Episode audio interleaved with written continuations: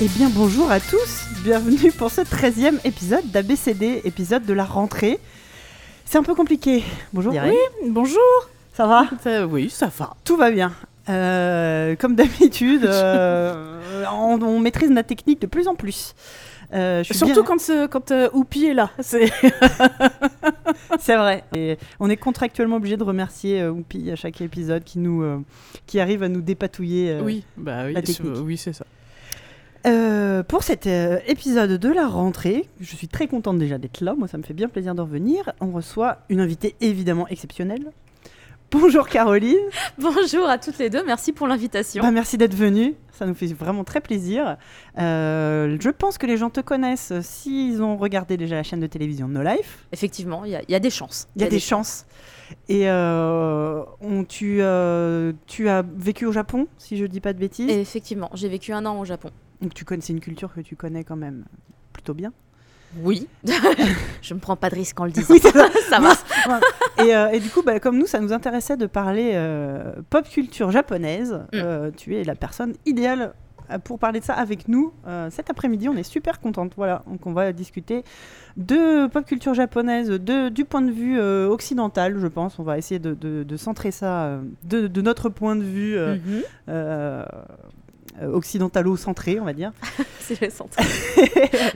Euh, on vous a joué, je vais faire un petit. euh, je, je révèle, oui, on va, on va vous dire de quoi on va parler aussi en. En travaux pratiques, on s'est dit que euh, l'œuvre la plus culte et la plus significative, bah, ça va être Mon voisin Totoro d'Hayao Miyazaki, euh, oh, qu'on- qu'on- que certaines ont, pu faire leur devoir et bien revoir ce, ce week-end, La rentrée commence mal pour certaines. et que d'autres vont, bah, vont faire d'après leurs souvenirs. hein. C'est-à-dire que moi, j'arrive en retard aux enregistrements, mais j'ai fait mes devoirs. C'est bien. Moi, je l'ai vu plein de fois, alors je pourrais en parler quand même. Voilà. En parler aussi, je l'ai déjà vu aussi. euh, Non, mais voilà, je pense que ça va être intéressant. euh, je pense que c'est euh, une des premières œuvres euh, euh, japonaises qui a été accueillie en France, en tout cas en Occident sûrement, euh, en tant que justement œuvre un peu. euh, euh, comment dire qualitative enfin, où, où c'est ce qui a fait le basculement entre euh, les euh, vilains euh, dessins animés Hmm. japonais hein, Ségolène Royal si tu nous écoutes et euh, la- Tu lui en veux, hein ah oui, ah oui, On en parlait déjà tout à on l'heure. va en parler on en Ah oui, non, mais c'est-à-dire que bah, aussi on en parlera. On en pas parlera. Oui. Je, vous, je vous expliquerai pourquoi ça, je soupire. mais on va tout de suite commencer par le carnet de correspondance d'Irène Tout à fait. Alors, générique.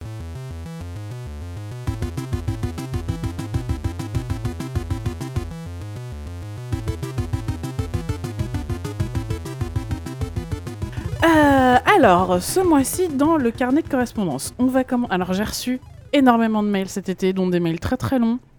Euh, et puis, j'ai aussi euh, décidé de, vérifier que j'avais bien regardé tous les mails. Et la réponse était Non. non. Ah. Donc j'ai retrouvé des mails de décembre, des choses comme ça. euh, Mais du coup, on va passer 4 heures à lire tous les. Non, c'est bon, j'ai bien compris que tu voulais pas dialoguer avec nos auditeurs. C'est pas ça, oh non, oh là là, pas du tout, je vous adore. Mais non, mais on fera. Mais en effet, On va faire en plusieurs On fois. va, on va, on va disséminer tout ça et puis peut-être que euh, tous ceux dont j'ai pas pu parler jusque-là, on, on fera un petit moment spécial pendant le Christmas euh, special. Ah, bonne idée. Comme ça. On verra. Euh, toujours est-il que on a eu des petits retours sur euh, l'épisode avec Ginger. Mhm. Donc, on a des gens qui nous ont envoyé la bande originale revisitée du film euh, Charlie et la chocolaterie de 1971 par un groupe qui s'appelle Primus. Et, Ah bah oui, euh, c'est ceux qui font le générique de South Park. Voilà, et ben, c'est- leur album est Entre un autres. album concept qui revisite l'intégralité de la- Ah. de- du film. euh, et donc, l'album s'appelle Primus and the Chocolate, Chocolate Factory with the Fungi Ensemble. Ok.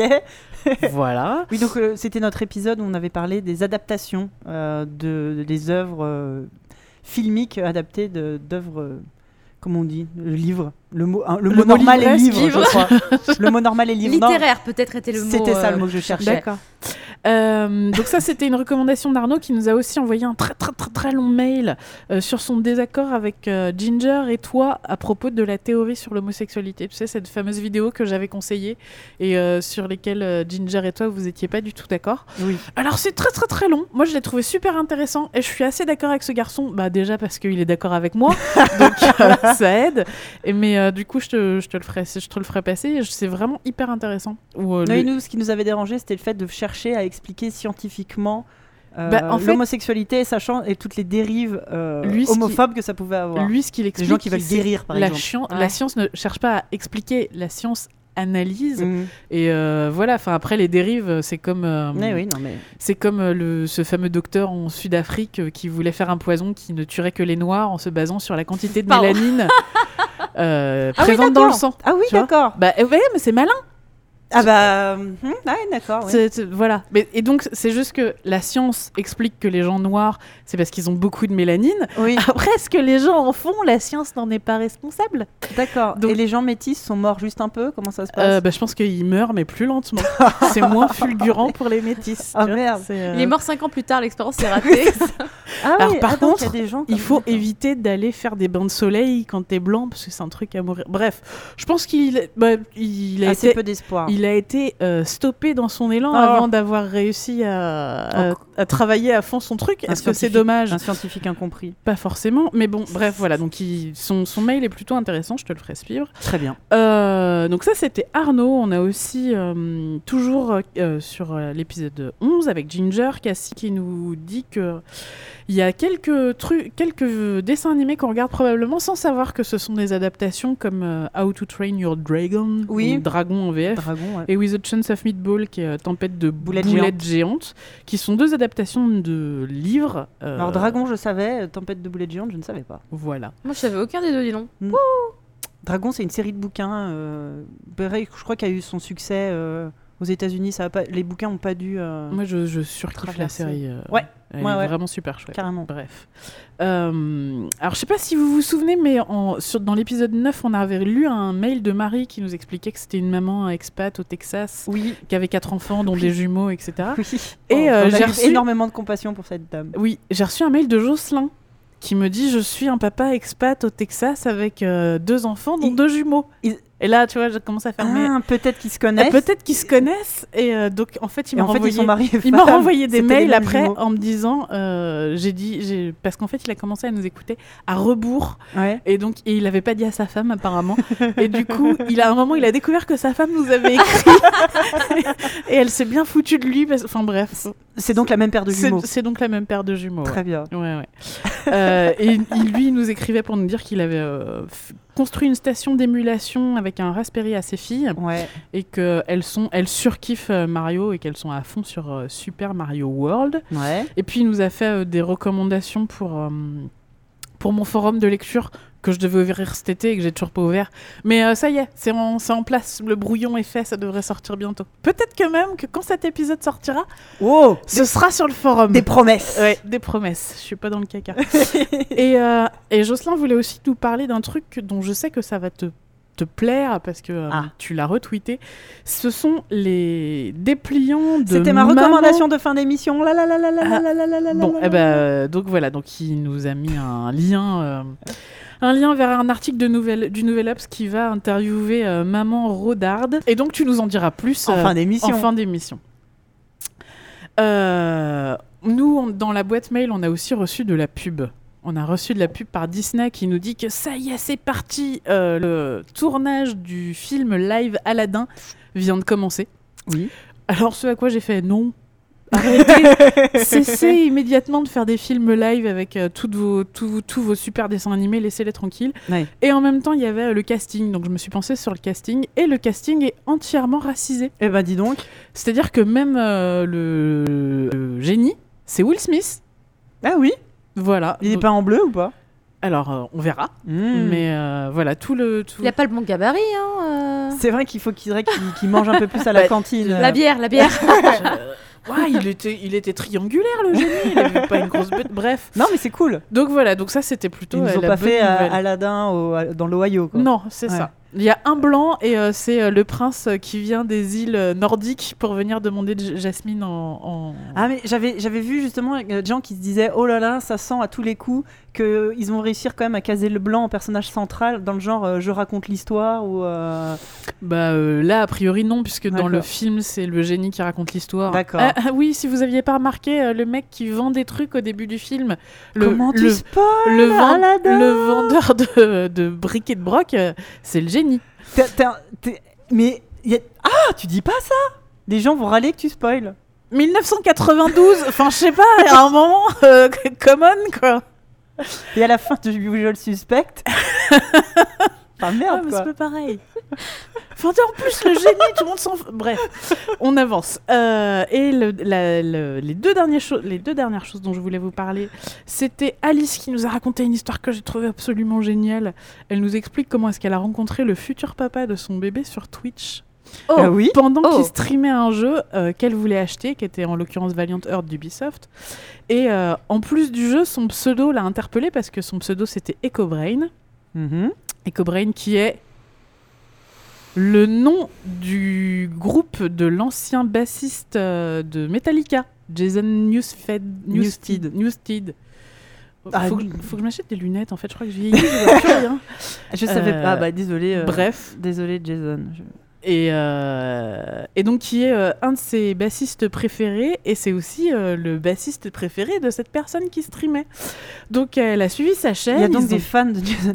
Ouais. C'est cool. Suis- C'est cool qu'ils soient deux et et qu'en plus ils s'aiment. Enfin non, c'est cool.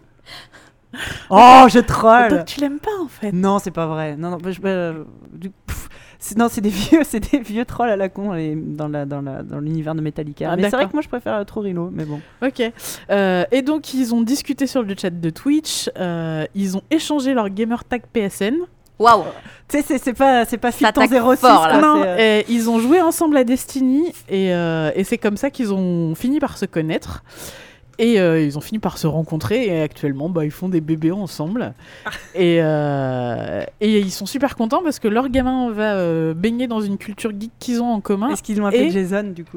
Je sais pas, je- j'ai pas eu d'informations là-dessus. Et dans une culture métal, puisqu'ils écoutent la même chose tous les deux génial. niveau métal. Donc, euh, Ah bah c'est vraiment cool. C'est vrai que c'est une jolie histoire. Et ils ont un point commun en plus d'avoir grandi tous les deux avec des frères plus vieux qui avaient des consoles pendant leur adolescence. Et donc, ils, comme ils ont à peu près le même âge, à 3-4 ans, ils avaient tous les deux des, des NES. Donc en plus, les grands frères avaient les mêmes consoles, tu vois. C'est- Bah, c'est le destin. Voilà, j'ai trouvé ça tellement tip top. C'est mignon, ouais. Ah, c'est chouette. Merci de nous avoir raconté cette histoire. Voilà, et puis le dernier truc dont je voulais vous parler, c'était Mathias qui nous a envoyé un mail euh, qui nous demandait notre avis sur euh, un article du Canard enchaîné. Oh là. Ouais, ouais, ouais, ouais. Oh là, bis. Euh, donc cet, cet article, enfin moi ça, moi ça, j'ai vu son mail, j'ai lu l'article, j'avais suivi le truc, j'ai un peu grimpé au rideau. Donc Ça euh, veut pas dire ça, un peu au rideau normalement. Si, Ça veut pas plutôt. hum, Mhm. hum, Quand T'es- on fait des bébés alors non, Non non, Ah bon non. Mince. D'accord. Enfin si tu peux aussi faire ça. mais, euh, D'accord, vas-y, euh. Bref, euh, donc l'article du canard enchaîné commence ainsi. On connaît la fameuse formule de James Humpron. Quand le citoyen écologiste prétend poser la question la plus dérangeante en demandant quel monde allons-nous laisser à nos enfants, il évite de poser cette autre question réellement inquiétante. À quels enfants? Allons-nous laisser le monde Ouais. L'article continue euh, en parlant d'une tribune parue dans le Pourquoi monde. Parce que les enfants d'aujourd'hui. Ah, Attends, mais oui, bah oui, apparemment. euh, Tout oui. fout le camp, les jeunes, ils passent leur temps à fumer de la drogue et. Apparemment, Oh, oui. Et à jouer aux jeux vidéo À jouer aux jeux vidéo. Ah, mais attends, attends, ça c'est que le début. Oh, parce que putain, l'article continue en parlant d'une tribune qui est parue dans Le Monde fin mai, écrite par Annelise Ducanda, médecin de PMI dans l'Essonne. Est-ce que là ça ring bell ou pas du tout? Ça vous rappelle rien? Ok, je continue. Cette dame a lancé un cri d'alarme contre une épidémie de troubles du comportement à laquelle elle doit faire face lors de ses consultations et qui, d'après son diagnostic, est due à, je cite, l'exposition massive et précoce des bébés et des jeunes enfants à tout type d'écran. Putain. Ah, ah, vous étiez passé à côté de ça? Ouais. Ah, c'est, c'est- ça, a fait, ça a fait son petit effet boule de neige et tout, c'était génial. Il y a je- beaucoup, beaucoup d'articles sur le fait qu'il faut pas laisser les enfants trop longtemps devant des écrans. Ouais. Il y en a eu beaucoup, mais c'est surtout pour les tout petits. Alors, que ça en fait, concernait les tout le petits, truc, hein. c'est que moi, rendu là, rendu à cet endroit-là, euh, quand j'ai lu cette phrase, le seul truc que j'avais envie de, de hurler, euh, aussi bien à euh, James Emprunt qu'à euh, au Canard Enchaîné et euh, qu'au médecin de la PMI, c'était allez vous faire cuire le cul. allez bien, bien, bien vous faire cuire le cul. Sauf que c'est pas très, euh, très constructif. Non. Donc j'argumente un peu. D'abord, Monsieur Samprin, sa question de merde là, euh, c'est pas du tout inquiétant parce qu'en fait, c'est pas notre problème de savoir à quels ans on laisse une planète en bon état. Euh, on, on laisse pas une planète moribonde à nos enfants sous prétexte que de toute façon ils sont trop cons et qu'il y a peu de chances qu'ils fassent mieux que nous. Oui, non, mais c'est vrai que ça part d'un postulat En assez, fait, euh, c'est ça. En fait, glauque. c'est la base du savoir-vivre, du civisme et du vivre ensemble. Oui. On ne laisse pas de la pisse partout autour de la cuvette sous prétexte que le prochain qui viendra saura probablement pas viser lui non plus. C'est enfin, c'est pas comme ça qu'on fait. C'est pas possible. La simple idée que les gens puissent penser comme ça, ça me coupe les J'adore cette comparaison. Ah, c'est J'adore. génial. Non mais Non, mais- moi, ça me coupe les pattes et en même temps, ça explique beaucoup de choses et de comportements, dont les mecs garés en triple fil sur les bars aux heures de pointe et les kebabs froids laissés à l'abandon sur les sièges des bus. Mais bref, c'est pas le sujet.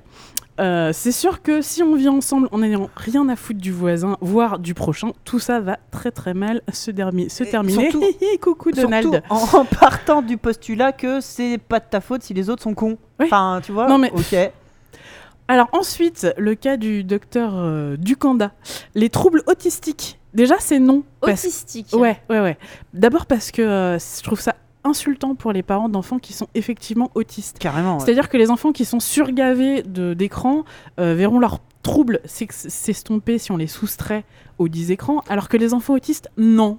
Oui. mais, du oui. coup, on met pas tout le monde sur le même plan. Euh, moi, ça, ça m- Ouais. ça m'énerve profondément. Et ensuite, euh, le fameux diagnostic. Donc, quand on creuse un peu, les enfants agités, surexcités et qui ne comprennent pas les consignes simples, ce sont des enfants qui sont exposés à des écrans 6 heures par jour, presque tous les jours. Hmm. Donc, euh, dans ce cas-là, le problème, c'est pas les écrans. C'est les Hein parents. C'est ça. C'est que de toute évidence, personne n'a dit aux médecins de la PMI que les enfants étaient, en général, en- étaient- généralement et systématiquement fournis avec un accessoire euh, appelé parent Hmm. ou tuteur, ça dépend des, des fois. Et donc, euh, s'ensuit dans l'article toute une série de chiffres euh, anodins, mais qui, euh, qui la- de la façon dont ils sont présentés, euh, sont censés être hyper flippants. Genre, 44% des parents prêtent leurs iPhones à des enfants de moins de 3 ans pour les occuper. Oh mon Oui. dieu Tadam Oui, parce que quand tu es en train de parler à quelqu'un et tu- que ton gosse est à 10 minutes de maman, maman, maman, Maman, oui, maman, tu lui prêtes ton putain d'iPhone pour qu'il regarde un truc et qu'il te laisse finir une putain de phrase. Non, mais je pense que Oui, tu le et fais. en plus, ça doit aussi couvrir les parents qui donnent leur enfant, euh, leur, euh, leur Qui donne portable, leur donnes leur enfant qui donnent pour leur, acheter un iPhone. qui donnent leur portable à leurs enfants euh, pour écouter de la musique, tu vois, genre des comptines, des trucs Oui, comme ça. mais t'as des tas de raisons, mais même pour, Voilà. pour regarder Peppa Pig pendant que tu manges tranquille au restaurant. Je suis sais désolée, pas, moi mon merde. fils il sait parler anglais grâce à YouTube Kids. hein. Je suis désolée. Oui, non, mais voilà. Et euh, donc, euh, Puis oui, tu le fais parce que euh, c'est la vie, quoi. alors on continue. Enfin, Près de la moitié des enfants de 3 ans utilisent un écran interactif pendant une demi-heure par semaine. Wouh Donc en gros, j'ai fait le calcul, ça fait même pas 100 minutes par jour. Ah oui, bah moi, ils vont m'appeler la DAS direct. Hein. Et, euh, et, et- et sinon, donc, je pense que je vais Je envoyer. suis à- en train de téléphoner. là. Oui, c'est ça. Non, mais je vais envoyer à cette personne la liste de toutes les applications merveilleuses qu'on a oui, recommandées plus, euh, et qui permettent de passer Oh. du temps à faire une activité avec son enfant. D'ailleurs, j'ai une remarque à faire à ce sujet. J'étais. euh, parce que j'ai le droit de le dire, c'est c'est pas grave. J'ai un iPhone, et du coup, figurez-vous que je suis allée un jour à l'Apple Store. Et bien, à l'Apple Store, il y a des coins gamins Mais oui. avec des tablettes, Mais et il y a des très très bons jeux dessus, des, a jeux de puzzle et tout. Mon fils était comme un fou Et les devant le puzzle. Mais oui, mais il y a des. mais il y a les des- momies s'occupent et ils adorent ça. Non, et, et ça puis- laisse les adultes tranquilles. Enfin, Mais tu peux, tu peux aussi euh, faire les, les- enfin, tu peux aussi, aussi euh, jouer avec les applications avec ton gamin. Ça peut, aussi. hein. ça Oui. peut être un, un- un- une Le forme puzzle, de tu jeu peux le ensemble. faire à deux, Oui. justement, puisque bon, bah, quand il a euh, pas encore tout à fait 3 ans, bah, c'est peut-être un peu compliqué quand même de dire Ah oui, d'accord, ça va ensemble. Mais même, tu vois, tu je- vois pas où est le problème de proposer à des enfants des activités Parce amusantes, que là, on parle, adaptées on parle à leur d'enfants âge. de moins de 3 ans. Mais mais il y a des tas de trucs adaptés à leur âge, mais des Oui, mais activités. même, enfin, am- on- oui, mais on- tu vois. Enfin, il est recommandé de pas laisser des enfants de moins de 3 ans tout seuls face à un écran, surtout s'il est interactif. Mais tu vois, alors là, enfin, je, je, je comprends pas euh, non plus. euh, Ça tu, peux remonter dans les années 50, les parents c'était pareil, ils, ils cherchaient des tas d'astuces pour euh, être peinards pendant que leur gamin s'occupait, ils leur Ouais, mais une poupée, un truc, un machin. oui, mais sauf que pareil. on, en- a déjà discuté et en fait, ça a à voir avec les connexions neurologiques. Oui. Euh, que quand moi, les je- enfants jouent avec des trucs en 3D avant 3 ans, ça active certains neurones oui, et que du bien. coup, si tu les laisses tout seuls euh, face à un écran sur Mais- lequel qui est censé être interactif À avant partir du 3 moment où ans, tu fais les deux, je pense Mais qu'il oui. n'y a pas de souci Oui, en fait. non, à mais oui, du moment où non, mais que ça, c'est ça. On est d'accord. Non, on est d'accord oui, que oui. Évidemment. Les cas qu'ils décrivent, ça serait des enfants qui seraient enfermés dans une pièce que ça. sombre. Donc les mecs, ils n'ont jamais vu Non, mais c'est dehors. c'est des enfants qu'on laisse pendant, pendant 6 heures devant un écran. C'est genre aujourd'hui, enfin- c'est dimanche, tiens, voilà mon Mais téléphone. même, ça- en vrai, ça n'arrive jamais. Aucun enfant ne reste coaché parce qu'un gamin, ça fait mille trucs en même temps. Alors parce que ça tient pas en place. Parce qu'un gamin, Ah, ça si. tortille des fesses tout le Non, temps. mais- Et c'est tout le temps en train de bricoler des trucs et des machins. Mais sur, sur des écrans, sur des écrans interactifs, je pense que tu peux sans problème arriver à coller ton gamin dessus. Oui, On sait aussi que les enfants, c'est capable de faire la même chose en boucle pendant des heures. oui, quoi. mais tu vois, enfin, euh, en ayant, on a tous euh, un, un- un exemplaire à la maison de- et de tablettes et d'enfants. Ils font mille trucs en, en même temps. Ils sont toujours en train de bricoler, de tripatouiller des trucs, même pendant qu'ils regardent. euh, un gamin, ça reste jamais assis euh, sans bouger devant, une- devant un écran, pas 6 heures de suite, pas tous les jours. Enfin, ou alors c'est qu'il a des problèmes euh, cognitifs, mais qui datent d'avant. Enfin, tu vois. Ouais, peut-être. Enfin, Bref, bref, je continue avec mes, mes Pardon, chiffres super inquiétants. 62% des 4-14 ans vivent dans un foyer équipé d'au moins 4 écrans connectés. Bah Tadam ouais, chacun. Enfin, tu sais pas, Alors c'est ça. hein. Envoyez-moi en prison, s'il vous plaît. non mais c'est sur- c'est surtout que si chaque compte, parent, si on compte ensemble, c'est ça. Ça Chaque fait parent, voilà, un deux téléphone. parents à donc deux chacun un téléphones, smartphone. Une télé un tablette. peu récente qui doit être connectée à Internet, une tablette ou un PC et boum, on est déjà à quatre écrans. Il suffit de, Un, t'as- tu rajoutes une deux, console de jeu. Enfin, c'est quand même euh, assez Oh là banal. là. non mais c'est surtout là, on parle juste d'une compter. On parle d'une on parle d'une cellule familiale où il y a deux parents et un enfant. Dès qu'on commence à parler Ouais. d'une cellule familiale où il y a trois quatre enfants euh, et surtout s'il y a des ados, bon bah là chacun a son propre téléphone Chacun a son- portable. Tu rajoutes un ordinateur par personne et un téléphone portable, tout le monde. Enfin, Ah non mais c'est à partir de quatre quatre écrans connectés, euh, le, le canard enchaîné est en position fétale de flippage sa mère. Bref, euh, ça continue à enfiler des inepties sans contexte j'aimerais bien avant. savoir combien il y a d'écrans connectés à la rédaction du Canard enchaîné. Ouais. Que j'aime beaucoup par ailleurs sur certains autres sujets. Donc l'article continue avant de conclure par un. Pendant ce temps-là, dans la Silicon Valley, les PDG de Google et des autres géants high-tech tiennent prudemment leurs enfants, leurs Mm. propres enfants, loin des écrans. Oui, j'avais vu ces conneries là. Sérieux Alors, mais Que sauf soit- mais que oui, c'est- soi-disant, Alors c'est euh, vrai en fait. Mais sauf que ce que personne précise, c'est que River Rocket et Apple, oui, c'est des prénoms en, en vogue en ce moment dans la Silicon Valley. River Rocket, Ouais, euh, vont toute la journée pas mal. dans des écoles Steiner qui sont euh, C'est des ça. équivalents de Montessori de et compagnie, Montessori, ouais. et qui sont récupérés à la sortie de l'école par des nannies qui vont les emmener au cours de sensibilisation à la musique classique du conservatoire de San José. Ah, Et que ça. ouais, ces gamins-là, en fait, en effet, ils n'ont pas bon- besoin de lancer le clavier de piano virtuel de l'iPad. Et c'est pas parce que les PDG de la Silicon Valley savent que les écrans c'est l'outil du mal, mais c'est simplement parce qu'ils ont euh, d'autres moyens et d'autres choses à proposer à leurs enfants et qui vont pas s'emmerder à les coller devant des écrans en fait.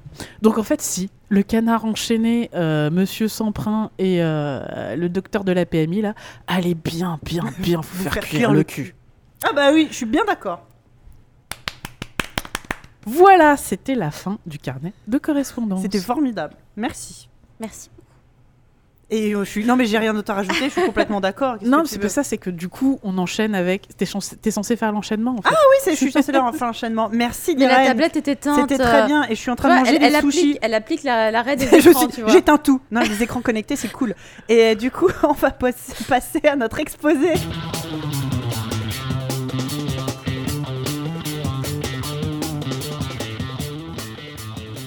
En exposé, ce mois-ci, euh, comme je vous l'ai dit tout à l'heure, nous allons aborder la pop culture japonaise. Ça va être cool parce que je pense que si vous avez tous à peu près environ notre âge, vous avez passé environ la moitié de votre vie devant la télé, devant le club Dorothée, hein, et c'est pour ça que vos enfants, vous êtes obligés de les amener à la PMI parce qu'ils sont, euh, hein, voilà, on, on refait pas la, boucle. Et, euh, et du coup, c'est un, un- pan, je pense, de la pop culture aujourd'hui mondiale qui, petite explosion de sauce soja. Alors ouais, mais c'était extraordinaire. On est- on J'ai est dans le thème. un truc aussi bien là. On, on est dans le thème, on s'est euh, on s'est acheté des euh, on s'est acheté des maquis, c'était pour euh, tu vois pour essayer de se mettre dans l'ambiance mais c'est pas très radio compatible. Et Pas du tout, non. Donc ouais, envie envie de parler pop culture japonaise et c'est surtout de- depuis notre point de vue à nous, notre point de vue de, de petits français, de petits occidentaux. Et tout simplement, je pense que le point de départ pour, pour beaucoup d'entre nous, c'est cette fameuse émission qui s'appelait Récré à deux. Est-ce que tu as connu ça, toi Oui, bah oui, oui, oui, je suis assez vieille pour ça, ouais. C'est ça. C'est pas obligé de le souligner. C'est-à-dire que t'aurais pu directement commencer par le club Dorothée. Ça a duré suffisamment longtemps pour que ça laisse planer un mystère sur notre Moi, j'ai âge. pas connu Récréa 2. euh, Parce que tu es extrêmement jeune. Pas tant que ça, pourtant. pourtant, hein, mais. euh, Mais Et là, tu viens de dire que je suis encore plus vieille que ce qu'on sait. C'est c'est- top Je J'ai suis aimé cette émission. Qu'on mette tout le monde d'accord, c'est moi là autour de cette table. Alors bon, voilà. Ah. Euh, Récréa 2, tout simplement. Ouais, enfin, ça se joue genre à 6 mois, quoi. 7. Ouais, 7. Bah ouais. Pardon. Bah ouais, tu me parles mieux déjà. Comme à la maternelle. c'est moi la plus grande. Et euh, ben non, pourquoi Récréa 2 Parce que c'est tout simplement la première émission en France à avoir diffusé des, euh, des dessins animés euh, japonais. Alors pour vous situer, pour euh, des gens extrêmement jeunes qui nous écoutent, Récréa 2, c'était donc sur Antenne 2, l'ancêtre de France 2. Mhm. C'était une émission euh, qui avait été créée par Jacqueline Joubert, qui était la directrice des programmes euh, jeunesse de l'époque. Jacqueline Joubert, qui n'est autre que La maman. d'Antoine de Caunes. Voilà. Mhm. Euh, qui voulait proposer une émission euh, jeunesse, euh, un, un- un moment dédié à la télévision, créneau, un créneau spécial dédié aux enfants, avec des émissions un peu éducatives, culturelles, des trucs un peu et des productions françaises et tout. Mais c'est aussi là qu'ont été diffusés les premiers dessins animés japonais. Comme. Goldorak en 1978. Il y avait Candy la même année. Goldorak et Candy sont arrivés la même année en France. Ah ouais, effectivement. Ça explique née. pourquoi le chat est en mode Goldorak Go. Ah bah, Goldorak parlé Go, de Évidemment. Et ensuite, c'est eux aussi qui ont diffusé Albator en 80, Cobra en 85, Lady Oscar en 86 pour mettre les plus, euh, les plus connus. Mais c'est vraiment sur la 2, donc le service public, que ça, que ça a commencé. Euh, ben, moi, Récréa 2, je m'en souviens un peu. C'est là aussi où Doro commençait en tant qu'animatrice.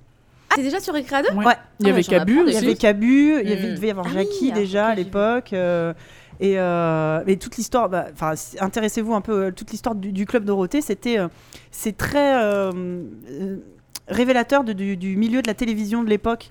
Et, et justement, quand TF1, donc euh, chaîne privée, euh, est arrivé et a voulu un peu euh, mettre les grands moyens et tout, qu'ils ont voulu débaucher justement l'équipe jeunesse euh, d'Antenne 2, Et qui ont réussi du coup. bah, qui ont carrément réussi.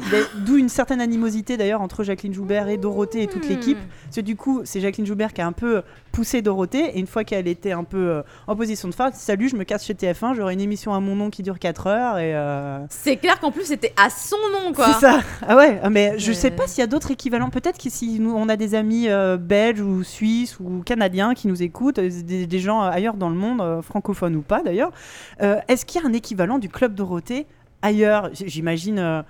Que oui, mais en même temps, c'était- c'est très très spécifique. Voilà, autour d'une c'est équipe. vraiment spécifique à la France. hein, et ça durait que 4 heures le mercredi C'était après-midi. bien, le- Ça atteint. C'était super bien. Mais c'était c'était fou le Club Dorothée. J'adorais ça. C'était une magnifique babysitter. Et c'est surtout que N'est-ce pas? pour Hein avoir revu assez récemment, euh, ça traîne hein, sur, sur, les, sur les internets, des sketchs, c'était nul à chier. Faut être honnête, c'était raciste, c'était bête, C'était plein de clichés. c'était mais euh, c'est- et mais, mais mais nous les mômes, enfin, je sais pas, pas de pitié pour les croissants, sans déconner. quoi. Moi, enfant, j'adorais. hein. Mais, Mais vraiment, oui. enfant, c'était impressionnant comment c'était efficace. euh, Ça marchait trop bien. Évidemment, et tous les mercredis. Je me souviens même que ma mère a voulu à une époque m'inscrire à une activité extrascolaire le samedi matin. Je voulais pas parce que j'allais rater. Bah ouais, il y avait Club Dorothée quoi. Enfin, euh, ça- il y avait pas de chaîne de télé comme aujourd'hui qui diffusait des dessins animés euh, Oui. non-stop. T'avais ton créneau. Oui, il fallait pas le rater parce que tout le monde n'avait pas forcément un lecteur VHS pour enregistrer. Mais c'est ça, il y avait pas de replay euh, et tout. Il n'y avait pas de replay tu quoi. savais à telle heure il y avait euh, machin, à telle heure il y avait truc. euh, Enfin, c'est et puis le club Dorothée, oui, et, et- et cette grande euh, euh, popularité gigantesque s'attirait aussi du coup des foudres des, des, des, euh, des défenseurs des bonnes mœurs et de, enfin, la comtesse de Oui. Ségur hein, qui arrivait. Et donc c'est là qu'arrive, vous le donne en mille, bah, Ségolène Royal en 1989 qui a sorti un, fi- un film, un livre, un film pitié, un livre T'imagines alors peut-être qu'elle a fait des films. euh, elle s'est fait des films d'ailleurs. Ah oui. Donc elle a sorti un livre qui s'appelait Le ras-le-bol des bébés zappeurs, qui était en mode les enfants passent trop de temps devant la télé, ça les rend idiots. C'est marrant, on n'a pas le même discours aujourd'hui sur des tablettes, c'est fou. Heureusement que ça a changé. tout. Hein. 1989 et donc où elle brocardait sans, sans le citer ou en le citant clairement le club Dorothée. Je crois En- qu'elle le cite. Je crois que c'était Ouais. complètement. euh, Ah oui, oui, où- oui. assumé. hein. disait- C'était une charge contre l'émission de toute façon. Mais c'était c'était surtout une charge aussi contre les, les- les dessins animés japonais et elle, elle a, elle a eu des, des, des, euh, des phrases mais atroces envers la culture japonaise. Et plusieurs années plus tard, d'ailleurs, quand elle était candidate à la présidentielle, elle a rencontré euh, des, des- des personnages politiques japonais et ils sont, elle est connue pour ça là-bas. Genre, ils la détestent. Et en mode, ouais, donc euh, sympa, vous nous- enfin, en gros, vous nous avez tous traités de débiles et, euh, et dit enfin, que nos dessins animés, enfin, tu vois, c'est un peu super culturel, euh, enfin, sont tous débiles. Et, et je crois qu'elle avait réussi à se réenfoncer, enfin, à redire, oui, non, mais pas tous, mais enfin, quand même. Non, mais faut, faut bien prendre conscience du fait que vous nous avez envoyé la lie de vos productions. Mais je, crois qu'il y a eu un incident diplomatique parce qu'elle a sorti des trucs. Encore, tu te dis, non, mais arrête, tais-toi, Ouais, euh, c'est ça. Parce que c'est sûr que si Va tu. bien bien de faire cuire le cul. aussi, c'est Colette. Et il y a eu donc cette guerre. Fait euh, beaucoup la cuisine aujourd'hui. hein. Il y a eu cette guerre, euh, ce qu'on appelait, je me souviens à l'époque, on appelait ça les japonaiseries. Ah oui, ah, j'ai entendu ce mot, mais je crois que c'est euh, Yvan West, Yvan West Laurence qui en, qui en parlait. Ouais. Ouais. Mais c'était le terme pour désigner toute cette. euh, donc, quand, voilà, quand la culture, la- le, Ouais. le premier pas de la culture japonaise arrivait chez nous, c'était assez mal vu. C'était considéré Mm. comme des dessins animés bas de gamme, vulgaires, violents. Alors, c'est sûr que. je pense qu'il y avait après- quand même un vrai problème de programmation. Oui, Voilà. c'est ça. C'est- C'est-à-dire que Mais bon. la programmation était faite par des gens qui considéraient que c'était des dessins animés, c'était pour les enfants. Depuis, Voilà. on s'est rendu compte que non. Et c'est comme ça que, ce, que Okuto no Ken s'est retrouvé le mercredi après-midi à 14h. Un épisode de 10 minutes. euh, oui. Au- mais au début, ils étaient, ils étaient à peine censurés en fait. La censure a commencé à être de plus en plus violente, mais euh, les, les, les, les toutes premières diffusions, elles étaient à peine censurées. Mais comme tu dis, en fait, le- Ouais, le, ouais. Japon avait une culture euh, de, de l'animé beaucoup plus ancienne et Bah euh, oui. très catégorisée, comme, comme les mangas. T'as les mangas. euh, Enfin. Ils mettent un peu dans des cases. Pour Voilà. le coup, c'est vrai qu'ils mettent beaucoup dans des cases. mais du coup, les pas de la case, quoi. Français, les Occidentaux en tout cas, ont acheté tout au kilomètre, on va dire, ou au kilogramme. Mais ils achetaient chez les Italiens, a priori. C'est ça. Ben, en fait, il y a aussi toute une histoire. Donc, il y avait TF1, je voulais en venir, TF1 d'un côté, le Club Dorothée, et il y avait cette petite chaîne privée qui s'appelait La 5. La 5 qui appartenait à un homme formidable qui s'appelle Silvio Berlusconi, Un grand homme de culture. un grand homme de culture qui n'a aucun lien avec la mafia. Aucun. Ah, pas du tout. Et Jamais. je dis pas ça parce que j'ai actuellement un pistolet pointé sur ma tempe. qui donc s'était décidé à, à se lancer dans la, dans la télévision. euh, et qui donc a créé une chaîne en France, la 5, qui était euh, le- le- le- le- la chaîne, la jumelle d'une chaîne similaire en Italie, Mm. et qui achetait également tout le des tas de dessins animés. Alors là, pour le coup, vraiment, euh, vous me mettrez une palette de ça et puis euh, ça. Il importait tout ça. En Italie et en France, c'était les mêmes euh, dessins animés, doublés euh, comme ils pouvaient. C'est d'ailleurs pour ça que si vous écoutez euh, la plupart des génériques, euh, je crois que c'est une anecdote que j'ai déjà dit- dite ici, mais le, le générique de Princesse Sarah en français est chanté par une italienne qui chante en phonétique. D'où Oui. des paroles totalement compréhensibles. Et, et- et tout était voilà acheté au kilo, découpé, euh, doublé, envoyé. Mais c'est aussi Mm. grâce à ça qu'on s'est retrouvé avec des tas et des tas de dessins animés plutôt cool. Parce que dans le tas, il y avait des trucs super chouettes, notamment tout ce qui était les Magical Girls, ça passait Ouais. avec euh, Creamy. En euh, fait, je pense que globalement, tout était chouette. Tout était juste pas adapté au public qu'on était, mais euh, oui, tout non mais était chouette quoi. tu vois sur la 5 c'était comment ça s'appelait euh, Youpi l'école est finie un truc comme ça qui passait des tas de trucs enfin tu vois t'avais vraiment deux écoles t'avais Club Dorothée t'avais euh, Club Dorothée on va dire c'était plutôt mercredi après-midi puis tout le reste de la de Il y la avait pas le semaine mercredi matin aussi peut-être le ma- et les Ouais, samedis je- aussi Moi, il me semble que j'avais danse matin. le mercredi Oui. matin et je voulais pas y matin. aller exprès. Mercredi après-midi, Samedi samedi, matin. matin. dimanche matin, mais oui. dimanche après-midi. c'est ça C'était. euh, et le soir après l'école du coup tu regardais la 5 Youpi l'école est finie entre 5h et Hmm. 6h un truc du genre donc euh, enfin Il y avait moyen de bien nous caler devant des trucs, c'était bien. ah ben j'ai littéralement passé mon enfance devant tous ces trucs là Mais, Pareil. mais ce qui fait que, grâce à, à ces procédés complètement euh, finalement euh, mal foutus, on sait quand même, euh, gr- grâce à tout ça, on a nous eu la chance, petits enfants euh, français de l'époque, à accéder à cette culture qui était toute nouvelle, qui était juste achetée parce que c'était pas cher entre guillemets, Mais ça oui. nous a ouvert des portes incroyables. Ce qui fait qu'aujourd'hui encore, la France est là, euh, je crois, deuxième euh, Plus gros deuxième- plus gros consommateur. consommateur de manga en- dans le monde après le Japon. Et l'Italie aussi, bah, toujours pareil, grâce à Berlusconi qui achetait des trucs pas chers. En Italie aussi, il y a des très très très très grands fans de, de culture japonaise. Là-bas, en Italie, le truc culte, c'est Versailles Nobara. Euh, la, Ah ouais euh, ah, comment on Lady Oscar. Lady Oscar. Pardon. Oui, je Euh, savais de ce que tu parlais, mais je je- je chercher le nom français. Le- Lady Oscar en Italie, euh, il y a un gros culte euh, autour de ça. C'était, euh, c'était, ce qui, en plus, ce qui est vachement, et ce qui est marrant, c'est que les Japonais, en plus, à l'époque, faisaient vachement de dessins animés qui se passaient en Occident. Avais euh, Oui. Rémi sans Ah, famille, euh, Heidi, c'était euh, l'époque, hein. C'était l'époque, puisque même euh, Sarah, Candy Candy. euh, Candy, euh, Lady Oscar. Donc en plus, c'était facile tous- à amener chez nous. Quoi. tous- Pollyanna, euh, Ouais. qui, ils sont tous occidentaux. Mais c'est vrai. Alors, je sais pas si c'était fait exprès de la part des. Je pense qu'il y avait une période, il y avait quand même beaucoup d'animés qui venaient du studio Pierrot et ils avaient un petit peu cette espèce de moto, je sais pas pourquoi, de reprendre vraiment beaucoup de contes. des classiques Ouais, de la contes, littérature. euh, voilà, Euh, mais je ne sais pas pour quelle raison. Je ne sais toujours pas aujourd'hui, mais enfin, je pense pas que c'était spécifiquement je pour, en se disant on va vendre ça aux occidentaux. Non, je et je pense sûre. même pas forcément qu'ils aient vraiment eu, parce qu'il y a eu cette rumeur comme quoi ils ont une fascination pour la beauté des occidentaux et tout, alors qu'en fait, je pense pas vraiment. hein, Ça, c'est pareil, une réflexion encore très euh, occidentalo-centrée, si je peux me permettre, de croire qu'il y a eu tous ces, ces, ces, ces, euh, ces rumeurs qui disaient que oui, ils dessinent des grands yeux, c'est pour imiter les blancs et tout. Euh, non, en fait. Je pense qu'ils sont. Ah non, non, Tamponne. mais même pas. Non, c'est juste parce que les yeux c'est le miroir de l'âme et plus t'as des grands yeux, plus c'est facile dedans. Enfin, et puis, c'est- quand tu fais des dessins, enfin voilà, c'était un style. euh, Mais c'est en plus, c'est leur style à eux. Je veux dire, même nous, en, en Occident, on jamais on a décidé des yeux pareils, tu vois, alors que C'est nous qui avons des plus grands yeux, supposément, tu vois. Donc, euh, Oui, donc c'était vraiment complètement peu, euh, non, débile. C'est facile après d'émettre des suppositions Oui. comme ça. Mais, mais euh, grâce, à, grâce à ces, à ces premiers, premiers supports, ça a déferlé euh, donc, Mm. bah, sur la France, que c'est le- ce que je connais le mieux, mais je pense que tout, en- dans toute l'Europe, ça a commencé à. Et pas à que l'Europe. hein. Moi, je peux parler du Pérou parce qu'en fait, Ah je suis d'origine péruvienne Ouais, et j'ai passé euh, la plupart de mes juillet, août là-bas. ouais, Et euh, moi, ce que je peux te dire, c'est que bah, du coup, euh, je regardais euh, en France et puis je continuais au Pérou, quoi. ouais. En espagnol pour le coup. Et Ah, un c'est truc qui était très appréciable, c'est qu'au Pérou, euh, euh, les génériques étaient doublés en espagnol, mais c'était les génériques originaux. Ah, c'est cool ça. Du coup, euh, Bah oui, ils n'ont pas Bernard Minet pour leur doubler tous les Les chevaliers du zodiaque sont. Le truc, c'est qu'en France, on rechantait, on Oui. recréait des chansons, mais au Pérou, on les gardait, mais Ouais. on les rechantait en espagnol quand même. Ouais. Mais ils arrivaient quand même à trouver des tassitures de voix, tu vois, qui se rapprochaient quand même Ouais. bien. Une fois que j'ai découvert les originaux un peu plus tard, j'ai fait, ah ouais, en fait, euh, ils ont hyper bien joué. Et a- je me souviens, euh, bah, justement, euh, Lady Oscar, il y avait ça. Alors, Dragon Ball. Pff, oh là là, Dragon Ball, truc de malade. Mais euh, pareil, ça a duré des dizaines d'années. euh, ça a trop bien marché. Et les Chevaliers du Zodiaque. Ouais. Ah, Los Caballeros del Zodiaco, euh, fou, ah. Non, non, et y a, du coup, il y a, y a quand même une belle grosse masse d'otaku aussi au Pérou. euh, Ah, c'est chouette. Ouais, ouais, euh, je ne savais pas. J'ai découvert en fait finalement euh, en devenant presque presque adulte quand j'ai un cousin qui est venu en France Ouais. qui m'a dit qu'il était un peu otaku quand même et que son frère était carrément fou et que son frère avait un, un pote.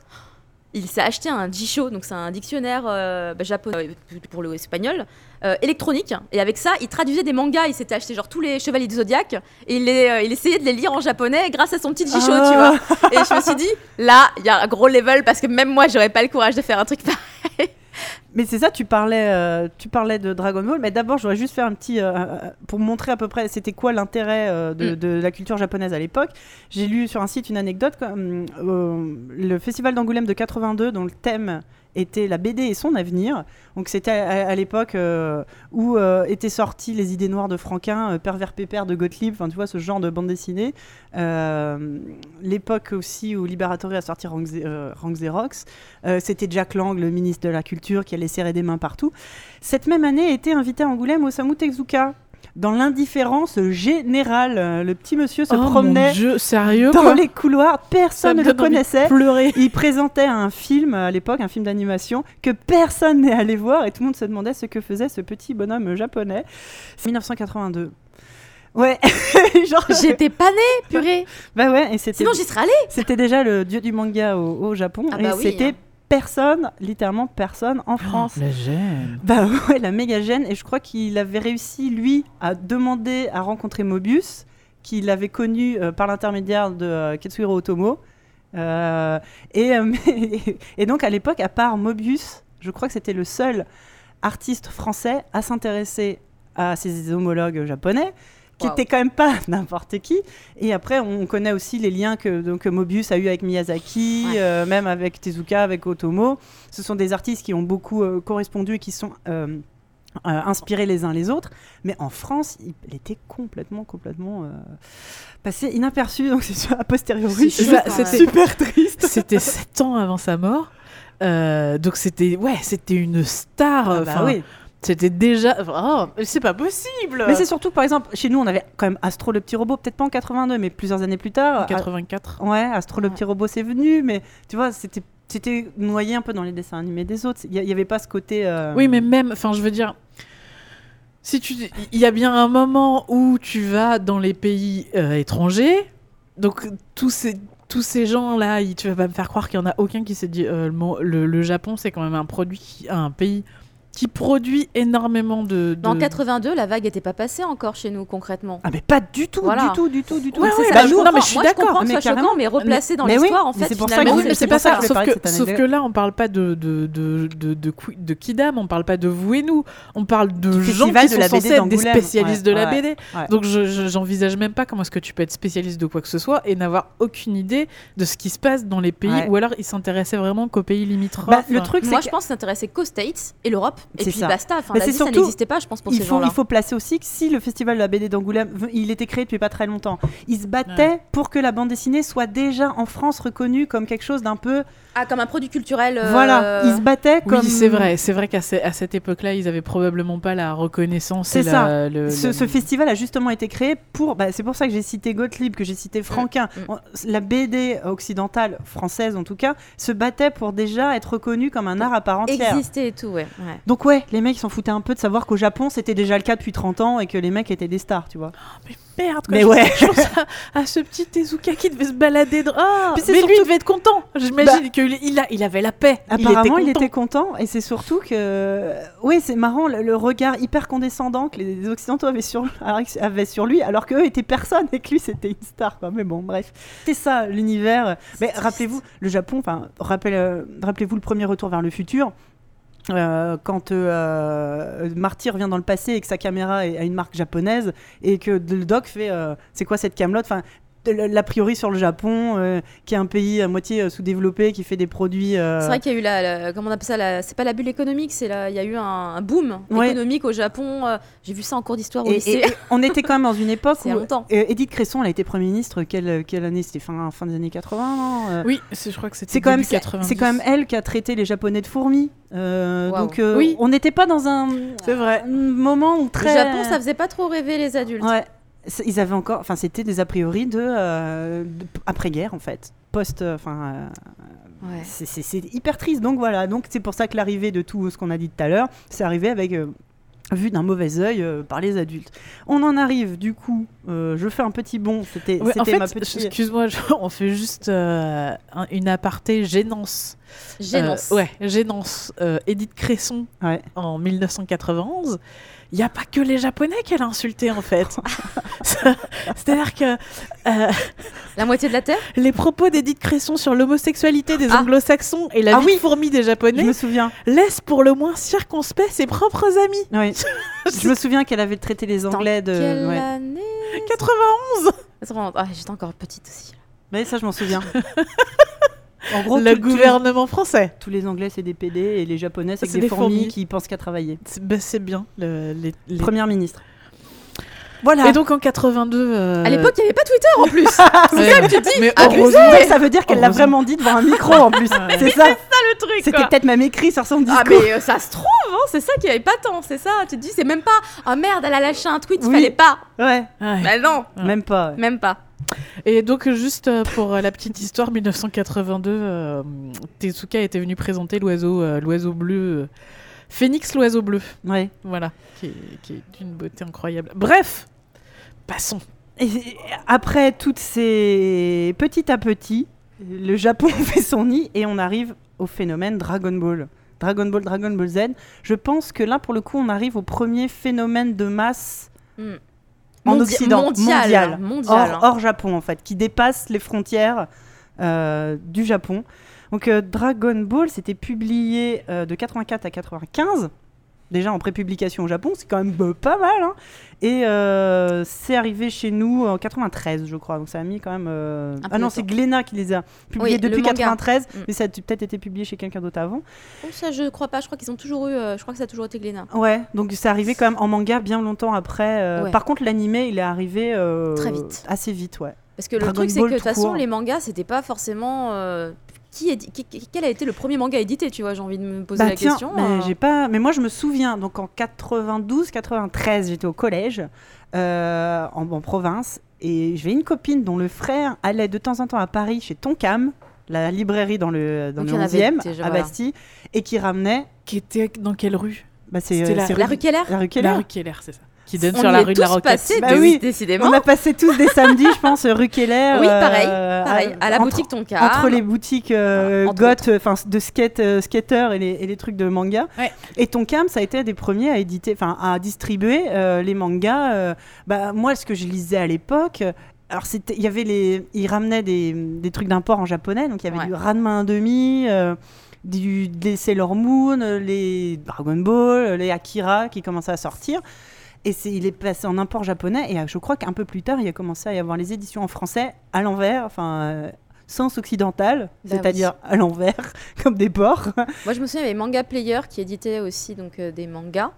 Parce qu'en fait, moi, j'ai commencé à acheter, c'était quand même assez tard. C'était fin des années 90 quand j'étais au lycée.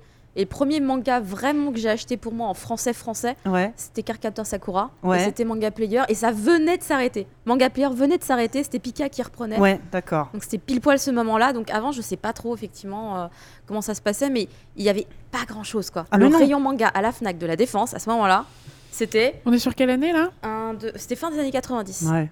Bah, moi, déjà, milieu des années lycée. 90, il n'y avait pas, il y avait qu'à Paris qu'on trouvait. Peut-être quoi, 80, 99, hein, 99 je dirais même. 90, ouais 99 ça devait être ça. Il y avait une, deux, trois, quatre étagères je crois. T'avais les Am I Goddess, les euh, ah, je me souviens. 3 ça. fois Mais, 3 euh, Ouais. Ouais. Euh, Ouais, ouais, bah, c'était les trucs qui étaient. Parce que c'était même pas Glénat. euh, Bah, c'était Pika Édition ça. c'était Pika. Mais il y avait du Glénat aussi, il y avait du. Je, euh, comment ça s'appelle? C'est pas J'aime lire ou, ou je sais pas quoi poche, il y avait euh, les City Hunter, je crois. Ah ouais? Je crois, ouais. De, J'aime lire, je crois que c'est J'aime lire, je sais plus. Mais il y avait Oh, aussi. Merde, j'aime j'aime lire. Non, mais un truc non, dans le genre, là. euh, C'est- C'est c'est pas du tout un truc qui fait du manga aujourd'hui. Ouais, hein. d'accord. C'était. Ah, je me souviens plus, mais je me souviens que Mais c'était euh, ça. dans les années, donc en 95, euh, Ouais. 94-95 en province, euh, dans les librairies non spécialisées, euh, tu ne trouvais que euh, Glénat, donc c'est-à-dire euh, les euh, Bah, Dragon Ball, non? Dragon Ball, euh, Gun, Ah ouais, oui, ouais, et ouais, le troisième c'était quoi? Il y avait une troisième collection chez Tonka, chez Tonkam, euh, chez Glénat. euh, Ouais, j'ai un trou.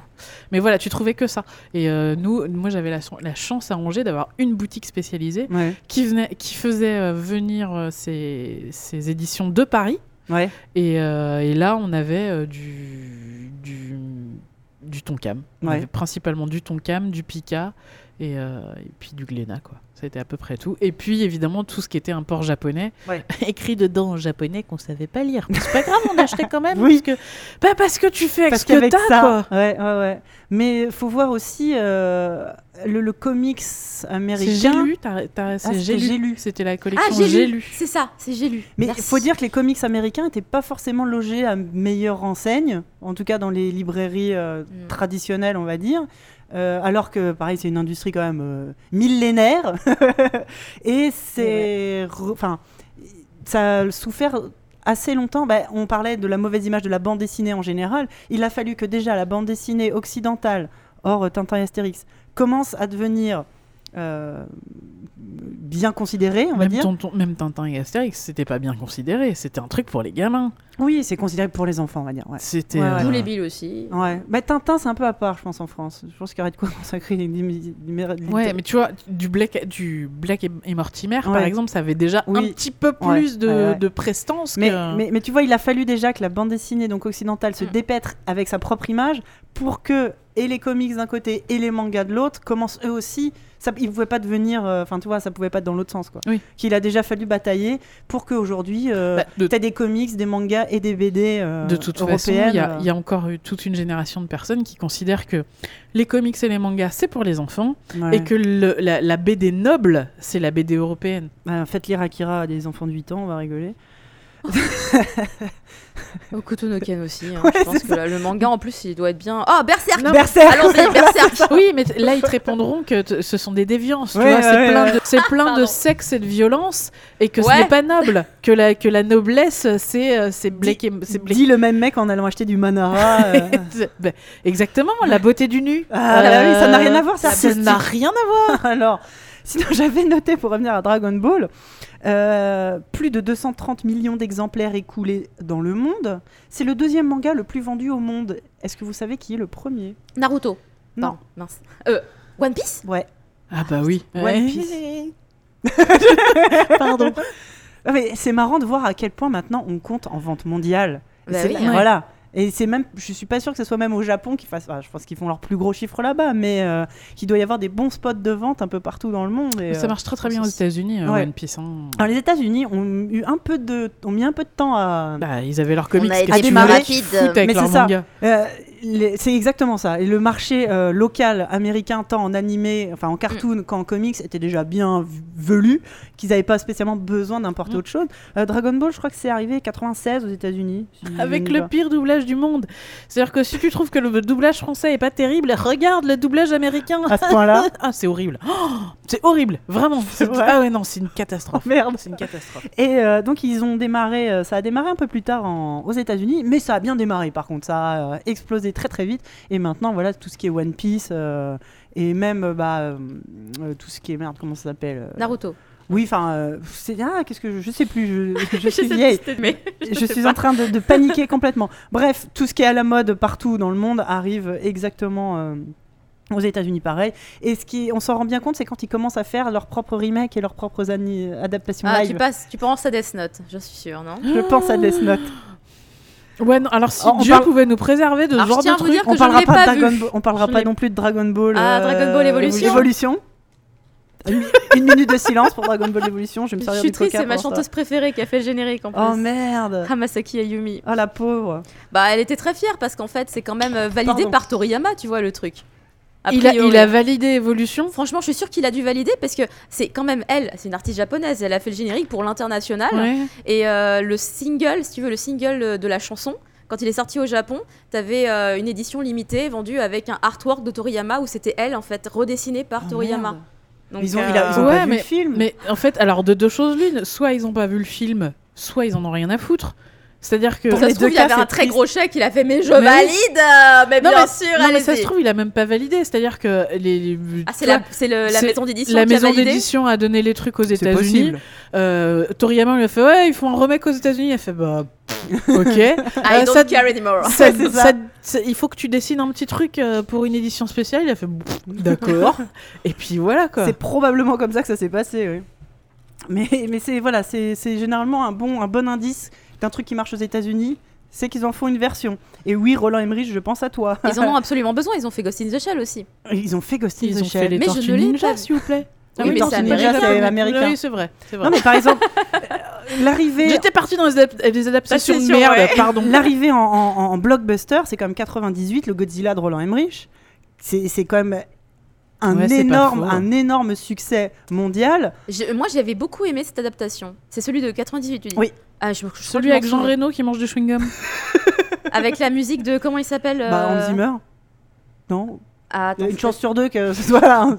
Non, le générique de fin, c'était un rappeur très connu, j'ai oublié. le Ah nom. oui, oui, oui, oui, oui, oui. Donc, Alors, euh, ma connaissance si des rappeurs me... Bah, Là, je suis limitée aussi. Mais du coup, je me, si je me souviens bien, j'avais adoré. Je l'avais vu au cinéma et je crois que j'avais vraiment beaucoup aimé. Mais je n'ai j'avais à ce moment-là, j'avais jamais vu les originaux. Hein. Et Euh, puis qui t'avais sont- quel âge en 98 J'avais euh, 13 ans. Voilà. Voilà. Ouais, voilà. Non, après moi je dis ça, j'ai jamais vu. Mais ah bah, euh, ah bah, bah, c'est pas grave. oui, T'as- non mais c'est c'est pour montrer à T'as quel de la point chance. quand quand des gros studios américains commencent à s'intéresser, c'est que généralement Ouais. c'est que c'est bien dans la culture. Et c'est ce qui a- nous a permis d'avoir euh, Pacific Rim euh, de Guillermo del Toro il y a quelques années aussi. Mm. Donc la musique c'était David Arnold, Oh, la bah. composition. Pardon. Et je trouve pas le nom du rappeur. Non mais je, je, je vois, ouais, mais c'est pas grave. Euh, après, pour... Il est euh, super connu. C'est la fille qui insiste. Euh, connu, gars. juste un petit mot sur Pacific Rim, où, où, euh, c'est quand même un réalisateur mexicain qui fait un film américain. Puff Daddy? C'était peut-être Puff Daddy. Mais ouais. mais je crois que c'était lui. Quand je disais qu'il était connu. voilà. bah oui. Si moi je connais son nom, c'est qu'il est connu. Oui, je crois que c'était lui. Et j'avais adoré. Alors que j'aime pas trop le rap de base, mais j'avais adoré du coup dans le contexte du film et tout Bah, ça. en fait, le- le- la, la bande originale était basée sur du rap rock. Des chansons d'artistes rap rock. C'est c'est- c'est Tel le mot rock, je pense. Puff un peu mieux Fighters. Green. Day, euh, Ah, mais voilà. Ah, on sent plus le rock que le rap quand même. hein. C'était sympa, dis donc quand même. Puff ça. Daddy, Jimmy Page quand même. hein. Oui, c'est ça. Mais oui, c'est ça. Puff Daddy, Jimmy Page. Jamiroquai, Le, euh, euh, tu sais, le. La rencontre Blau. incroyable, quoi. Ils avaient bien réussi niveau musique aussi. hein. Il Pourquoi fallait tu bien parlais qu'il de qu'il Guillermo réussisse del un truc Toro dans ce film. Oui, je, je- je- je voulais parler de Pacific Rim parce que moi, c'est un film quand même qui m'avait marqué. euh, pour, de ce point de vue-là, le côté euh, mondialisation du truc. Donc, un film de kaiju réalisé par un Mexicain avec un studio américain qui était quand même visuellement assez ouf, et puis on avait des gros mechas qui se battent contre des grosses bêtes. Et c'est ce que un otaku tu de veux- mecha, c'est pour Ouais. ça. c'est que- c'est ce que tu veux aller voir au Cinoche quand tu veux voir ce genre de truc. Et c'est quand même un film qui t'en met plein la tronche pour ça. Enfin, c'est et, et ça, c'est un film donc qui est sorti en 2013 Mm. et c'est euh, la, la bonne synthèse de de- d'un mélange de cultures euh, occidentales, latines, euh, euh, japonaises. euh, et enfin, voilà, moi j'ai bien aimé. J'ai pas revu depuis, mais j'avais adoré au cinéma Pacific Rim parce que je- on a tous envie de rentrer dans un mecha. Enfin merde, on a grandi devant Goldorak quoi. Et puis les- tous les fans d'Evangélion attendent un film Ah, voilà. live quoi. Non, non, non, non, pas de film live, s'il vous plaît. Non, pas celui-là. Je tiens. Ah si, ah, si, Mon est su- Kokoro ne tiendra pas le coup. s'il est super bien fait, euh, ça, ça peut être super cool. Est-ce qu'on a déjà. Ouais, bah alors faudrait que ce soit Guillermo del Toro. Ah bah, voilà, non mais que oui. fait Guillermo del Toro Pour favor, euh, s'il vous plaît, wishlist. Mais c'est ce qu'on c'est ce qu'on retrouve aujourd'hui euh, maintenant, c'est- là où je voulais en venir, c'est des réalisateurs, acteurs, producteurs, ce que tu Mm. veux, qui ont grandi avec cette La culture, même culture, ouais. qui avec leur propre culture. L'avantage qu'on a eu en France, nous par exemple, c'est qu'on avait de bons dessins animés. Je, pr- je reprends l'exemple des dessins animés euh, locaux. On avait aussi beaucoup d'imports de dessins animés américains et aussi beaucoup d'imports de dessins animés japonais. Tous les gens qui ont grandi entre les années 70, 80, 90 en France, en Europe occidentale, on a eu les trois les trois cultures principales euh, occidentales. Et, aujourd'hui, c'est une super richesse. Là où les Japonais n'avaient que les trucs japonais et quelques trucs américains, et les Américains avaient des trucs américains et un peu de trucs japonais. On a, la chance d'avoir ces- toute cette culture-là. Et aujourd'hui, tout ce qui est euh, voilà, réalisateur, producteur, machin, ont, ont des racines bah, euh, geek, euh, otaku, euh, et ça se, ça se ressent dans pas Ça mal me de rend productions. tellement triste de savoir qu'il y a des petits japonais et des petits américains qui sont passés à côté de, de, de, de films, de dessins animés d'a- d'animation française tels que Le Roi et l'Oiseau. Ah ouais. et, euh, Ah bah attendez, mon mari est français, il ne l'a jamais vu. Il est Oh. né dans les années 70 Bah alors, qu'est-ce qu'il fichait? Ah bah je lui ai bien demandé Et il m'a dit bah je sais pas mais je l'ai jamais vu. Je lui ai dit ah bah écoute si j'avais su je me serais pas barré avec toi. c'est c'est un grand classique quand Ouais, même. ouais. Oui, Comment non, tu passes c'est à magnifique. côté quoi. Puis il est passé à la télé plein de fois. Bah Ou oui. alors j'hallucine. Non, non, si, non, non, mais. Moi j'attends encore un peu pour le montrer à mon fils parce qu'il est quand même un peu bizarre hein, ce film. Ouais, Mais, ouais, euh, ouais, ouais. Moi je l'ai maté, j'étais enfant, c'était genre un soir de Noël, ça c'était programmé pour les périodes de Noël et tout. Je me souviens que j'étais enfant, j'étais là. Moi, Quand j'avais même, vu euh, à une soirée de fête d'école. C'est-à-dire qu'il y avait la fête d'école et le soir, les parents et les enfants faisaient un énorme barbecue. Et les parents, pas cons, euh, picolaient autour du Bah oui, barbecue, normal. prenaient tous les gamins, les mettaient dans une salle commune devant la télé, Bah oui, tout seuls. évidemment. Oh mon dieu Et euh, voilà, nous, La violence des publicités devait être horrible. Ah, mais c'est cool. Ouais. Mais, mais c'est ça, il y, a- y y une richesse de, tout, euh, de tous ces trucs-là. Et comme on parlait tout à l'heure de, de, de, de gens qui se. notamment Mobius, et, Mm. mais qui, qui, qui prennent plein d'influence. Mais aujourd'hui, maintenant, même un type comme Tarantino qui, est- qui a grandi Mm. ouais, en regardant autant des westerns que des films de Kurosawa. Et, et tu Il a fait Kill Bill. Ben oui, non mais et c'est et c'est ça qui est chouette de, de voir de voir tout ça aujourd'hui, euh, toutes ces toutes ces cultures qui euh, Qui se rencontrent. qui se rencontrent et euh, ah si je voulais. Alors j'avais noté aussi en termes de, de, de- de phénomène Dragon Ball qui avait donc lancé un peu la mode il y a eu le phénomène Pokémon. Ca- Attrapez-les tous. alors là je pense que ça a fini d'en- Les d'enfoncer le clou de tu l'aimes le Japon? Blah, bah, en voilà Euh, pareil, on va essayer de passer assez vite parce que Pokémon, on en de quoi. Ouais. Ça continue encore, tout le monde est fan, les gosses d'aujourd'hui, les grands. Ils sortent un nouveau film. Je vais peut-être aller le voir pour vous le raconter. Ah bah ouais, comme t'avais fait. Le 20e film là? Ouais. Parce que en fait, figurez-vous qu'il y a eu la diffusion en avant-première mondiale à Japan Expo cette année et que c'était moi qui ai présenté l'événement euh, sur scène. Ah oui? Voilà, tout à fait, sur la scène Yuzu. Et il y Le avait. jeu euh, te choisit. C'est toi Tout qui. à fait. oh purée, mais si j'avais su, je serais venue avec le t-shirt que j'avais sur scène. Ils ont fait un t-shirt Bah non. spécial pour le steak marqué. Non, parce Bah non, que tu serais repartie toute nue. Ah ouais, j'ai bien fait en fait, alors excusez-moi. Mais du coup, c'était super parce qu'il y avait donc le réalisateur de tous les films Pokémon, c'est Ouais. toujours le même. Et il y avait la chanteuse originale du euh, premier générique de Pokémon qui donc faisait euh, le générique de ce film-là. Puisque comme c'était le 20e, c'est un anniversaire et tout, ils ont refait une. T'étais pas à Japan Expo cette Mais non, année j'étais pas à Japan Expo, je bossais, je, je pouvais pas. Je... Je suis tellement désolée. Et il y avait Pikachu sur scène aussi. Oh Voilà. je, je voulais aussi faire une. On va vite changer de sujet parce que je dirais. Je voulais faire un point particulier. On va essayer d'a- d'aller un peu vite. Donc c'est vrai qu'on est un peu dans le name dropping, mais il y, a- il y aurait tellement à dire. Je voudrais faire un point particulier sur Power Rangers. On parle de, de- de- d'Américains qui, qui, euh, qui acceptent la culture japonaise. Là, on va parler d'appropriation culturelle avec Power Rangers. Si vous savez comment c'est fabriqué les Power Rangers, enfin, vous devez déjà savoir. Moi, je sais aussi. Donc c'est oui. toutes. euh, Tu veux nous raconter un peu l'histoire des Super Sentai En parler vite fait, non? Tu, euh, Alors, tu je suis pas près forcément aussi cultivé que d'autres, genre euh, Alex Pilot. Je pense que alors, lui, il doit euh, maîtriser grave le sujet. Mais euh, enfin, c'est vrai que les Sentai euh, ou les. euh, alors attends, il y a d'autres noms. Il y a le, il y a un autre nom en fait parce que il y a des catégories pour tout. Mais en gros, dès qu'il y a des super héros de ce genre hein, qui viennent euh, affronter des méchants, qui en plus à un moment deviennent grands comme quatre immeubles. donc c'est c'est une des recettes du Sentai. Ah, le Tokusatsu aussi. Ouais. Là où ça- il y a encore des héros, mais c'est un autre concept un peu différent. Mais c'est vrai que du coup, ça, euh, bah, comme il y avait les bioman, en l'occurrence, qui sont arrivés jusqu'à chez nous. Voilà, nous on a, eu les, on a eu les quelques premiers Super Sentai euh, directement arrivés du Japon. Ah, il y avait XOR aussi. On a eu XOR, on a eu Bioman, on, on en a eu plein d'autres qui se sont Euh, appelés Bioman Sullivan, euh. 3, alors qu'en fait ça n'a rien à voir avec Bioman, mais bref, pour Et jusqu'au moment où les Américains, Eh, on vous rachète vos scènes de combat. Mais on va y mettre des occidentaux, euh, là, là où il y a tous les japonais. Exactement. On enlève et puis euh, on va refaire le générique, hein, euh, ok On va faire Donc- Power Rangers. c'est le, le producteur euh, israélo-américain Haïm Saban, qui était aussi... qui- Ah mais oui, lui c'est Lui, lui qui a créé les Power Rangers. C'est lui aussi, si vous avez encore les, vos 45 tours de générique des années 80, généralement c'est produit par lui. C'est... euh, au- me- grâce à Haïm Saban, vous avez pu avoir tout ce dont on vient de parler. Mais j'ai les CD des génériques, euh, il y avait- Olivier Fallet avait fait Logarithme, il Ouais. avait fait des collections, il y avait les collections Saban. Bah oui. Et Donc, euh, c'est pour ça que le nom complet est euh, Saban's, Haïm Saban's Power Ranger. Oh Tu vois, c'est un peu comme euh, Sid Meier's Civilisation. Et donc, comme tu l'as dit, il a racheté. Bizarrement, j'ai plus de respect pour un que pour l'autre. Mais euh, bon. Mais tu peux, tu peux pas juger comme ça. Tu peux pas juger Sid Meier comme ça. hey Don't touch Sid Meier. Euh, et donc, c'est ça, c'est ce que tu as dit. Il rachetait tout. Donc, les, les, les Super Sentai, il faut savoir qu'au au Japon, tous les ans, il y en a un nouveau. Et ça change complètement. Enfin, c'est le même principe, mais c'est une nouvelle histoire. Je sais Et- pas si chaque chaîne de télé a le sien, mais tous les ans il y en a un nouveau. Tous les ans, il y en a un Et nouveau. il y en a plusieurs. Ouais, il y a. euh, Attends, c'est quoi? Kamen Rider. Tous les ans il y a un ah Kamen oui, Rider. Kamen Rider. Ça, ça a dû arriver jusqu'à chez nous, les Kamen Je Rider. sais même pas ce que c'est. C'est pareil. Je crois que dans Kamen Rider, il y a des véhicules en plus. Ouais, bref. Ah, mais c'est pas les mêmes à chaque fois. hein. Il y a le truc spécial train. C'est le- vrai en plus. Je je crois que récemment j'ai vu un truc qui ressemble à Kamen Rider, mais genre spécial otaku. Le mec qui se transforme en console de jeu presque, tu vois. Il a des consoles de jeu partout. Ça, je je suis épatée. Putain, j'adore. génial. Et, et- et donc, ra- rachète ces concepts-là un par an, Mm. euh, garde toutes les scènes de combat en costume, où on ne voit pas les acteurs, et fait redoubler, euh, re- re- euh, filmer les scènes euh, an- anonymes par des acteurs américains. Et donc, ça s'appelait brandé Power Rangers. Ça a directement cartonné. Avec un côté un, peu plus euh, loufoque en fait. Euh, Power Rangers, ils rajoutaient des, des personnages un peu rigolos, un peu débiles. Euh, C'était traité de façon plus.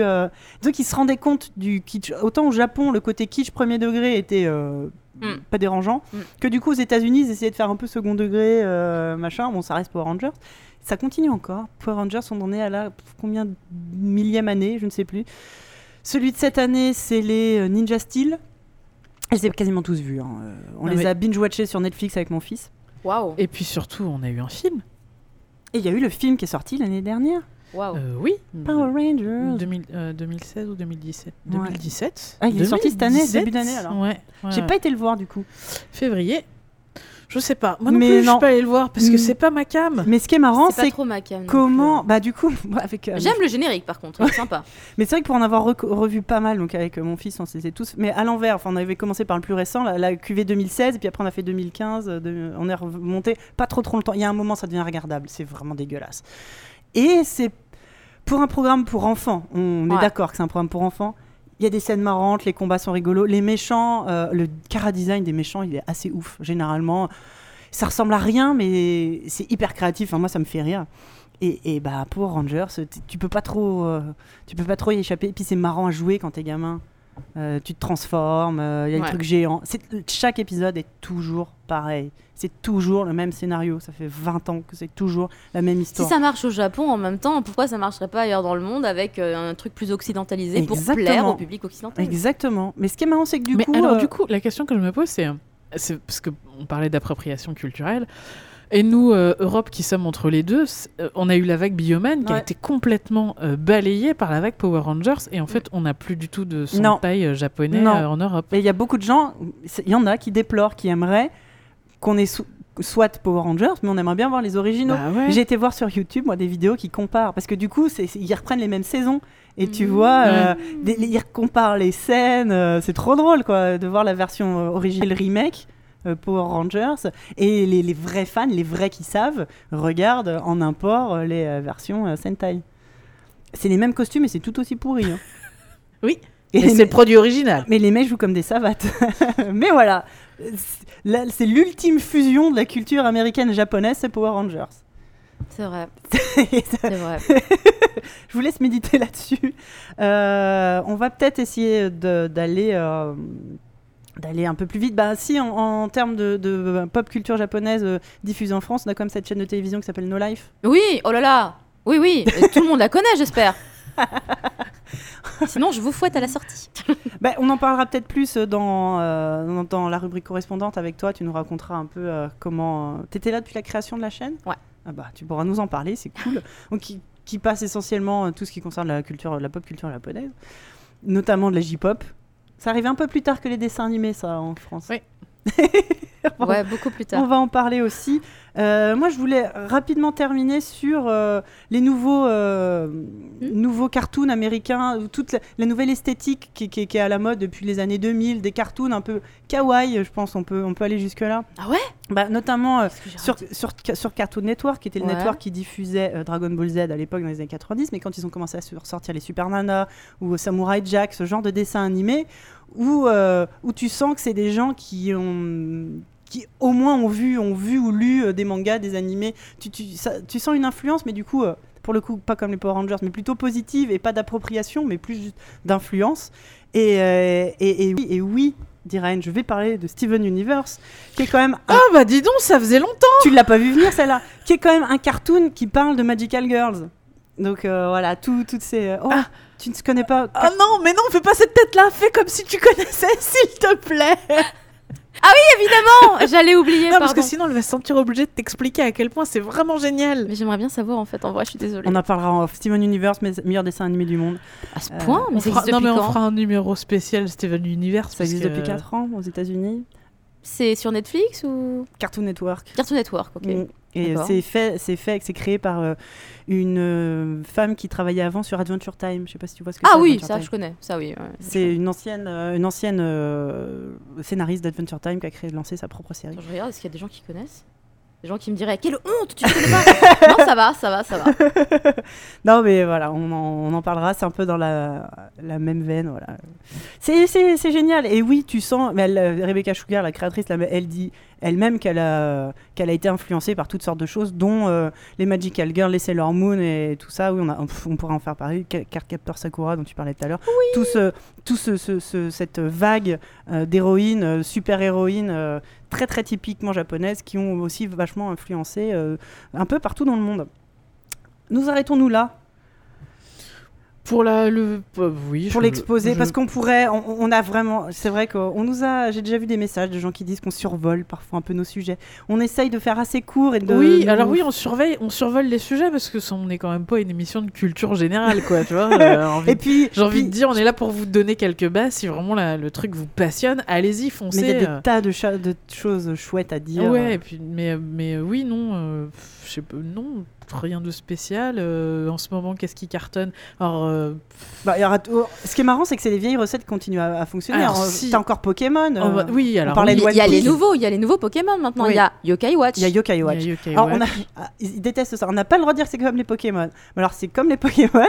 T'as as des, t'as des nouvelles générations tous les ans. Qui il faut tous pas les ça attraper. Qui n'aime pas Il ça faut- il y a les jeux vidéo, il y a les dessins animés. Mais Yokai Watch, c'est pareil, ça marche très bien. Mais c'est la boîte qui fait euh, le truc de foot là, le jeu de foot. Euh, Inazuma Eleven. Inazuma Eleven, c'est c'est la level, même c'est boîte. level 5 qui Level fait ça. 5, voilà. C'est ceux qui font aussi Professeur Layton. si Oui. je dis pas de. Exactement, ouais. Mais je trouve que franchement, euh, Nino ça marche Kuni, très bien. C'est pas C'est eux Nino Kuni, je sais plus. Je sais plus. Peut-être. Mais oui, Euh, ça cartonne. Et c'est dans le genre, c'est pas mal. Moi j'aime bien hein, le design et tout. Moi mon fils il a un t-shirt Yokai Watch. euh, je lui fais Jibanyan c'est le meilleur parce que c'est un Chat, voilà, exactement. Tout à fait compris. Ah, je les ai tous vus, hein, les, les Yokai Watch, euh, Ah, forcément. pour le coup, non, pas encore. Mais... Si, si, plusieurs fois. Mais ce qui est cool, c'est que ça s'inspire en plus des yokai, de vraiment la culture Oui, japonaise. tout à fait. et ça participe à exporter euh, une partie de la culture japonaise. Alors, ce que je euh, trouve partout, quand même encore un peu dur, euh, c'est du coup parce que ça a beaucoup de succès au Japon, donc je connais bien les génériques par exemple. Ah oui Ça marche, ça cartonne dans les charts et tout. Du coup, je les ai réentendus en français quand j'ai vu le film Yokai Watch qui est sorti là au déçu, mois ouais. Et bah en fait, je m'attendais vraiment à pas apprécier. Ah oui Et en fait, l'adaptation est très réussie parce Ah, qu'en bah, fait, le générique de fin, c'est une espèce de, de medley de tous les génériques. Ouais, Et mince, ils sont bien débrouillés déjà pour traduire ouais. et euh, pour euh, trouver des voix qui ressemblent vraiment aux voix originales japonaises. Du coup, en fait, finalement, c'était pas dégueulasse. Ah ouais. Mais, Mais genre moi, pas dégueulasse. Ce qui me fait rire, enfin, c'est la fois, c'est les traductions des noms, parce que c'est comme Pokémon. Ah non, mais sont des jeux de Nathan, mots. Nathan. Alors déjà, oui, alors, le, le héros qui s'attend, il habite à Grandval. Grandval au Japon, bien sûr. Mais oui. Ah mais tu vois ça, je pensais que ça avait disparu ça avec les années peu- 90, mais non, tu mais vois. non. Ouais, non, ouais, ouais, non. Des, des, des copains de classe qui ont des noms super compliqués. euh, Mais pas de héros de dessin animé mais avec des un, noms japonais. un- héros de dessin animé qui, qui s'appellerait, euh, je sais pas moi. euh, Je sais pas comment il s'appelle d'ailleurs. japonais euh, le héros de Yokai Watch en japonais. J'ai fait un article. Non mais tu vois, c'est comme euh, nom, Sacha mais- dans Pokémon, mais à Ouais. la rigueur c'était les années 90. Mais aujourd'hui, Mais oui, mais il a un nom euh, complètement différent. Et c'est ouais. même pas un truc avec un N, parce que je sais que Sakura, quand Sakura, la première lettre du prénom japonais, ils ont fait euh, comme dans. Nadeshiko, c'était Nathalie, euh, Comme, Tomoyo, c'était euh, bah, Tiffany. Tiffany, euh, là, bah, c'est comme- même pas le cas. Là, c'est même pas le cas. comme dans Ranma, Akane qui est devenue Adeline. euh, Ah oui, oui, oui. C'était voilà, il prenait la Encore, première à lettre. cette, à cette époque-là, encore, je me disais, bon, peut-être qu'ils auraient pas trop le choix, machin et tout, mais bon, quand tu vois que ça continue, tu dis, bon, ok. Mais vraiment, moi, ce qui m'a le plus gêné, vraiment, par exemple, du coup, dans le film euh, Yokai Watch, parce que j'ai pas vu l'animé, c'est euh, le fait que toute la graphie des noms des villes, des Oui. lieux et tout, en anglais. Tout Ah ouais est en anglais. Dans le dessin animé, dans, dans le dessin animé, Il c'est s'appelle des Keita. Keita. Keita. Oui. Ah Bah, oui, ah, donc, c'est hyper dur à prononcer pour un enfant de 5 ans. par rapport à Nathan. Keita Nathan, ok. Mais et là, c'est Nathan. En plus, il a un nom anglais, je crois. Oui, puisque forcément, je crois que c'est en fait c'est une boîte euh, Ah, je sais plus son nom de américaine famille, qui s'occupe de la diffusion à l'international. Nathan. Nathan Adams. Adams. Adams, Oui, c'est ça. voilà. Bah, Amano. Ouais. Et, et- et non, tu sais, c'est par exemple quand il passe devant la gare, t'as écrit, t'as un vieux, euh, un vieux cache Photoshop avec écrit gare en Val, en, tu sais, en comicsant, et tu vois que c'est collé par dessus, là où c'est censé être écrit en japonais. Je suis ah, mais non. mais Ah mais dans le film ça a été hyper bien adapté. Par Ah ouais. contre c'est bien ré- re- Ah oui, redessiné et tout, mais c'est en anglais. Moi ouais. ça c'est con, ça me gêne en fait. Laissez en japonais, habituée, euh, putain, on s'en fout quoi. Enfin bon, bref. Mais bon, voilà, c'est comme ça. Donc c'est bientôt comme ça. Peut-être. le, truc, c'est que s'il laisse en japonais, il faut quelqu'un en voix off qui fasse euh, la lecture. Ah oui, ça c'est. Ou ça, alors une chiant. petite astérix avec le truc écrit, mais ils savent pas lire les enfants Ah, c'est ça, ça. pour ça qu'en que ça soit- général, quand t'arrives devant la gare, t'entends une voix qui fait Garde, Garde Grandval. Grandval. Bah, ça c'est comme dans les vieux Tex Avery où euh, il marque explosif, attention, nourriture Oui. pour oiseaux. Et j'ai mis vachement longtemps avant de comprendre qu'en vrai, il y avait personne qui disait. C'était juste pour traduire ce qu'il y avait écrit. Et pourquoi vrai. dans des dessins animés muets, il y avait une voix qui traduisait ce qu'il y avait à l'écran C'est vrai, mais c'est vrai, ça me revient, c'est vrai. Donc on a les mêmes problèmes avec l'animation japonaise qu'on avait avec l'animation américaine il y a 50 ans. Tout va bien. Il y a du progrès. Il y a encore du progrès. Arrêtez de traduire les noms, c'est pas la peine. On s'en sort. Ils refont pas les chansons déjà. Là, il y a un point. Il y a Ouais. un point, pas parce que Pokémon, ils ont tout refait. hein. Ouais, C'est tous les génériques américains qu'on connaît ouais, en fait. ouais, c'est vrai. Les Japonais, en fait, en vrai, ils sont ça- jamais arrivés En vraiment fait, chez nous. c'est arrivé chez nous en passant par les États-Unis. Ouais. Ça, a fait un- ça fait le tour de l'autre côté. Mais c'est ça, en fait, il suffit qu'il y ait une boîte qui s'occupe de la diffusion internationale et puis bah tout de suite, et bah, ça passe par là. Donc voilà. Ouais. Mais ouais, arrêtez Dommage. de traduire. Mais même, tu vois, on, traduisait aussi les séries américaines, les prénoms des séries américaines dans les années 50-60. On continue à traduire les noms. euh. Non, je crois que par exemple Naruto, ils n'ont pas changé les noms. Non, Non. mais ça, c'est c'est arrivé différemment chez nous pour One le Piece coup. non plus, ils n'ont pas dû changer les noms. Euh, Si Ça, je connais pas si, assez One Piece. euh, attends. Pareil, je connais pas. Il y, a assez. des, il y a des trucs, i- ils ont gardé euh, une majorité de choses, mais il y a des choses qu'ils ont traduites. Enfin, les- le choix de ce qu'ils ont traduit et de ce qu'ils n'ont pas traduit est assez nébuleux. Mais je, sais- je sais que les, les personnages principaux ont gardé Ouais. au moins leur nom. Ouais. euh, Nami, elle s'appelle Nami, tu vois, Ouais. elle s'appelle pas Nadia. Euh, C'est déjà pas mal. Nathalie. ou, euh, Ou on ne sait pas trop quel autre prénom. Oui, c'est C'est ça. ça. mais Naruto, je crois qu'ils ont tout gardé. Ouais. Naruto, il me semble qu'ils ont tout gardé. Et là, la, la série Même qui les noms suit, des ils ont, ils ont tout gardé aussi. La Boruto, ils gardent tout. euh. Mais enfin, parce que tu tu t'habitues au bout d'un moment à avoir des personnages avec des noms comme ça. Bah... Mais je pense que c'est vraiment un problème de diffusion. À partir du moment où il y a une entreprise, euh, comme, comme, voilà, comme une entreprise américaine qui prend le truc, elle le prend sous le bras, elle fait bon, bah c'est parti. Alors que là, euh, bah, tout ce qui est Naruto et Boruto, c'est pas passé par les États-Unis pour arriver chez nous. hein. Je crois que ça c'est géré directement avec Kana, ou je crois que, je crois que c'est Kana qui, avait les droits en, un temps. Mais là, je sais que Boruto, ça arrive par ADN, Mhm. donc c'est du simulcast, c'est-à-dire qu'on l'a fraîchement euh, après la diffusion au Japon. euh, en toutes les qualités. En plus, c'est trop bien. Et du coup, bah, enfin voilà, ils gardent les noms. Enfin, c'est très très Non, bien. mais voilà. Je trouve ça super. hein.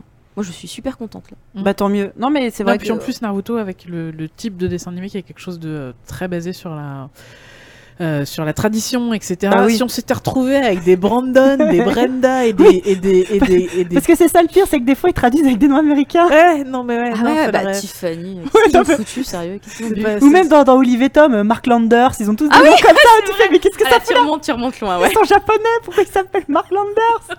Ça n'a rien à voir. C'est vrai. Ou Nicky Larson. Putain, Ah ouais, Nicky Larson. je suis japonais, je m'appelle Nicky Larson. Bah non, ça se voit si tu t'appelles pas Nicolas, quand même. En même temps, c'est- ça claque toujours plus que Marc Dupré. Ah oui, oui, oui, c'est vrai. que- Ouais, oui, c'est oui, s'il l'avait appelé. Rogue. Ouais, ouais. Ouais. C'est qu'ils voulaient donner, je pense, un petit côté. C'est quand même pas français. Exotique. Mais japonais, on comprendrait pas. Alors on va prendre les États-Unis. Regarde, il y a des buildings comme Bah c'est ça. Et puis le mec, il est, que il est agent, agent secret ou je sais pas quoi, espion. Ouais, on va l'appeler Nicky Larson. Ah. Laura, elle s'appelle Laura du coup. aussi. Je me dis, mais n'importe quoi. Mais c'est ça, on leur donnait des noms américains. Cessons de nous faire du mal tout de suite. Et je ne vous reparlerai pas de la traduction de Cat Size Pff, avant de m'envoler dans, dans un nuage de gêne. je pense Ou un est, nuage magique. Ouais, c'est pardon. il est temps de passer à notre rubrique correspondante.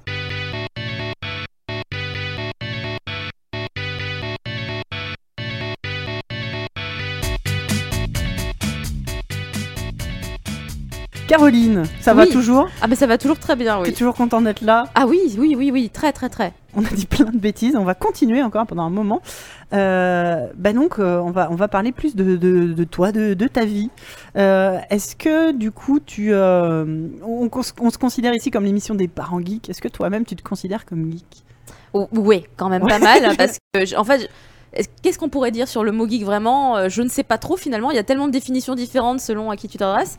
Mais. euh, C'est- Nous, on le définit comme euh, ayant des affinités avec les mondes de l'imaginaire. Tu vois, c'est très vaste. Ah bah alors je me considère dedans, ouais. Parce coup, que le monde plus- de l'imaginaire est très vaste Mais aussi. oui, non, mais c'est ça, c'est l'avantage. c'est que ça couvre Mais autant coup, les voilà, jeux chacun- vidéo que euh, le, le- le Et cinéma. du coup, est-ce que tu serais plus tendance otaku Oui, enfin beaucoup plus en tout cas, quoi qu'il en soit, tourné vers le Japon Ouais. de manière très certaine. Euh, je baigne dedans, donc déjà par tout ce qu'on a dit, hein, je baigne dedans depuis mon enfance grâce aux dessins animés.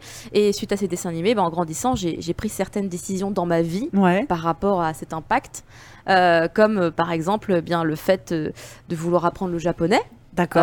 J'ai voulu essayer d'apprendre au lycée avec Ouais. un petit bouquin, mais ça marchait pas trop. Mais euh, il y a un truc j'adorais quand j'étais cool, j'étais dans ce process, c'est que sur Fox Kids euh, et sur la chaîne manga, donc il y avait des dessins animés, il y avait des animés, et sur euh, manga, ils avaient récupéré Dragon Ball GT. J'espère que j'offense personne. Ça un haussement d'épaule poli. Ok, très bien. Et il y avait le générique original japonais avec vraiment, c'était la même chose qu'à la diffusion télé, donc tu avais les paroles Ouais. euh, du générique pendant le générique. Et ça, c'était le petit truc où moi j'ai commencé à m'entraîner sur mes canaux là-dessus. Je répétais, je les écrivais en cours de philosophie et tout. Enfin, c'était un peu n'importe quoi. Un petit salut à ton professeur de philosophie. Ouais, c'était très sympa parce qu'il regardait, il fait. C'est du dessin?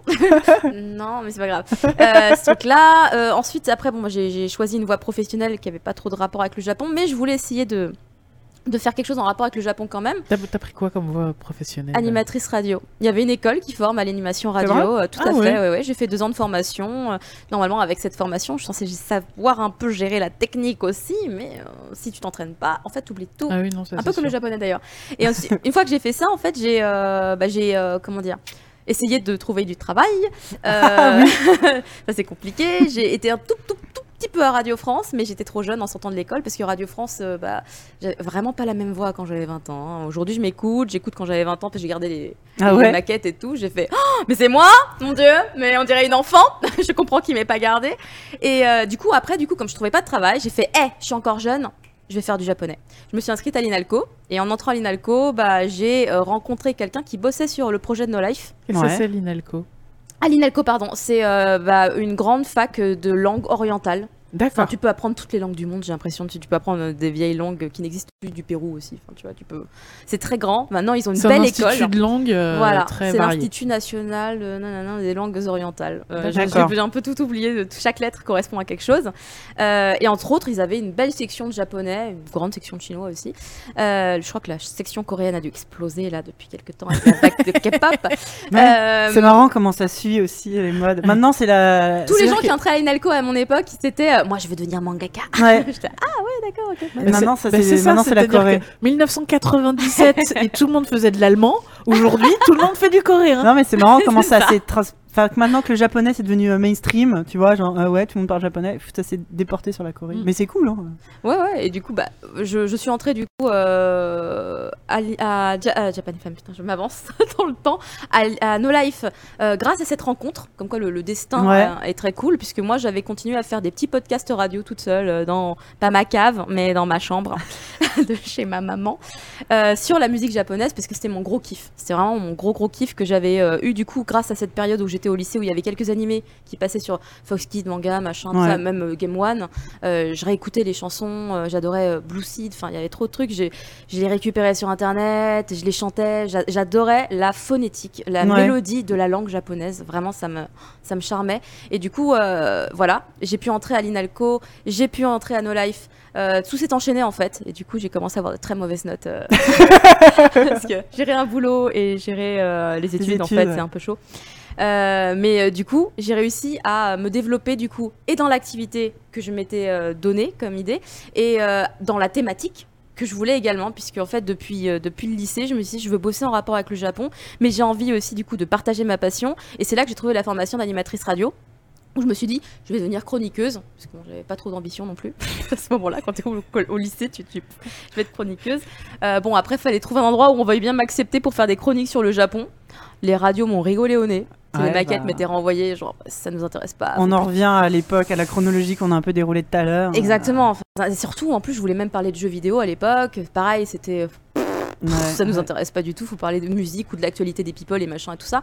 Donc, euh, quand il y a eu No Life qui est arrivé, et en plus, on pensait un peu de la même façon. On voulait parler vraiment des sujets sans avoir ce côté, euh, euh, sais, on, on regarde de haut en disant ah c'est japonaiserie. euh, Ouais, comme On voulait vraiment parler du sujet tel que nous, nous le voyons, avec la manière qu'on a de l'aimer, de l'apprécier, et d'en parler à des gens qui comprennent ce qu'on dit, justement. Et c'est là que c'était vraiment génial et que j'ai vécu des super belles années, euh, du coup, euh, avec No Life, et que j'ai quand même réussi à avoir ma licence de japonais bout d'un moment. Bravo. À force, ouais, merci. Et c'est là, après, du coup, que je suis partie un an au Japon. D'accord. J'ai arrêté de travailler euh, un peu avec No Life. Je, je suis restée employée, mais genre euh, juste. euh, enfin, du coup, j'étais pigée. Voilà, j'étais pas vraiment employée, j'étais pigée tous les mois pour faire euh, ma petite rubrique hebdomadaire sur la chaîne. Et mais j'étais au Japon, voilà, parce que j'avais dit, voilà, je viens d'avoir mon diplôme, je vais aller consolider les bases Non, dans ce raison. pays qui me fait rêver. Puis en plus, je venais de vivre une rupture phénoménale dans Ah. ma vie, une rupture sentimentale. Donc là, c'était vraiment l'occasion de, de partir loin, de me changer les idées, de, de vivre de nouvelles choses. Et je crois que c'est vraiment le voyage que je regretterai jamais, Ouais, tu m'étonnes. même s'il a été interrompu brutalement suite à un 11 mars 2011 euh, tsunami Fukushima. T'étais là-bas? Ouais. Et ça, c'était euh, ça, c'était dur parce que j'ai vécu euh, du coup un. Tu vis un peu, pas forcément un rêve tous les jours parce qu'il y a plein de trucs super difficiles parce qu'en plus les Japonais sont un peu racistes euh, sur certains trucs. Ouais. Euh, donc, mais c'était quand même le rêve que j'avais décidé de vivre où j'étais dans ce pays euh, vraiment. Visuellement, j'étais dans le dessin animé que je voyais quand j'étais gamine, tu vois, les maisons Ikoku, enfin les, les euh, Oui. Juliette Je t'aime, les mêmes décors, les petites maisons, les petits machins, les petits magasins, les. J'étais pas. En plus, j'étais dans le même même genre d'appartement. Le mur c'était du papier. Ouais, J'entendais ouais, les ouais. chats se battre à côté. Mon voisin éternuait, je l'entendais. Enfin, j'étais vraiment dedans et, et c'était génial. Et d'un seul coup, paf, cette espèce de retour à la réalité où d'un seul coup, ce pays que tu connais change mais du jour au lendemain. C'est-à-dire qu'il n'y a plus personne dans les rues. Les gens ne vont plus au restaurant. J'étais dans trois restaurants différents, j'étais serveuse. Euh, les gens ne vont plus au restaurant. Euh, tu vas au combini du coin, donc la petite supérette qui est ouverte H24. Il n'y a plus de PQ. Il y a plus de, il y a plus tous les Ouais, trucs qui peuvent être conservés longtemps. ouais. Il n'y a plus rien. Tu dis, oh ça, ça fait un peu flipper quand même. T'as la queue pour euh, les bouteilles d'eau. T'avais plus d'eau nulle part. Euh, J'étais à Tokyo. Ouais. C'est un peu flippant. Et puis d'un seul coup, t'as tous les gens en France qui te donnent les vraies infos. Parce que du coup, au Japon, l'info, c'était pas la même. Ah ouais Ouais, mais après, il y a les Japonais qui croient, les Japonais qui sont pas dupes. hein. Moi, ma famille japonaise chez qui j'avais vécu euh, en début de séjour, euh, ils me disaient rentre en France. Ah ouais, ça, carrément. ça sent pas bon quand même. Et oui, ils étaient super loin, ils étaient à Hiroshima, donc euh, ils sont pas vraiment impactés, puisqu'en fait, quand j'ai donc fui la capitale avec mon petit sac à dos en me disant, bon, je reviens euh, dans une semaine, je pense, parce que je pensais juste me barrer de la capitale et revenir. En Ouais. fait, non, j'ai pris un avion à Osaka pour revenir en France. Mais euh, enfin, du coup, euh, tu traverses le Japon dans un train, t'arrives à Kyoto, Ouais. t'as l'impression qu'il s'est jamais rien passé. C'était incroyable. En plus, il y avait des coupures de courant partout à Tokyo, puisque du coup, euh, Fukushima, c'était. c'est en fait l'électricité. Tu veux, le truc qui a été impacté là-bas, bah, c'était ce qui alimentait principalement Tokyo, tu vois. Et du coup, tout ce qui touche à la région sud du Japon, Mhm. c'est d'autres boîtes. Donc, euh, eux, ils avaient de l'électricité, eux, Ah, ils avaient rien, vache. tu vois. Donc, en fait, t'as l'impression de changer de pays. euh, c'était un petit peu dingue. Et je crois que je suis en train de m'égarer parce que je Non, raconte non, non, non, non, non, c'est super super intéressant. intéressant. Et euh, on s'est retrouvés du coup dans le sud de la France avec d'autres Français qui fuyaient. Euh, et euh, c'était un peu. Dans me le sud de la peu- France ou le Euh, sud du, du du Japon Japon, excusez-moi, je me mélange. En fait, je suis fait- j'ai fait Kyoto, après je suis partie à Osaka, puisqu'en fait, on avait eu des infos de la part des Français qui nous disaient il y a un avion qui devrait partir euh, de Osaka tel jour. Du coup, enfin, je me souviens, c'était un périple de fou parce que j'étais avec, j'étais la plus la plus âgée, on va dire à ce moment-là. J'avais quoi? J'avais 26 ans ou 27 ans, je ne sais plus. Euh, et euh, j'avais, j'avais donc avec moi une, une petite jeune fille de euh, 19 ou 20 ans, une autre de 18. Elles étaient effrayées. Tu m'étonnes. Je les avais rencontrées euh, parce qu'on rencontre tout le temps des Français à Tokyo. Elles faisaient, euh, elles faisaient un, un échange universitaire et tout. Donc, euh, franchement, je les ai prises avec moi. On s'est baladé, enfin, on s'est baladé, on s'enfuit ensemble. Et arrivé à Osaka, on cherchait un endroit pour dormir parce qu'on savait que le train partait demain à 7 ou 8 heures. Donc, on s'est dit, il faut qu'on trouve un endroit. On va pas euh, aller Mhm. nulle part. Donc, on va voir un, un policier. On dit, euh, Sumimasen, excusez-moi, euh, hôtel pas cher, Omega Ishimasu. et il nous montre sur le plan, tu vois, il dit, Kokoda. Et je fais, ok. Alors, on y va. On, prend- on voit la station à côté et tout. On sort. Et là, on fait, on est au Japon ou on est dans les, euh, dans les plus mauvais quartiers de New York. C'est hyper flippant. Ah Il merde. y avait, euh, j'ai vraiment, mais c'était horrible. Euh, Il y avait des gens drogués par terre dans la rue. Il y avait des seringues, il y avait des trucs. Je fais, c'est par là qu'il faut aller. Il y Bah, avait des gens chelous qui nous adressaient la parole. Ah bah C'était le... pas cher. C'était pas, c'était tellement pas cher. 500 yens la nuit. Ça fait 4 euros la nuit. Ah oui, c'est pas cher. Tu fais non, mais c'est pas cher Avec un peu de chance, tu peux trouver du crack sous ton oreiller en plus. C'est tout Non, bénef. mais il n'y a pas d'oreiller en fait. T'as un, mat- t'as un matelas euh, Il y avait un futon. Il y Voilà. avait- Ouais. alors la pièce faisait la taille du futon. Oui. On avait pris trois chambres, donc ça faisait 1500 yens pour les trois. On est entré, c'était hyper flippant. Il y avait des bains, euh, mais ils étaient réservés qu'aux hommes. On s'est dit, c'est pas grave, on se lavera pas, on s'en Ah, fout. ouais, c'est On clair. paye et tout, on arrive dans nos chambres, on se enferme dans nos chambres, on est là. J'ai peur. On va peut-être dormir toutes les trois dans la même chambre. On a dormi toutes les trois dans la même chambre. On s'est dit, on fait quoi? On allume la télé quand même ou pas? On allume la télé avec une seule chaîne, une chaîne de cul non censurée. Tu vois? On était à la télé. Ok, bah écoutez, et dès qu'on entendait un bruit, tu vois, sur le plancher à l'extérieur, on était en mode, il va nous venir nous violer. Oh, secours. En fait, on paniquait. Car c'est ça de- aussi le Japon. Ce n'est pas que, Oui. que Akihabara. Ah bah non, non, ah non, ce serait trop bien, sinon ce serait vachement plus pratique. Euh, du coup, voilà, ça c'était le petit gros moment de flip parce qu'au final, on a bon, quasiment pas fermé l'œil, on s'est levé le matin, on est parti, on a pris notre train. Dès qu'on montait dans le train, par contre, c'est marrant, on retrouvait le Japon qu'on connaissait. Arrive à l'aéroport, des centaines de Français Oh là là euh, là là. prêts à prendre l'avion. Bah on ouais. a pris un avion République française. C'est vrai. Ouais, c'était comme une espèce de rapatriement. Et du coup, les hôtesses de l'air étaient en fait des gens de l'armée.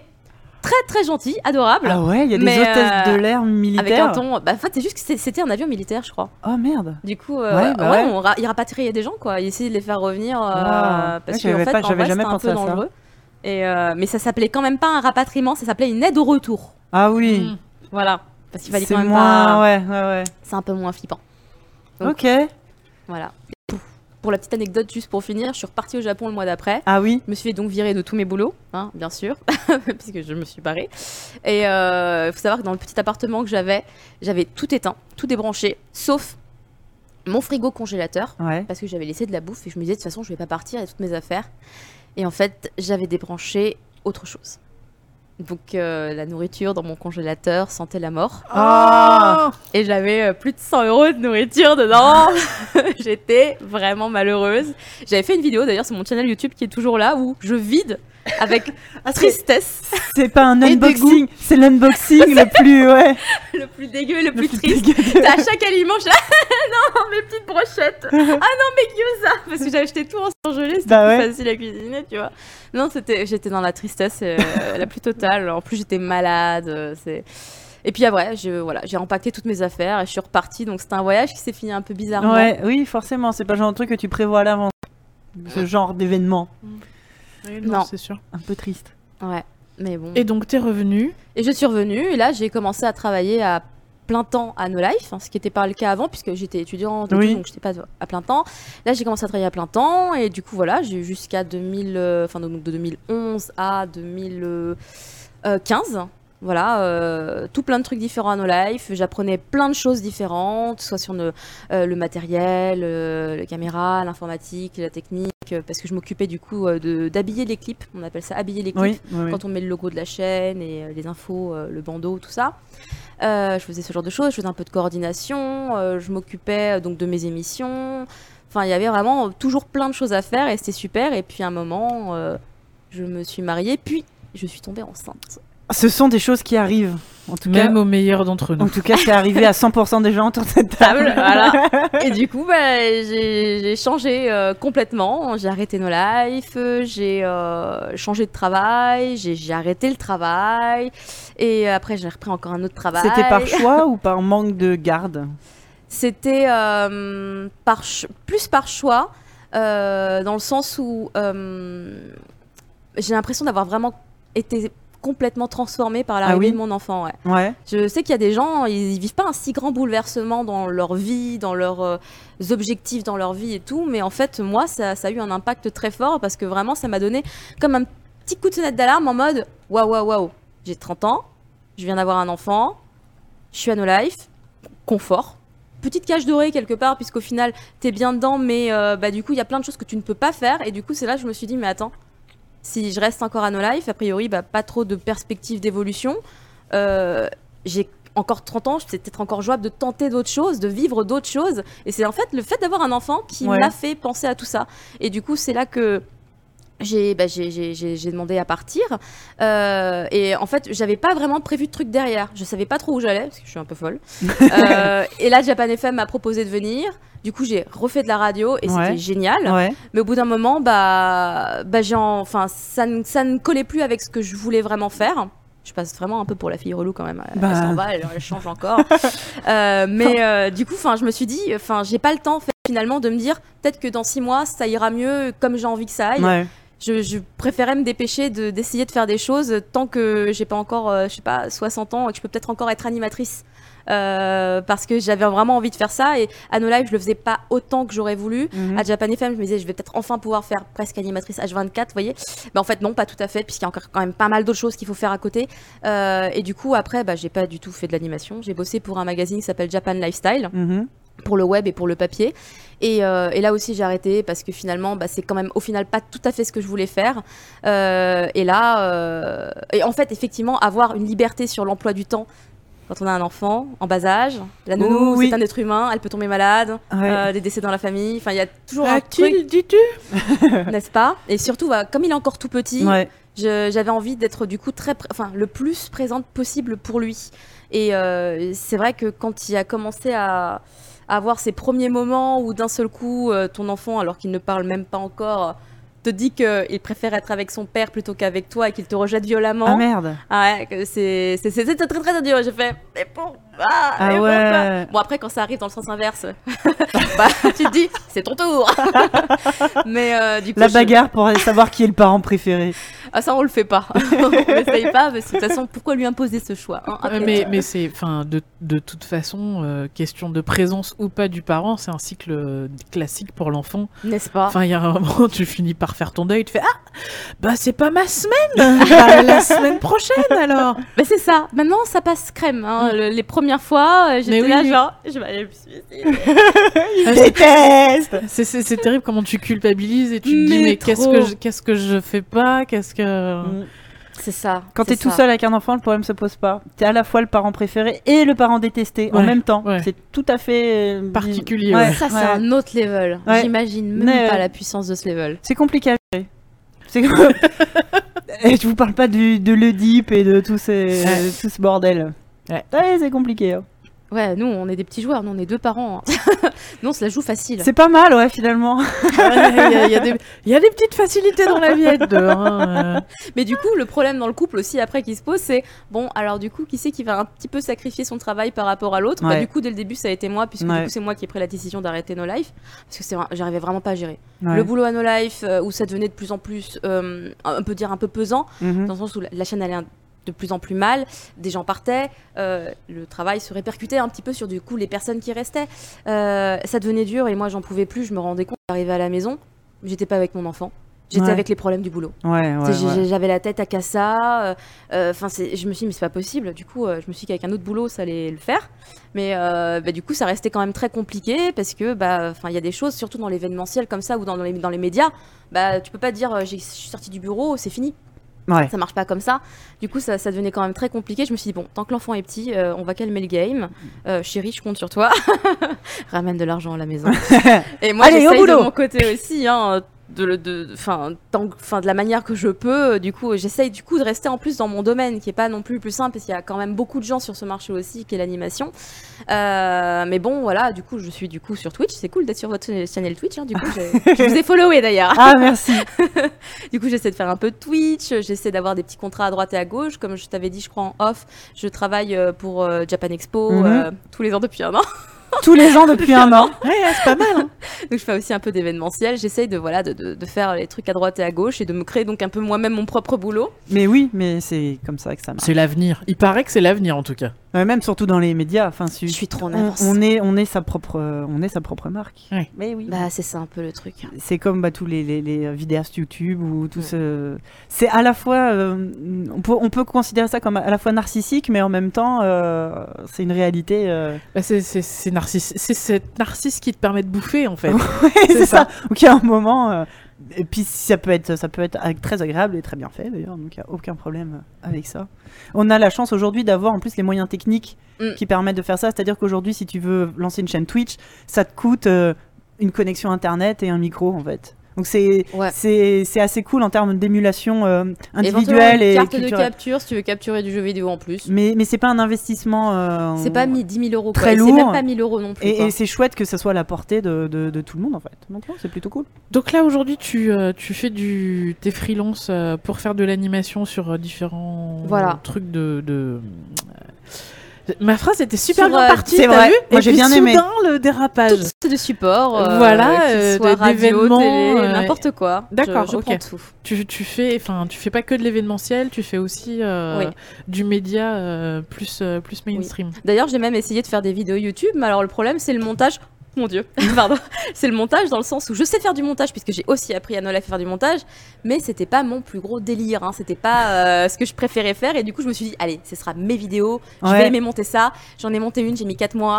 La deuxième, elle est, elle est montée à 70%, mais il y a un détail où j'ai fait, ça passe pas du tout cette blague, elle est trop pourrie. Du coup, je suis bloquée dessus, je me dis, il faut que je trouve un moyen de, de- de- d'enlever cette blague ou de faire un autre truc en même temps. Et je suis bloquée dessus, du coup, depuis 6 mois, je crois, dessus. Donc, les vidéos YouTube, c'est, bon, au final, je, voilà, je me dis, si un jour j'ai moyen de payer un monteur, euh, comme ça, je lui dirais, ça, tu fais ça comme ça, parfait. Ouais. C'est ça que je voulais. Parce qu'autant avoir les idées, les écrire, euh, les réaliser, euh, les tourner, vrai. ça se euh, fait. Mais alors, les monter derrière, je suis là, genre. Putain, j'y arrive pas. Alors que Twitch, C'est un vrai job. hein. c'est c'est direct dessus, tu parles direct avec les gens. euh, S'il y a une interactivité qu'il n'y a pas j'ai euh, eu cette discussion il n'y a pas très longtemps justement, Ouais. bah, parce que bah, nous, pour, que ce soit pour le magazine par exemple, on, Ouais. on- on aimerait euh, faire plus de formats euh, audio, vidéo ou Ouais. quoi. Et a priori justement le YouTube Game est déjà beaucoup trop mis en place. Il y a déjà, Saturation. voilà, il y a déjà les gros YouTubeurs qui, qui ont des chaînes qui marchent bien et que dont le, voilà, dont le, tra- le- le job est cool. Et que c'est très difficile pour des petits nouveaux d'arriver maintenant. La, la place est déjà prise et Mm. que plutôt en ce moment euh, les gens se reportent sur Twitch. Mais en c'est encore euh, un peu ouais. plus facile d'arriver. Donc a priori, il faut plus. euh, J'ai même constaté un sur- autre sur truc, hein, euh, puisque du coup je me suis à peu près lancée en même, pas tout à fait en même temps sur les deux, mais moi ce que j'ai vu c'est que par exemple YouTube, j'ai lancé ça quand? Il y a plus d'un an je crois, et quand tu suis les trucs de YouTube, euh, YouTube bar, enfin il y a, y y des endroits de YouTube à Paris où tu peux aller, Ah on te oui. prête du matos, tu peux filmer, il y a des fonds verts et tout, Ouais, c'est mais cool t'as pas le droit d'y aller si t'as pas 10 000 abonnés. 10 Minimum. 000 abonnés. Ouais. Mais comment tu peux avoir 10 000 abonnés sans avoir la enfin le matos Et donc là je me suis l'inverse. dit, euh, Quand alors- t'as- Quand t'as 10 000 abonnés, on n'a plus besoin de te prêter un fond vert, tu vois. Et du coup, c'est là que j'ai fait, ok, donc euh, il y, a, il y a cette différence-là. Parce Ah ouais. que moi, Twitch, j'ai commencé, ça. Est-ce qu'on peut, enfin, je sais pas trop dire si on peut dire que ça a bien marché tout de suite, mais il y a eu des gens, il y a eu du mouvement sur mon Ouais, channel, ça a ouais, dû être ouais. détecté dans la database. Au bout de quelques jours, Twitch, euh, je pense de manière informatique, m'a contacté pour devenir affiliate. Oui. Après, t'as le niveau partenaire qui est euh, très très loin là-haut. nous, avec ZQSD, on avait essayé de devenir euh, partenaire Twitch quand ils ont quand Twitch s'est lancé en France. Et, Mm. euh, je sais plus, ça c'est c'est mon ami Oupi qui gère tout ça. Enfin, je lui demande. Mais oui. Mais du coup, enfin, moi j'ai fait OK, bah sur Twitch déjà il y a plus de facilité Mm. à pouvoir Ouais, tenter des choses. Parce que du coup, dès qu'on enfin, c'est arrivé super vite le fait de pouvoir me proposer d'être financé. D'accord. Donc j'ai fait euh, ça, c'est super cool et tout. Donc euh, à la différence de YouTube où du coup t'es pas du tout aidé. euh, Ouais. où pas, mais en même temps, il y a tellement de gens sur YouTube, je me dis qu'ils ont peut-être pas le choix. Peut-être qu'ils sont obligés Oui. de mettre un, un barème Je de pense départ aussi, où ouais. ils disent euh, bah, si t'as pas au moins 10 000 abonnés, bah on peut pas, bah, sinon vous seriez 53 000 Ouais. sur la liste d'attente pour venir réserver le studio, machin, nan, nan. Je pense aussi, ça doit être sûrement ça, ouais. Alors que bon, bah la Twitch, tout le monde le fait un petit peu de chez soi, quoi. Ouais. Mais ça, ça reste un super, enfin des super médias et il y a des super opportunités aujourd'hui euh, quand euh, même t'es t'es jeune et tout, que tu veux te Mm. lancer dans des trucs comme ça, c'est vraiment cool. et du coup, avec ton fils maintenant que tu Ouais. m'as dit qu'il vient de rentrer euh, en maternelle, Mais tout à fait, le petit raccoon. le petit raccoon, Je comment tu euh, envisages ou comment tu as commencé à, à vouloir partager euh, ta, ta culture euh, geek otaku avec lui? Ça a commencé très tôt. Déjà avec, euh, bah, en fait, comme je l'ai dit, j'ai une famille au Japon avec qui nous sommes liés euh, par, le- par, le- par le cœur, on va Oui. dire, euh, qui du coup à la naissance de mon enfant m'a envoyé des petits trucs. euh, qui viennent vraiment du Japon, Ouais. Euh, il m'a envoyé, oh là c'était tellement mignon, il rentre plus dedans, un petit kimono, un petit yukata d'été à enfiler pour bébé, il était tellement beau dedans, il m'a envoyé ce genre de truc, il m'a envoyé euh, un, un kabuto, c'est une espèce de petit chapeau de guerrier en papier, euh, et en fait il m'a envoyé plein de petits trucs en, en rapport du coup avec leur culture à eux, Ouais, ouais. euh, alors du coup, moi j'ai un peu moins suivi euh, parce qu'en fait, euh, si tu te renseignes un peu, c'est facile de suivre qu'il y a des, des- des dates. euh, vraiment euh, marquantes chez l'enfant. Il y a 3 ans, il y a 5 ans, il y a des célébrations spécifiques. Ah ouais? Ouais, euh, mais je, là je les ai plus en tête. Mais du coup, moi je les ai même pas faites avec mon fils parce que du coup, euh, je suis tout le temps un peu débordée hein, depuis qu'il est né. Bah oui. Euh, Oui. Mais c'est vrai que j'aimerais bien essayer de recommencer à m'intéresser un peu plus à ça pour qu'ils suivent également peut-être quelques petits rituels Ouais. euh, en rapport avec euh, la tradition japonaise parce que c'est voilà je, moi j'aime ça aussi et euh, du coup donc par tout plein de petits détails des petits cadeaux Anne Panman on connaît pas trop Anne Panman en non, France je connais mais pas moi. c'est on va dire c'est un choupi c'est un choupi like et c'est voilà il a son petit dessin animé Anne Panman bah c'est un c'est l'homme Anne Pan Ah, Anne c'est le, le hanko c'est la pâte de haricots rouges et Pan c'est le pain donc c'est le D'accord. bonhomme pain de euh, pâte de haricots rouges D'accord. Comme euh, un Une bonhomme de de pain de pain d'épices, ouais. ouais, mais en- Mais Non, japonais. on peut dire ça comme ça. Et euh, il est assez mignon, il a un visage tout rond et tout. Et euh, il, c'est le héros des tout petits. C'est le D'accord. héros des tout petits au Japon. Du coup, j'ai des petits objets Anne Panman à la maison. Est-ce qu'il est aussi relou que l'un de trop trop? Non, parce que lui, il ne fait que des choses bien. Ah, L'Anne trop trop, c'est un délinquant. Ah, il faut le dire. Donc lui, il est plus style Peppa Pig. Euh... Il est plus, euh, j'ai envie de dire, euh, carrément même Sentai presque. C'est un peu un petit super-héros. c'est vrai. Et il a euh, ses petits acolytes avec lui, tu vois. Et là, il y a les petits méchants là qui essayent de, Ça a l'air de- trop mignon. Mais non, mais c'est assez mignon en plus. hein. C'est très mignon. D'ailleurs, je suis dégoûtée parce que les Japonais veulent pas mettre ça sur YouTube. Alors qu'il y a tellement de choses maintenant que tu peux voir Bah oui. légalement, tu vois. Carrément. Mais Anne Panman, c'est toujours pas possible. Ah ouais, non, ça reste. du coup, j'avais récupéré un DVD euh, d'Anne Panman et en- mon fils est capable de le mater en boucle Oui. d'une violence. Ouais, ouais, ouais. Surtout qu'il y avait, y a plusieurs rubriques dans ce DVD. Il y a la rubrique de la gymnastique du matin, le petit taïso, euh, où en fait, du coup, bah, ils, ils mettent les mains sur les, ils mettent les mains Ouais. aux pieds, les genoux, la Ouais. taille, les épaules, la tête, et après ça fait une petite mélodie. Tan, tan, tan, tan, tan, tan, tan, tan. Voilà. Mon fils, il adorait faire ce truc. Vous voyez pas, mais nous en live, on a la Corée. hein. Et donc c'est des petits détails comme ça. Et l'un des premiers trucs aussi, alors je crois que c'est pas très bien d'introduire le chocolat très tôt chez les enfants, mais euh, je crois qu'à même pas un an de vie, hein, il a déjà goûté du chocolat tout court. Euh, mais du coup très vite, je lui ai fait goûter le matcha. Ouais. En fait c'est un thé à la base, euh, c'est mon thé préféré, c'est ma révélation de 2009 au Japon, mon premier voyage quand j'étais encore étudiante. Et euh, du coup je lui ai fait goûter ça très vite. Et parce que c'est mon fils, il est devenu accro comme moi. Donc toutes les sucreries que ma famille japonaise pouvait envoyer, que ce soit les Kit Kat au matcha Ouais. ou n'importe quel chocolat au matcha, c'est presque la bataille. presque la bataille. Tu es obligé de partager avec lui, c'est affreux. En vrai, ouais, Est-ce que mais t'en manges en, En vrai, je suis plus grande, donc je gagne. non ça pourrait être ça, mais en fait, c'est ce, ce petit côté du sacrifice maternel. Ah ouais, sais. non. Ouais. Moi, je partage pas tout. Non, il y a des trucs que je, que je planque, hein, je lui dis pas. hein. Alors là. Bah, j'ai commencé à en planquer quelques-uns.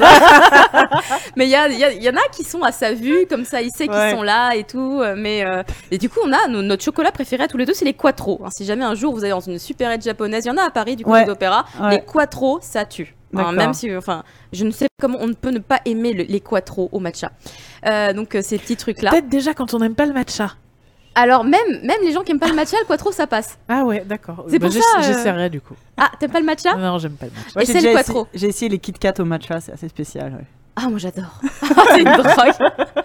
Mais j'étais un peu une droguée de tous les trucs aromatisés au Japon. Genre, euh, ils ont les, euh, les Poki, tu sais, c'est les, les Kit Kat. euh, non, pas les Kit Kat, les, euh, les petits bâtons. Les Mikado. Les Mikado, merci. Qui à la base, hein, c'est un produit japonais. Hein. C'est juste qu'arrivé en France, ils ont dit Oh, on va appeler ça des Mikado. C'est Euh, pas, c'est à peine raciste en plus. Enfin, le mot Mikado. Enfin, tu vois, c'est genre ouais, c'est japonais, on va appeler ça. euh, tu vois, le premier mot japonais. Ouais, je sais, pas, je sais pas comment ils ont défini. Peut-être à cause du jeu. Tu sais, Ouais, bah oui, oui, je pense ouais, euh, Ça doit être ça. Puis le mot a consonance japonaise, mais tu vois, Mais c'est. euh, nous, c'est triste, hein, on a que le goût chocolat. Bah ou- oui. Chocolat au lait. Ouais. Ouh là là, on va loin. Alors qu'au Japon, ils ont des millions de parfums et puis des différentes formes parce que t'as le bâton toujours de la même taille, tu vois, la même épaisseur de biscuit. Puis t'as genre l'enrobage chocolat qui fait XXL. J'ai vu celui-là, le plus gros. Et t'en as de avec des hein. espèces de petits éclats de, de, Ouais, de ouais, ah, noisettes Il y a aussi. tout ça, ouais.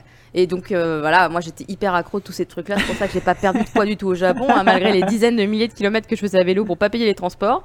Euh, mais euh, du coup, voilà, tous ces petits trucs-là, d'un point de vue culinaire, du coup, je, tout ça, c'est, de le faire goûter à mon fils. Et effectivement, maintenant qu'il est euh, plus grand, qu'il commence à mieux comprendre certaines choses, euh, il sait que le matcha, ça vient du Japon. Mhm. Euh, il sait que euh, donc euh, les, ah, les Redis-nous, il a quel âge? 3 ans. Trois ans. 3 ans. Il a 3 ans, mais genre tout pile, il les a eu au mois d'août. Euh, les hiragana, les katakana, ma famille nous a envoyé euh, des espèces de petits jeux pour apprendre.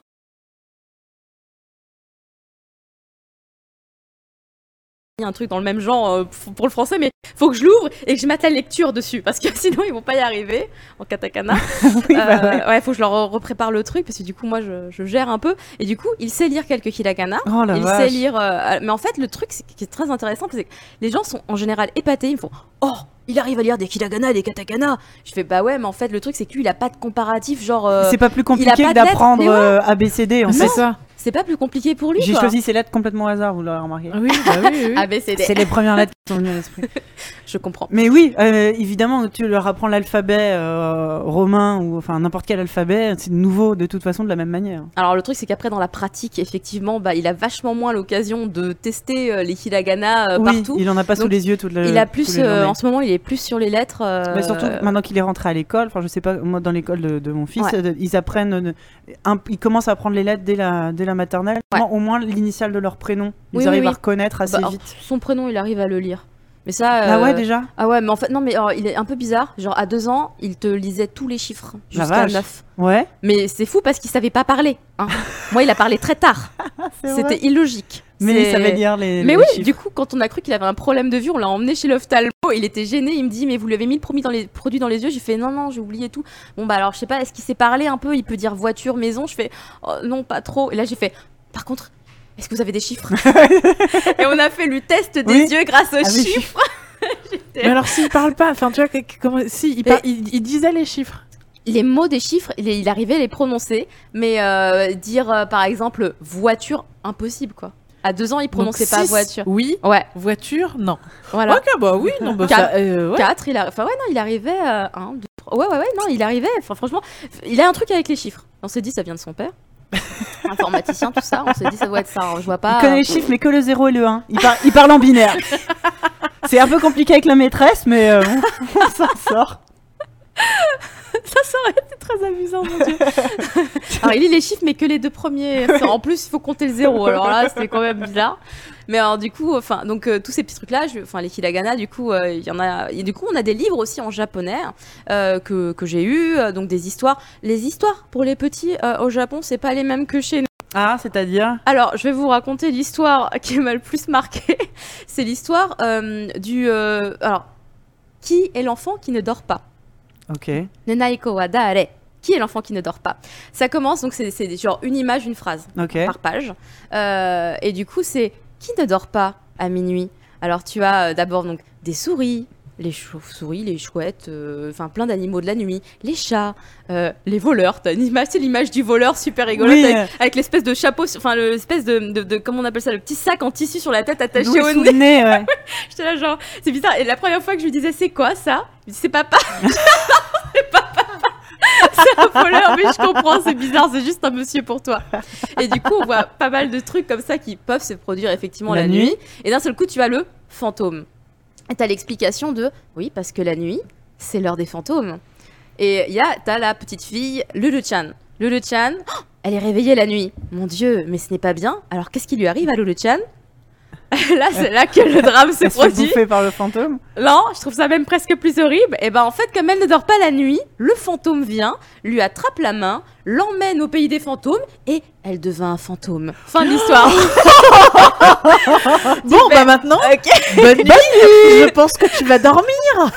Mais oui, bah écoute, là, franchement, ça l'a jamais traumatisé. Moi, tu sais, en tant qu'adulte, je me dis, mais l'impact que ça doit avoir, c'est horrible. Même pas, même pas. Et La première fois, il comprenait pas trop bien. Oui. Mais là, maintenant, il a 3 ans, on le revoit encore, hein, ce- cette histoire. Bah, à chaque fois, euh, il me demande de recommencer l'histoire. Non, Ah bah, non, il- il, kiffe quoi. Pourtant, je lui dis, mais mon chéri, il est 22h, t'es sûr que tu veux pas te coucher Parce que moi, je suis fatiguée. 23h, non, mais s'il te plaît, va te. Parce que des fois, il se relève de son lit. Enfin, je pense qu'on a toutes vécu ça. Oui, non, Hein sauf Non. non. elle, elle a un extraterrestre. Ja- là, je suis jalousie intense. elle a un enfant, elle a un enfant que quand tu lui dis allez, va au lit, il y va Oh my god. Euh, il y va en courant et il est content. et il est content. Et il- quand il se met dans son lit, il a un sourire jusqu'aux oreilles et il fait Bonne nuit, maman. Tu fermes la porte, tu t'en entends plus parler Ah, mon jusqu'au Dieu. lendemain matin. Donc ces enfants existent, hein, c'est Ouais. la preuve. Ouais. Oh là, je suis épatée. Moi, je pense toujours que tu mens pour te la raconter, mais. bah, euh, écoute, tu, bah, tu verras. Bientôt. Ouais. La semaine- le- ce week-end, tu verras comment ça marche. Tu verras Oh, ce que c'est que l'inverse.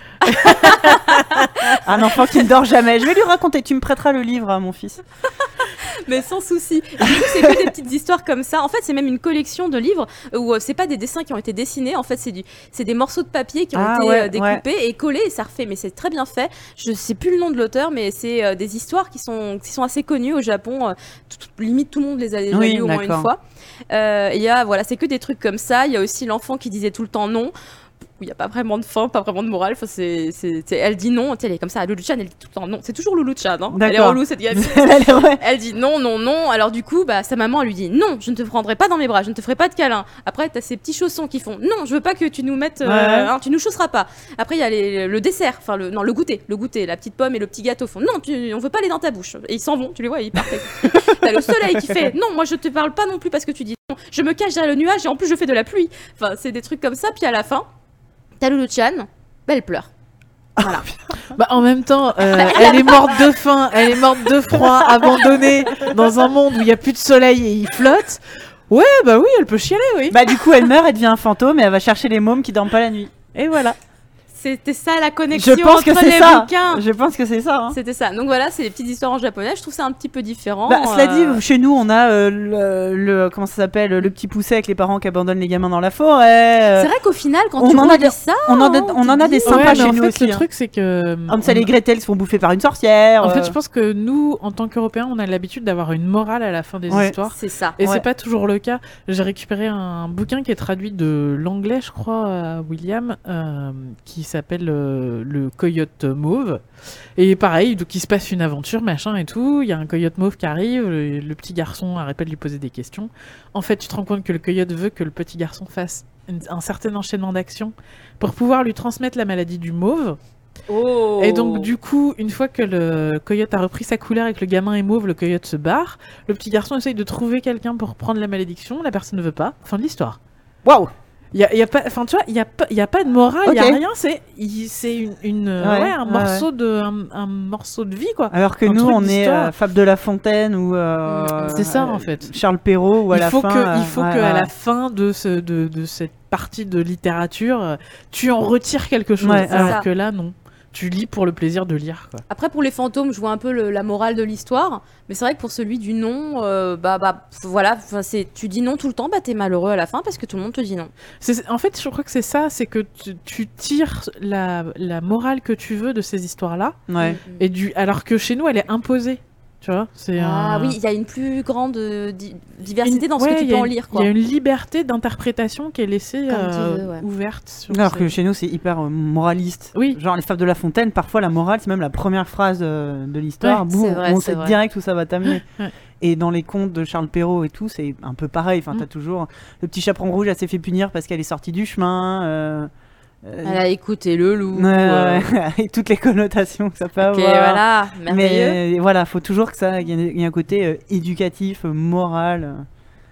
C'est pas super fun non plus. J'aimerais bien savoir, tu vois, que- enfin maintenant je pense que les Japonais connaissent aussi le petit chaperon rouge et le petit pousset, mais là il doit y avoir le même euh, point de vue culturel à dire ah ouais vous abandonnez les gosses dans la forêt, sympa. Je me demande d'ailleurs, je me pose la question. Je sais pas comment eux ils perçoivent euh, les contes euh, Ouais. occidentaux. ouais, c'est, euh, je ne sais pas. Sais qu'ils ont plein d'autres contes euh, tirés de. Bah, en fait, y a, je me souviens plus de son nom, c'est dommage. Euh, une auteure dont les livres sortent en France via l'éditeur Nobinobi, Mhm. qui euh, fait donc euh, pareil de très très beaux livres illustrés. Euh, avec des histoires, alors ça peut être des reprises de nos contes à nous, mais ça peut être aussi être des contes euh, japonais. Ouais. Euh, et il y a euh, vraiment, enfin c'est tellement beau que limite tu dis je le laisse pas à mon gamin quoi. Ah ça a coupé? Oh non. Ah non, notre enregistrement a planté. Euh, on fait une mini pause. Ok, il y, a long- il y a longtemps. sais pas. Rebonjour Twitch. On a eu une petite frayeur. Notre. Bah, c'est pas qu'on a eu une frayeur, c'est qu'on a eu une grosse merde. On quoi. a eu- voilà. Alors, j'essaie- alors, tu vois, j'essayais de faire ça un peu. Mais non, en fait. On a eu un gros pain. Voilà. Euh, On a C'est l'enregistrement. une qui- forêt à ce niveau-là. On a l'enregistrement qui a planté. Voilà. Mm. Donc, C'est pas grave, je m'amuserai à récupérer le, le channel audio de- sur Twitch.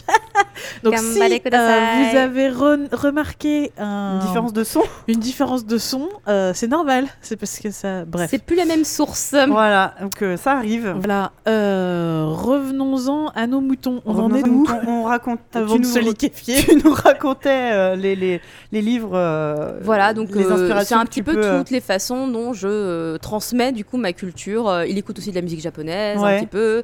Euh, pff, après tout ce qui est animé, tout ça, euh, bah pas, pas tant que ça en fait. Je Après, lui il est montre un des peu clips. petit encore. Ouais, mais en fait c'est ça. À part Anne Panman où je me dis euh, voilà ça, enfin même même le langage, je comprends tout ce qu'il dit Anne Panman tellement c'est facile. je me dis voilà c'est de toute façon il n'a pas besoin de forcément beaucoup plus, mais vu qu'avec tous les trucs parce que bon moi mon enfant il mate un peu des écrans un peu quand même, mais YouTube Kids franchement il sait dire les- les- toutes les couleurs en anglais, Ouais. il sait les chiffres en anglais. Et, et en fait, il fait pas exprès, mais euh, il se balade sur des trucs en anglais. Et du coup, bah, l'anglais. euh, en plus, je suis d'origine euh, péruvienne, espagnole, donc euh, dans ma famille, il nous entend parler espagnol et tout. Enfin, Ça, c'est super. euh, ouais, alors c'est pour ça qu'il a parlé vachement plus tard. Ouais. C'est parce qu'en fait, il est confronté à trop de langues différentes. euh, mais au final, il parle que français. Mais Ouais, mais Peut-être qu'il comprend un petit déjà peu d'autres choses. comprend un Oui, peu, bah, un oui, peu oui. le- tout le reste. Puis de toute façon, c'est c'est des langues qu'il a dans l'oreille. Ouais. Euh, donc euh, Ça va lui per- ça va être plus simple d'apprendre, euh, ouais. Et il y a un truc que je voulais dire vraiment pour finir, on va dire cette partie, c'est que je suis très très contente euh, que depuis donc à peu près deux semaines maintenant, mon fils me répète de plus en plus, maman, on va au Japon ensemble, Oh maman on va gagner de l'argent, on va partir au Japon. Ah bah ouais Du coup ça me, ça ça me, c'est truc ça me fait chialer. hein. à chaque fois qu'il me dit, maman pourquoi tu me, mon mari ça le fait trop marrer, parce que je chiale pour tout. hein. Et ton mari partage ta passion pour le Japon?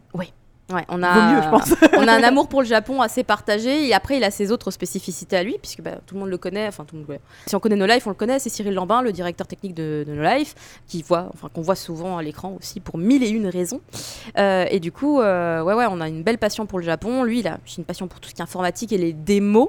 Euh, donc c'est du code informatique qui fait de la vidéo au final après quand tu fais play. Et ça moi mon fils il adore aussi hein. Ça, euh, mettez pas votre enfant sur- devant des écrans. tu lui balances devant euh, 10 heures de démo, le l'enfant il bouge pas. hein. Il oh, des formes qui bougent dans tous les sens, mais c'est trop bien.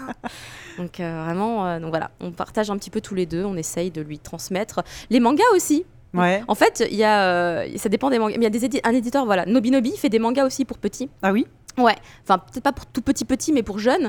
Et en fait, ils- je crois que je sais pas si c'est eux qui font Choubi Choubi. C'est l'histoire d'un chat.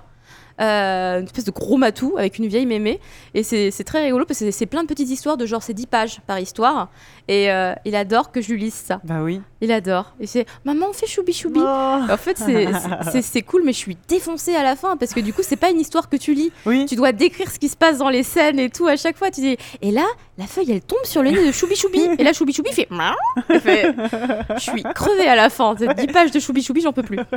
Donc les mangas aussi euh, il connaît. Ah bah c'est chouette. Eh ben très bien, merci beaucoup. De, de Mais- cette future génération, t'imagines, de de- d'otaku geek. En plus, il parlera espagnol, japonais. I hope so. C'est fantastique. Bah, S'il te plaît mon chéri. bah, peut-être qu'il fera, il fera la suite comme Guillermo del Toro et après il nous fera des super films avec des kaiju. Voilà. Mais tout à fait. Tous- tous les continents réunis dans mon fils. Génial. bah, merci. Je pense qu'il est temps qu'on passe aux travaux pratiques.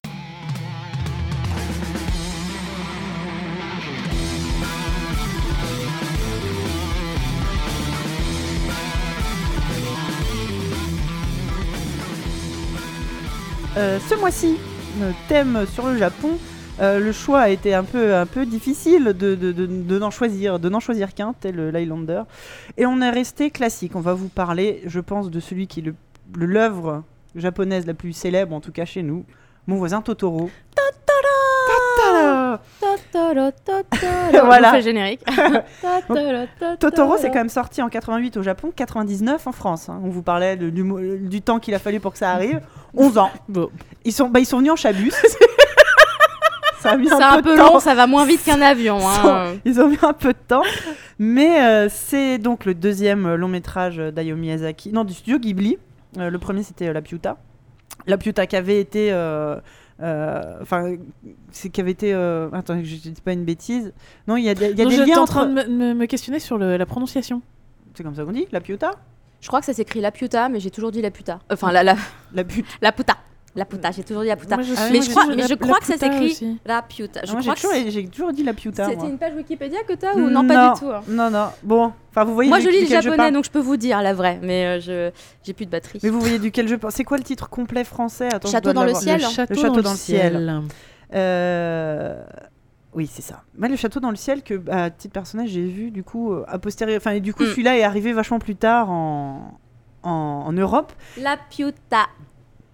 D'accord, très bien. Eh ben, j'aurais appris un truc. Bah, c'est comme euh, Ghibli en fait, ça se prononce Ghibli. Ghibli. Ghibli. Ah, c'est un G.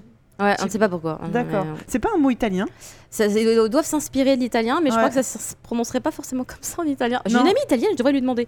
Et, oui, parce que pareil, les- quand les Japonais récupèrent des mots étrangers et que ça repasse par chez nous, des fois la traduction devient un peu. euh, Ne parlons pas des groupes de visual kei en J-pop, hein, s'il vous Ah, plaît. c'est vrai. Ah. Ils veulent faire des noms anglais. Rentrer en soi, Lentolu and Soy. Oui? Non, non, bah non. Ah, ouais, d'accord. Oui? Il y en a encore eu d'autres et je.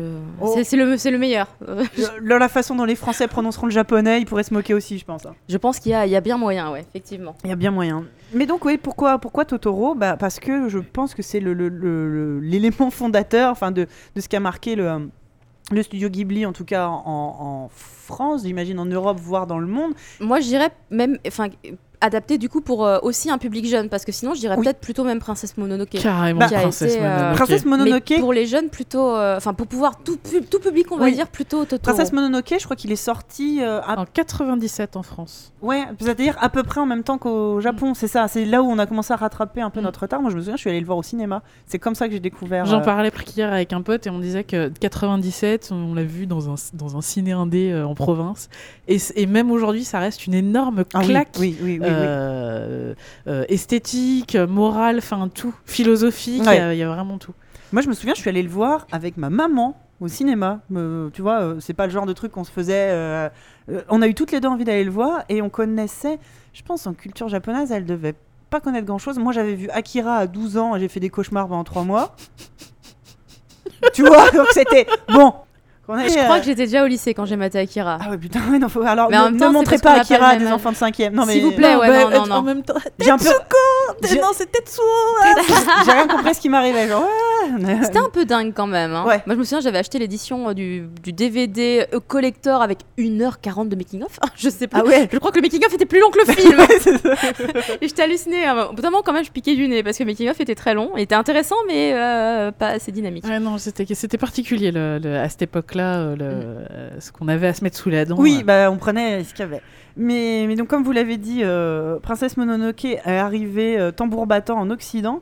Mais bah, oui, peut-être que Totoro En fait- est, est en arrivé fait, plus tard. ce Ils qui sont sortis a posteriori Ce après. qui en s'est passé avec, euh, surtout avec euh, euh, Princesse Mononoke, c'est que le film est arrivé sur les circuits indés et à une où il y avait un espèce de ras-le-bol de Disney.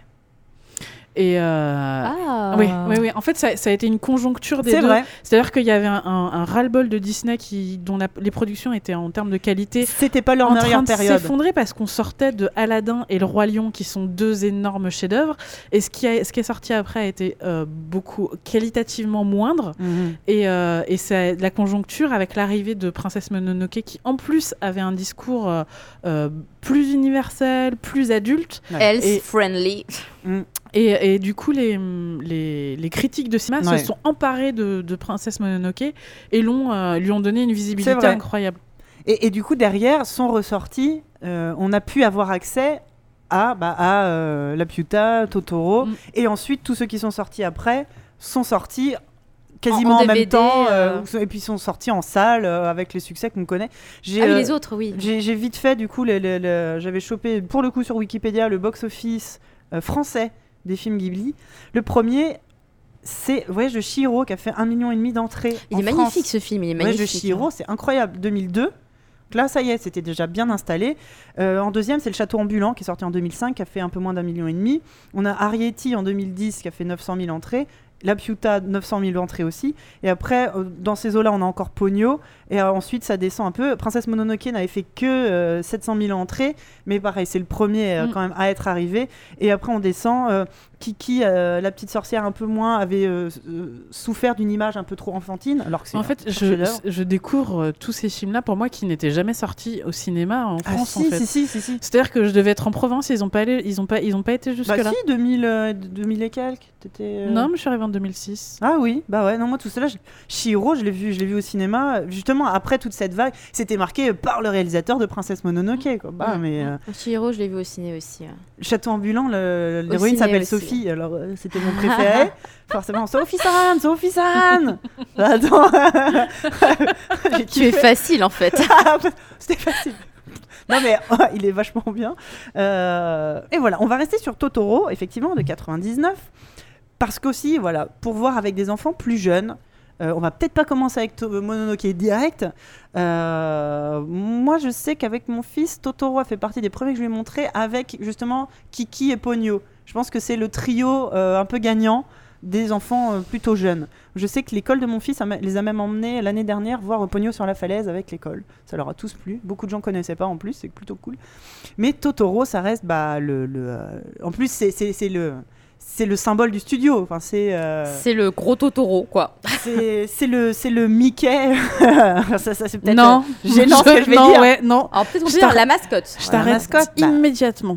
Non. Tu crois qu'il n'y a pas le même impact culturel C'est pas, pas Totoro une question rapport à- d'impact culturel, c'est une question de respect. Non, Euh, si, si on dit juste mascotte. Je- non, mais Mascotte, moi, je mascotte, pensais voilà. en impact. euh, Bon, bref, si tu veux. Mais euh, on parlait de. de, de- Mickey, ils lui ont un peu tout fait faire, tu vois. Mickey, il est un peu sale.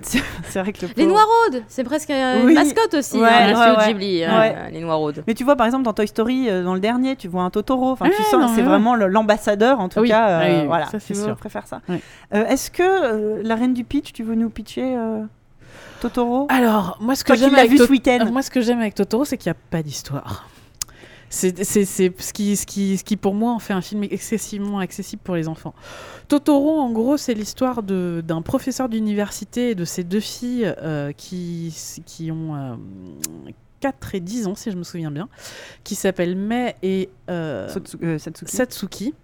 euh, et qui vient s'installer dans une, un, un espèce de petit hameau de campagne euh, pour probablement se, parce que c'est pas dit non plus, mais probablement se rapprocher de sa femme qui est euh, hospitalisée euh, Non loin de là. non loin de là pour une affection qui a l'air d'être assez sérieuse et Ça- assez longue. C'est genre tuberculose ou truc du genre. C'est pareil, c'est c'est pas- pas, dit, mais mais. on sait pas ce que c'est.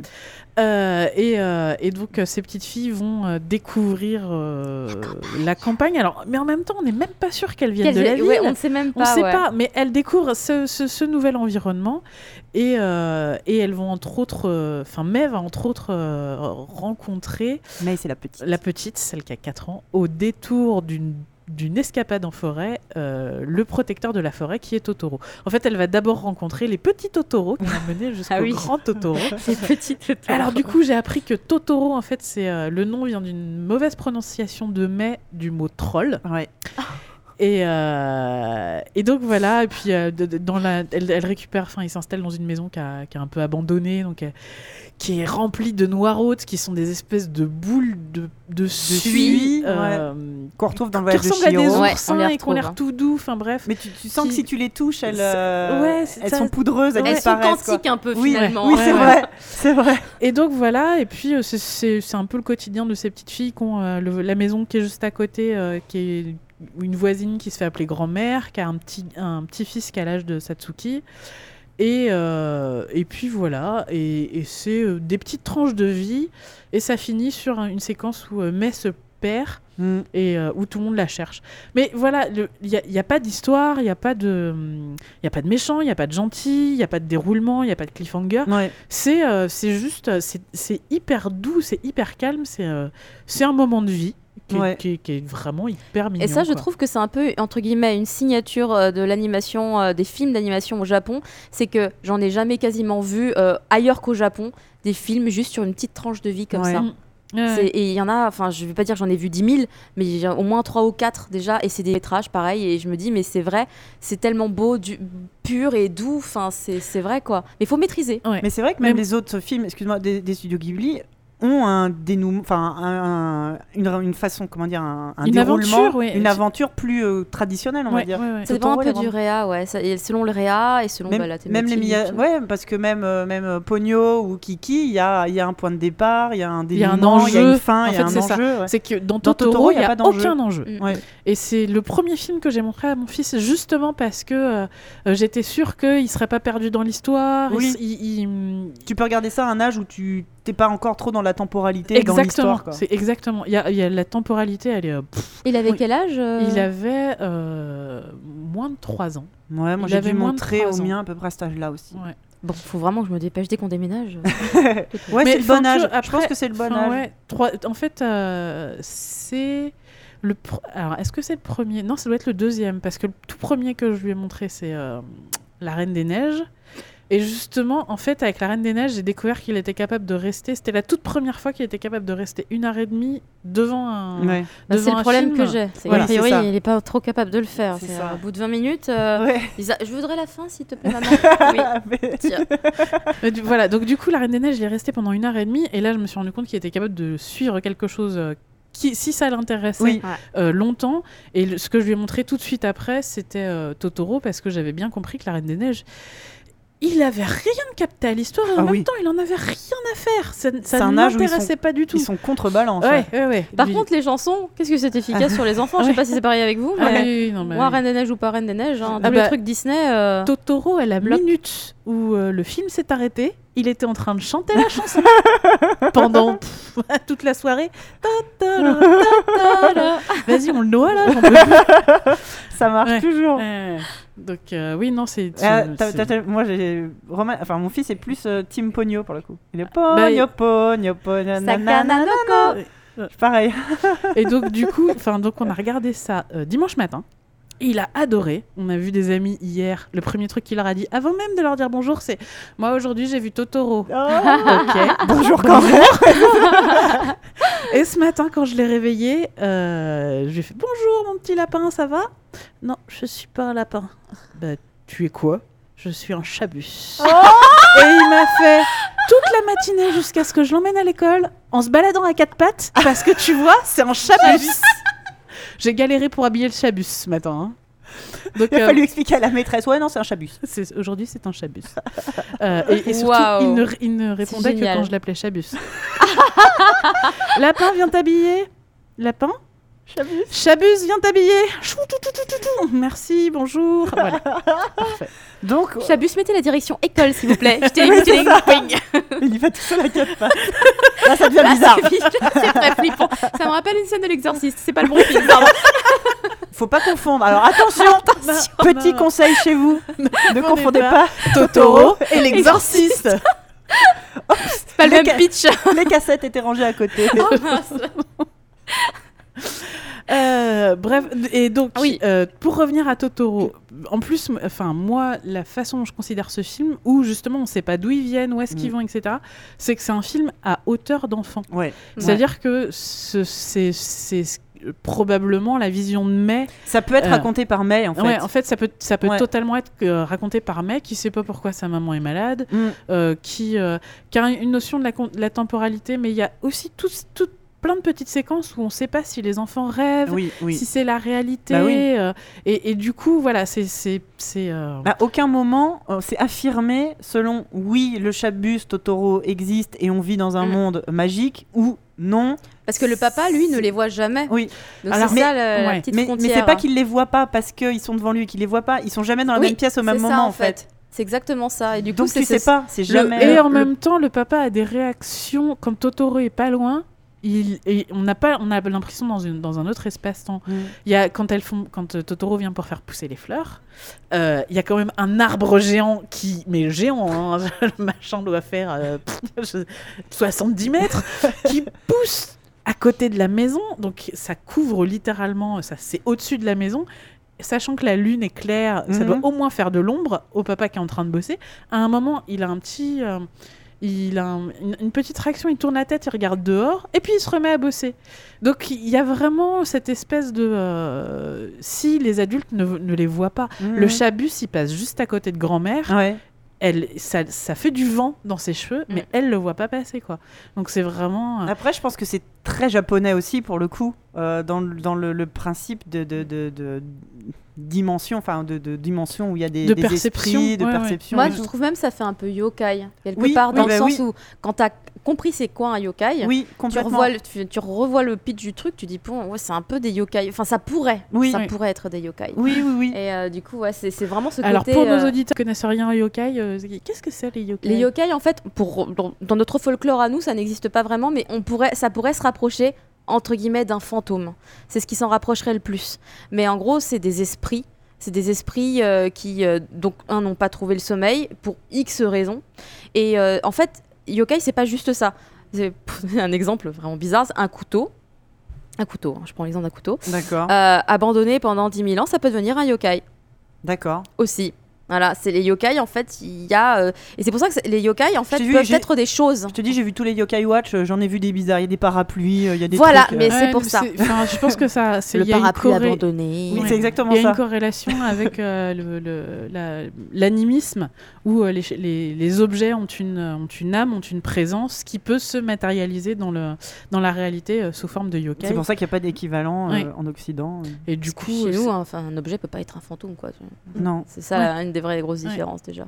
Mais du coup, et les yokai, généralement, interfèrent dans la vie des humains? Oui, ils aiment bien euh, les embêter, faire des, pe- des petits coups, des petits coups bas des fois de temps en temps.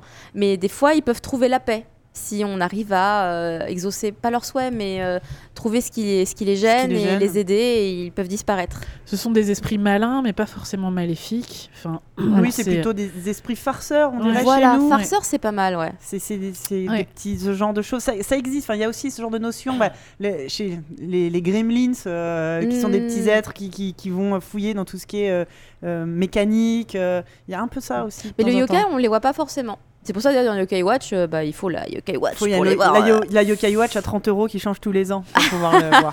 C'est vrai. Je suis pas encore face à ce genre de problématique. Ouais, moi. bah, Quand on s'est rendu compte que les médaillons de l'année 2 ne marchaient pas dans la Yokai Watch de l'année 1, Mon Dieu. ouais, je fais non, mais laisse tomber. Tu t'aimes Il faut pas. tous les racheter. Ouais, oh, mais t'aimes pas Yokai Watch. Allez, tiens, voilà des Lego. Lego, c'est très bien aussi. Ils sont tous compatibles. N'est-ce pas euh, mais oui, et dans, dans pas, il y a aussi un truc qui m'a qui m'a touché dans euh, Totoro, c'est que je me suis rendu compte de l'extrême bienveillance du papa face aux histoires de ses filles. Oui, oui. C'est-à-dire que quand euh, Mai arrive en disant euh, oui j'ai vu euh, j'ai vu Totoro j'ai vu Totoro et qu'elle n'arrive pas à leur montrer le chemin qu'elle a emprunté, elle leur dit bah vous me croyez pas et son papa lui dit euh, sans, sans aucune condescendance bah si je te crois moi je peux pas le voir mais je te crois. Mm. J'ai trouvé ça mais enfin, Oui. le, le- et en fait c'est l'intégralité du film qui est comme ça Ouais. qui est d'une bienveillance extrême et- Ouais. et, et- et perpétuelle en fait. Mais même tous les autres adultes, même la grand-mère, oui. ne- ne- ne- acceptent les histoires des enfants. Mm. Même, même si, admettons qu'eux n'y croient pas, ils se disent bah c'est des histoires d'enfants. Euh. À un moment il y a quand même Totoro qui se barre avec le parapluie de papa. Oui. Euh, les gamines disent bah Totoro est parti avec ton parapluie. Ah bon? Voilà, fin de l'histoire. Et pas euh, bordel ta mère, qu'est-ce que vous avez foutu avec mon parapluie Vous avez vu combien ça coûte? Ok, c'est Totoro est Non, parti ça avec le va. parapluie. Au Japon, ça coûte rien. c'est pour ça en fait. Oui, ouais, non, mais, Mais, c'est euh, vrai, mais t'es un peu.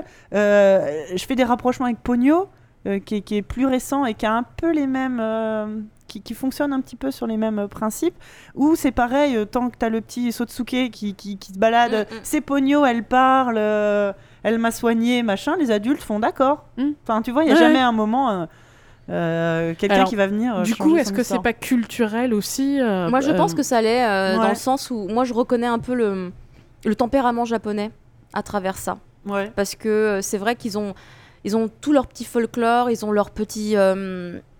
Euh, c'est pas des religions, mais ils ont leur petite, euh, leur petit- voilà, ils ont leur croyances. petit culte, leur petite croyance, que ce soit du Shinto ou autre. En fait, au Japon, on n'appartient pas vraiment à une religion, Mhm. mais on vit avec des tonnes de rituels. D'accord. On va au temple, on fait ceci, on fait cela, on va jeter la petite pièce dans le machin. En fait, c'est c'est rythmé par euh, des cycles, des événements liés euh, du coup quand même d'une certaine façon à, à des religions, puisque c'est toujours dans des temples et tout. Mais personne ne fait vraiment partie intégrante d'une religion Oui, d'accord. comme on va à une église quand on est euh, catho et tout. Du coup, c'est ça qui est assez intéressant. Et du coup, euh, tout ce qui est un peu voilà yokai et compagnie, ça rentre un peu dans, dans cet esprit du folklore et tout. Et en fait, c'est moi en fait quand je vois euh, ce genre de choses avec le papa qui dit oui oui oui, bah en fait, je je vais pas dire que hum, forcément un adulte dans la réalité dirait exactement la même chose, mais pourquoi pas Parce qu'en Ouais. fait, euh, c'est vrai qu'il y a plein de petites, de petites histoires, de petites légendes, de petits machins qui régissent un peu euh, ce, ce rythme de vie qu'ils ont et qui fait vraiment pleinement partie de leur culture. C'est même très naturel et même, je pense qu'ils sont habitués euh, du coup à travers euh, euh, ce genre de choses. Vraiment, ça, ça montre en fait que je pense que ça doit être des enfants très lambda, tu vois. Je pense qu'au Japon, les enfants sont pareils. Ils ont une imagination débordante de par tout ce qu'on Bah oui. leur met comme ça. Parce que nous, on n'a pas vraiment ça, nous, en Occident. Enfin, j'ai pas l'impression qu'on ait des trucs comme ça, quoi. Vraiment pas. Je, je pense que euh, on est beaucoup plus dans la rationalité aussi. Euh, tu- Potentiellement. Ouais. Nous, le truc le plus funky qu'on a, c'est la petite souris. Ouais, non mais Et oui. le Père Le Noël. Père Noël. Mais Totoro, c'est un peu le Père Noël, tu vois. euh, On le voit pas, mais. je pense que c'est c'est une, euh, une, euh, un truc qu'on a hérité du siècle des Lumières où euh, il fallait euh, rationaliser, euh, intellectualiser et que toutes ces un, mé- un mélange entre le, le catholicisme et le et le- et le- l'intellectualisme. Bah, Même en tant que religion, le catholicisme est déjà une religion hyper C'est ça. c'est- rigide. C'est que tout ce qui sort du champ du, catholici- du catholicisme euh, est, euh, est malin et, euh, et- Oui, déjà, et- et diabolique. Déjà, Et- si t'as pas envie de te faire cramer, Ouais. t'évites de parler aux objets. C'est ça. Non, mais c'est ça. C'est que tout ce qui sort Et du pourtant, Dieu, c'est une icône. Pourtant, je veux Mm. dire, excusez-moi. Mais c'est- tout, tout ce qui sort du champ du catholicisme est diabolique, Oui. donc Ouais. euh, est réprimé. Et euh, siècle des Lumières par-dessus ça, de toute façon, le diable n'existe pas. Donc bon, bah, tout ce qui est euh, tradition, euh, rituel, euh, c'est des, choses qui sont regardées avec une certaine, euh, un certain mépris, Ouais. une certaine euh, déférence. Mais tu vois, pas déférence, euh, défiance. Et, euh, mais par exemple, le Père Noël, j'ai jamais voulu que mon fils croie au Père Noël. Pour de vrai. Oui. J'ai toujours. Enfin, le Père Noël, c'est une. je, je suis en- je suis en train de euh, spoiler si vous écoutez avec des enfants qui ont l'âge de croire au Père Noël, détourner leur attention deux minutes. J'ai- jamais. Tu vois, il y a des familles où ils vont même jusqu'à faire du bruit, à laisser les gâteaux, à, à faire croire une vraie existence. J'ai jamais voulu, mais sciemment, en me disant, je veux pas faire croire, mentir à mon fils. Par contre, euh, raconter une- la légende, on raconte que, on dit que la petite souris aussi, et il a très vite grillé. Je pense qu'il n'y a jamais cru pour de vrai, et puis. euh, il a grillé que c'était moi. Enfin, il y a un moment, il me dit bah t'es toute seule dans la pièce, euh, tu vois. Je sais- il me dit je sais très bien que les cadeaux, euh, c'est mamie qui les pose. Hein. J'ai rigolé. Je fais bah oui. Enfin, tu vois. Parce que même je trouve ça limite flippant d'avoir un vieux type qui déboule dans ta cheminée pendant que tu dors. Pardon. moi, je mais, sais, moi, euh, je sais que Mini Plop, euh, quand, quand, on, quand vient Noël, tout le monde sort avec le gamin sur les épaules et on essaye de voir si on voit passer Ah ouais le Père Noël dans le ciel. Ah ouais putain ouais non. Ah non moi. Technique, technique. Pas Moi, du j'en tout suis pas délire. encore vraiment là, mais. Ah, moi jamais jamais jamais. Et il adore ça. Et pourtant, ça l'empêche. J'ai pas l'impression d'empêcher mon gamin de développer une imagination. On parle aussi de fées, de licornes, de, Ouais. de monstres, Ah oui, non, mais le Père. Noël, ça Mais- résume pas toute mais tu vois, l'imagination. oui, bah mais tu vois, je- mais j'englobe le Père Noël et la petite souris dans Ouais. euh, Alors, tout de- ça. Quoi. Le truc qui est génial, c'est quand il en a marre et qu'il a froid, il fait Je l'ai vu Je l'ai vu passer c'est On peut rentrer à la maison. ok, très bien, allez-y. Malin En, avec en ça. général, on regarde si euh, mamie a eu le temps de poser les cadeaux dans l'intervalle. Sinon, on fait T'es sûr, il était où? Par, par où tu l'as vu? Je vois rien, moi, histoire de gagner. Sa mère par la fenêtre en train de faire des gestes. C'est ça. Voilà, exactement. Les Et du fêtes de c'est- famille euh, hyper enjouées. c'est le truc magique de Noël. Ah oui, déjà, nous, on est team euh, cadeau le lendemain matin. Donc, euh, Ah. nous, c'est l'inverse. Oula, il faut aller te coucher. Mais il est 21h. Ouais, mais là, on en a marre. Ça serait bien que t'ailles dormir. Oui, mais le Père Noël, oui, bah oula, sait pas sûr. Ah, mais tu sais, nous, on a les deux familles, donc euh, Ah, il, y a, la- ouais. il y a les cadeaux dans une famille, et le lendemain matin, il va falloir aller chercher dans l'autre. Donc si on commence à déballer dans, les, dans la première, on n'arrivera jamais dans la deuxième. Donc en général, c'est euh, bon, tiens, ça c'était cadeau, oh c'est génial, tu verras ça demain. Maintenant il est minuit, tu vas te coucher. Bah c'est ça, moi je veux pas qu'il fasse ses cadeaux comme ça, au lit, c'est mort, il reste debout toute la nuit. euh. Ah Ouais, ouais. non, Et moi, je faisais ça en plus, hein, parce que c'était la nuit qu'on faisait Noël et euh, Ah ouais ah bah on dormait pas de la nuit. hein. Ah bah non, ah bah non, on dormait pas. tes hein. cadeaux. Mais les parents dormaient, les gamins étaient debout. On était avec les cousins, cousines, on était là en train de jouer. Et nos parents, canapé, lit, étalés comme des merdes, ils avaient trop bu, je pense. Oui, c'est ça. En plus, t'as la, t'as la dinde qui est bien, bien calée là. Les pauvres. Mais oui, donc tout ça pour dire que le côté féerique et animiste en France, bon, On bah ça pas marche trop. moyen. Ouais, non, euh, ça- on a un petit, une petite carence de ce côté. C'est bien vrai, c'est bien vrai. Et, euh, et le truc trop cool aussi, c'est que j'avais pas réalisé, j'avais un peu oublié les noiraudes. Ouais. Mm. Et euh, bah, les noiraudes, c'est de la balle.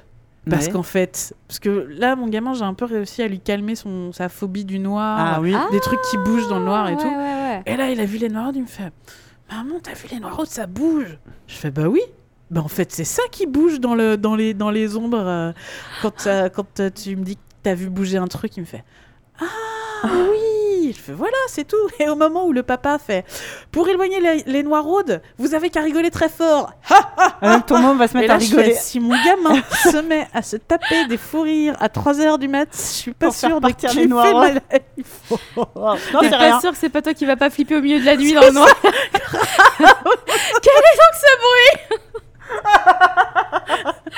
Il y a Mini Plop qui rigole tout seul là. Ouais, je sais. Ouais, Ça c'est- un On en- Shining. On le en revient à l'exorcisme. quoi. La boucle est bouclée. Ça, ça devient flippant. On va réussir à trouver des points communs entre l'œuvre de Ghibli et l'exorciste. hein. Parfait, parfait, parfait.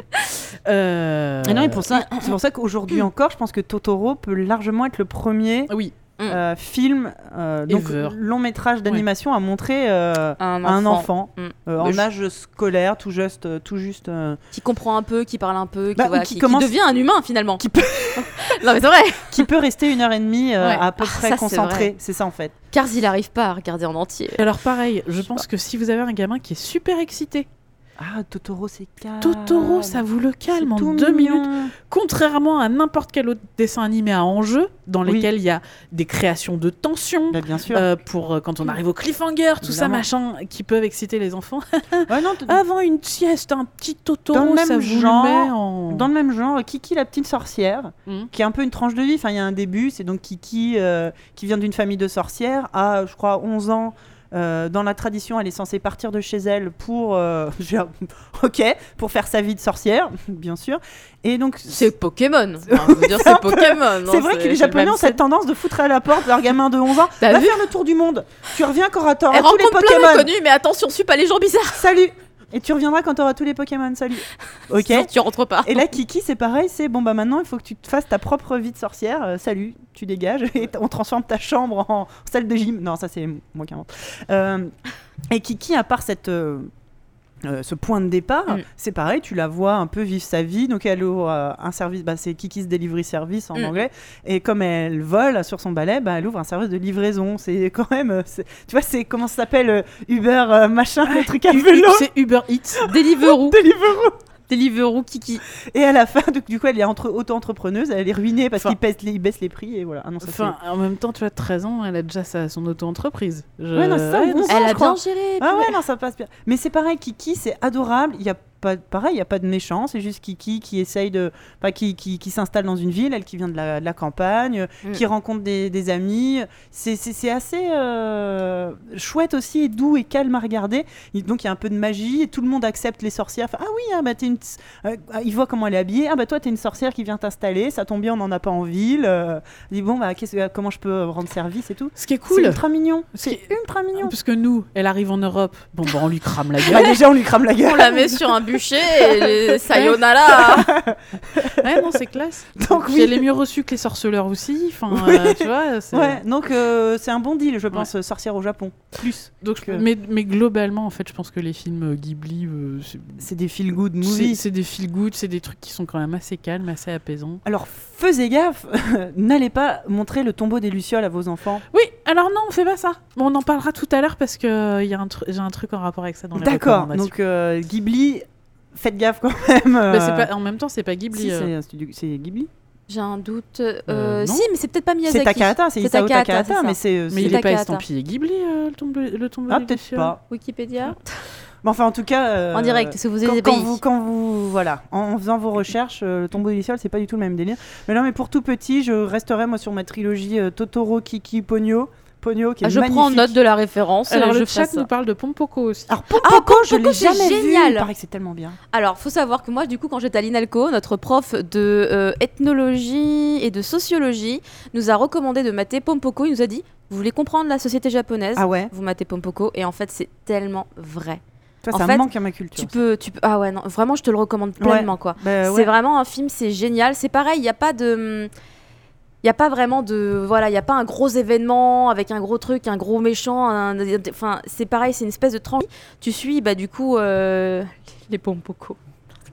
Les. euh, Les Tanuki, tu Oui. suis les Tanuki qui en fait c'est effectivement c'est les Tanuki c'est un truc un peu légendaire Mhm. Bon, on peut dire que c'est des ratons laveurs mais c'est pas tout à fait ça et, et du coup en fait ça ça, ça, ça, rapproche encore ce- c'est exactement comme Totoro un peu ce mélange de la fiction dans la réalité Ouais, ouais, les, ouais. les croyances dans la, la, vraie, la vraie réalité et, et du coup enfin je vais pas te spoiler la fin du film Ah bah non. parce que du coup, il y, a il y a un truc quand même à la fin.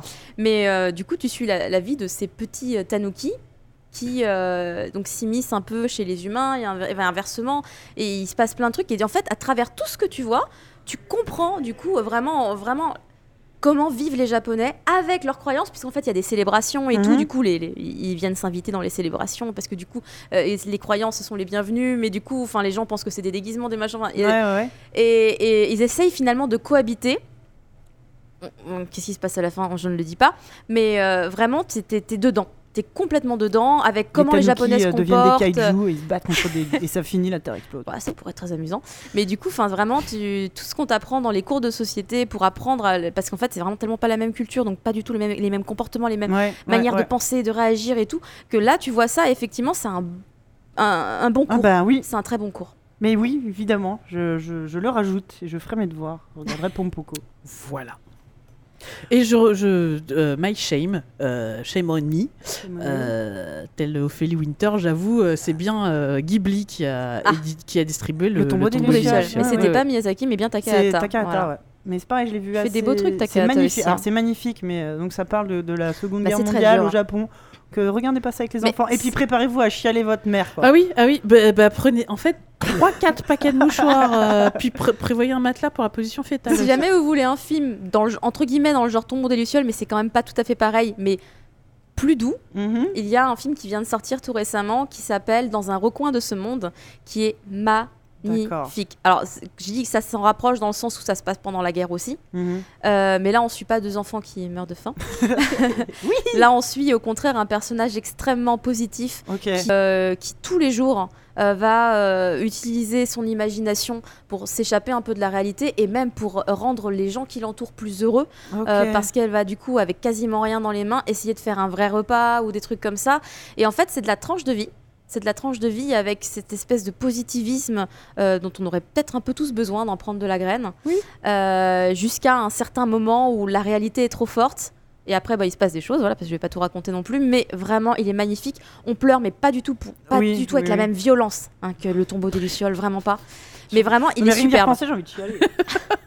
Comment Mais ça s'appelle, Dans un recoin de ce monde, et c'est sorti en salle le 6 septembre. Ah oui, donc c'est tout récent. C'est tout récent et vraiment je le recommande. Ah bah, mais bien. avec des enfants peut-être pas. Ça reste un peu un petit peu dur, même si c'est euh, une personne euh, Katabuchi, c'est un réalisateur qui a déjà bossé chez Ghibli il y a pff, x années. D'accord. Donc y a, on retrouve la douceur dans le trait des dessins et tout. euh, Il y a un petit. un petit C'est la transition parfaite pour justement passer à la récré Oui. Qu'en penses-tu? Oui, tout à fait.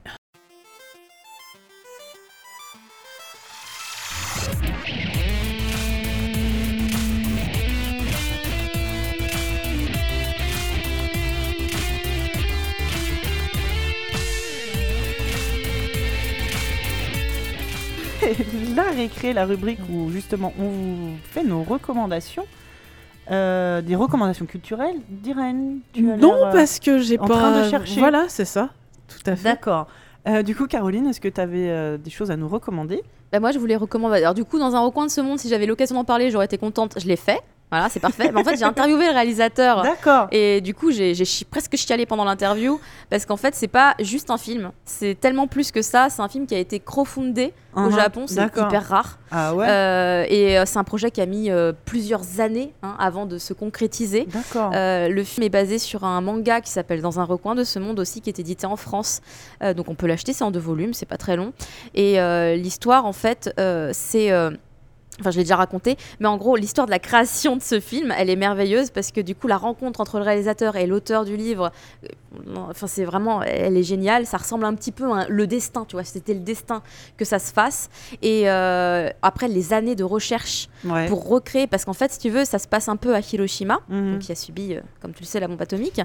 Euh, et en fait, le réalisateur, il a mis des années, mais il a cherché de la documentation, des photos, des dessins, des trucs. Et en fait, si tu veux, dans ce film, il y a limite pas une maison qui n'a pas vraiment existé. Dans les décors, il Ouais, y a, ouais, y a ouais. des scènes au tout début du film où tu vois Hiroshima, le centre-ville et tout, c'est avant la guerre. Il y a des gens qu'il a dessinés, c'est des gens qui ont vraiment existé. Donc c'est vraiment presque un film hommage. Ouais. Euh, les, enfin, c'est- c'était tellement beau la manière dont il m'en parlait. Il a rencontré les, les descendants, des gens qui tenaient les Oh. boutiques et tout. Voilà. Euh, il m'a même montré en main propre le, un papier d'emballage d'une des boutiques euh, que la fille avait gardé de l'époque. Enfin, des trucs et moi j'étais dans l'émotion euh, vraiment Ouais, tu c'était c'était vraiment dingue et du coup j'ai- décidé de revoir ce film je ne l'ai pas encore re-revu mais je devrais le revoir pour euh, bah, du coup le réapprécier Oui, d'une manière oui. complètement différente et me dire ah ouais putain ah oui d'accord lui il a vraiment existé machin et il me disait lui il est parti avant donc il est encore en vie lui nanana. Enfin, c'était épatant quand il me montrait sur les images j'étais hallucinée Ah donc, oui. je voulais le recommander, mais je voulais aussi recommander un autre film qui est sorti fin août, le 30 août, D'accord. Lou et l'île aux sirènes. Alors l'affiche fait vraiment très enfantin parce que c'est plein de jolies couleurs, c'est très vif Euh, et c'est vrai que c'est un film euh, très très très enjoué aussi. Euh, T'es dans une espèce de, euh, c'est de la- c'est un peu féerique, j'ai envie de dire, parce que c'est l'histoire d'une petite sirène qui s'appelle Lou, qui ressemble à rien vraiment de nos, nos sirènes à nous, hein, on va dire. Elle ressemble plus un peu à Pogno. J'aime pas comparer parce que c'est quand même pas du tout la même histoire, c'est pas du tout le même délire, mais euh, dans le design, on va dire, voilà, elle a le visage un peu. euh, et en fait, ce qui est très amusant, c'est que Yuasa, le réalisateur de ce film, euh, donc apparemment, il fait des trucs un peu comme ça. hein, c'est le film que je voyais de lui, mais il aime bien déformer des fois complètement ses persos, les étirer comme Ouais, euh, ça ouais. et tout. Et il y a même des petites références à des très très vieux cartoons américains. euh, où il y a des petites scènes de danse et tout, et là t'as l'impression vraiment que bah, c'est un vieux cartoon américain où il y avait que de la musique, tu vois. Ouais, ouais, Et il y a des gens qui dansent et tu dis waouh, enfin, il y a un- des petits mélanges, des petits clins d'œil, il y a des trucs comme ça et tout. Et ensuite, il y a un ado qui s'appelle Kai, euh, qui euh, du coup, euh, bah, en fait, débarque dans ce petit village de pêcheurs où il va rencontrer la petite sirène. Euh, il vient de la ville à la base, ses parents, je crois qu'ils sont en plein divorce ou un truc comme ça, donc il est pas bien. C'est un petit ado qui, qui est pas dans, voilà, dans, dans ses, bien dans ses baskets. Il va rencontrer d'autres euh, gamins au collège, je crois que c'est au collège ou au lycée, je sais plus. Ils vont créer un groupe de musique. Ils vont partir sur une petite île où ils ont pas trop le droit d'aller, et c'est là qu'ils vont rencontrer Lou, D'accord. est une sirène qui adore la musique. Bah oui. Voilà, obvious. et euh, du coup, voilà, de, de là va naître une amitié et surtout une relation très spéciale entre Lou et le petit gar- et le jeune garçon. Euh, il y a un amour qui naît entre eux, mais on, ça reste vraiment, on sait pas si c'est de l'amour, genre de l'amour pour tomber amoureux, Ouais. ou si c'est un autre amour plus plus mat- en fait il va beaucoup veiller sur elle elle va beaucoup veiller sur lui il y a vraiment une relation qui naît entre eux qui est très très belle très pure et euh, il va se passer donc pas mal de petits trucs dans l'histoire euh, car en fait du coup il y a une légende qui dit que les sirènes euh, apportent le malheur sur le village et bon il y a des raisons les vieux qui sont là expliquent pourquoi nanana puis en fait on comprend qu'au final malgré tout c'est des problèmes de communication et des quiproquos qui ont fait que euh, parce qu'il disait oui il tue les gens il les mange nanana et euh, enfin Dans euh, Pogno, t'as le même problème avec Pogno, où là, il y a une des vieilles dames qui dit qui euh, dit que ça porte les, malheur les poissons à euh, visage humain pleurent et c'est eux qui causent les tsunamis. Donc ça, ça, il y a peut-être une, une Ça- légende oui, japonaise. ça, c'est ça, c'est la légende au Japon, Ouais. effectivement. Parce que du coup, j'avais demandé au réalisateur que j'ai aussi interviewé, laissez-moi, j'interviewe tout le monde, euh, si c'était euh, inspiré en fait Ouais. de différentes légendes et occidentales et, enfin, et japonaises pour faire ce perso. Et il m'avait dit que oui, effectivement, il s'était inspiré. Il avait lu un maximum de trucs sur les sirènes Ouais. pour créer cette sirène qui, qui, qui est un petit peu à mi-chemin euh, avec les autres parce que du coup, elle est pas effrayante. Parce qu'en fait, dans la légende des, du Japon, les, les, les sirènes, c'est- dégueulasse. hein. Bah, bah, les, C'est immonde, hein. les sirènes grecques au départ, euh, c'est pas joli Ah, c'est joli. Ouais, c'est pas hyper sexy. C'est pas hein. Ariel, euh, c'est pas Ariel. Ah, c'est pas Ariel. bah écoute là, voilà, ça c'est vraiment c'est Bah, des êtres effrayants. hein, C'est plus les sirènes qu'on voit dans euh, God of War. Il me semble qu'on Ouais. en voit. Elles ont des têtes de monstres et elles poussent un cri strident. Dans quoi. Witcher aussi, Ouais. c'est des, des sirènes mais qui volent, version qui volent. Oh, euh, elles volent carrément, mon dieu. et, euh, et dégueulasse. Ouais. En fait, elles ont, des, elles ont une apparence de buste de belles femmes, mais quand tu les tues, quand elles s'approchent, c'est des, c'est des monstres Euh, dégueulasses. Ouais, c'est plus dans ce genre de. de- Ah, ça me rappelle Rumiko Takahashi, Mermaid Forest. Euh, mais en tout cas, voilà, ça c'est. Tu peux le voir avec des enfants, je pense que 7 ans en plus, Ouais. c'est- ça doit être déjà bien. Parce que. euh, Enfin, mais vraiment, l'histoire est bien. Je trouve que c'est bien réalisé. C'est. Il y a de l'humour, euh, il y a des petits moments voilà, où t'es dans les ados. T'es dans, Mais là, c'est- plus, c'est plus en salle du coup actuellement? Je pense qu'il doit être encore en salle. Ouais. Parce que en plus, il a villes. eu un prix, euh, il a eu le Cristal d'argent au Festival d'Annecy, ce film. Et celui dont j'ai parlé avant, il a eu le prix du jury au Festival d'Annecy. Ok. Donc, euh, Donc et celui-là, c'est- Euh, Lou et Lou- l'île aux sirènes. Voilà, et vraiment, je vous le recommande aussi. euh, vraiment, én- énorme coup de cœur. J'ai trouvé bah ça écoute, ouais. magnifique. Moi, j'avais pas entendu parler. Explosion de couleurs. Très bien. On enchaîne avec une recommandation des auditeurs? Ah bah si tu veux. Eh ben, allons-y. Alors, euh, cette recommandation est dédiée à vous, auditeurs dont les mails ont été envoyés au mois de décembre. Ne perdez Oh. pas espoir. Euh, alors, on a Jocelyn qui nous recommande. euh, Toujours Jocelyn. Oui, bah, en même temps, le, le mec, ça fait presque un an qu'il attend que je lui réponde. je, peux, je peux prendre ses mails. Euh, suggestion musique, les albums de Pitocha. Plein de groupes et de chanteurs francophones se sont dit un jour, Eh, et si on faisait de la musique qui nous plaît, mais pour les enfants? Et euh, probablement qu'ils sont aussi dit et que ça nous casserait pas les houilles d'écouter ça dans la voiture. Merci Henri Dess. C'est ça. Eh ben, apparemment, le résultat est super cool. Les paroles sont souvent marrantes, les musiques sont très sympas. Et Jocelyn nous dit c'est tellement mieux qu'un CD de comptines dans la voiture. Donc il confirme. Euh, Il y a eu au moins trois albums à ce jour. Moi, j'écoute Ultra Vomit avec mon fils, mais euh, Ouais. je Mais suis tout- vraiment pas un bon exemple. Non, les- enfin, en tout cas, tous les parents n'ont pas la chance de pouvoir écouter euh, Ultra Vomit avec leurs enfants. Euh, C'est une blague. Non mais je le dis parce que non mais vraiment les gens vont vraiment m'amener la dasse un jour. Euh, et donc Jocelyn ne saurait nous dire quel euh, album il préfère entre les trois qui sont, derniers sor- qui sont déjà sortis, mais il nous propose de les écouter et de nous faire euh, Ah bah oui. notre propre avis. Chaque CD présente le, un héros avec... euh, Alors attends. Chaque, euh, le héros des histoires racontées à la fin... Non, j'ai loupé un truc. Euh, Il y a un en petit fait, problème de saut chaque de ligne. CD présente un héros dont les histoires sont racontées Voilà. à la fin de chaque album. Pouh, je, faut que je me relise. Euh, voilà. C'était la Comment ça s'appelle, tu Jocelyn. Ça s'appelle... Ultra vomi, pardon. Mais non, Pitocha. Pitocha. Pitocha. Bah ouais, non mais merci. Voilà. Mhm. Euh, c'est mon tour? Ouais.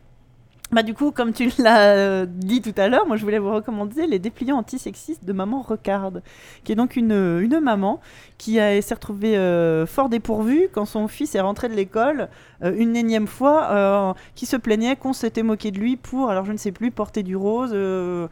vouloir enfin voilà faire des choses qui sont généralement associées à des activités de filles Ouais.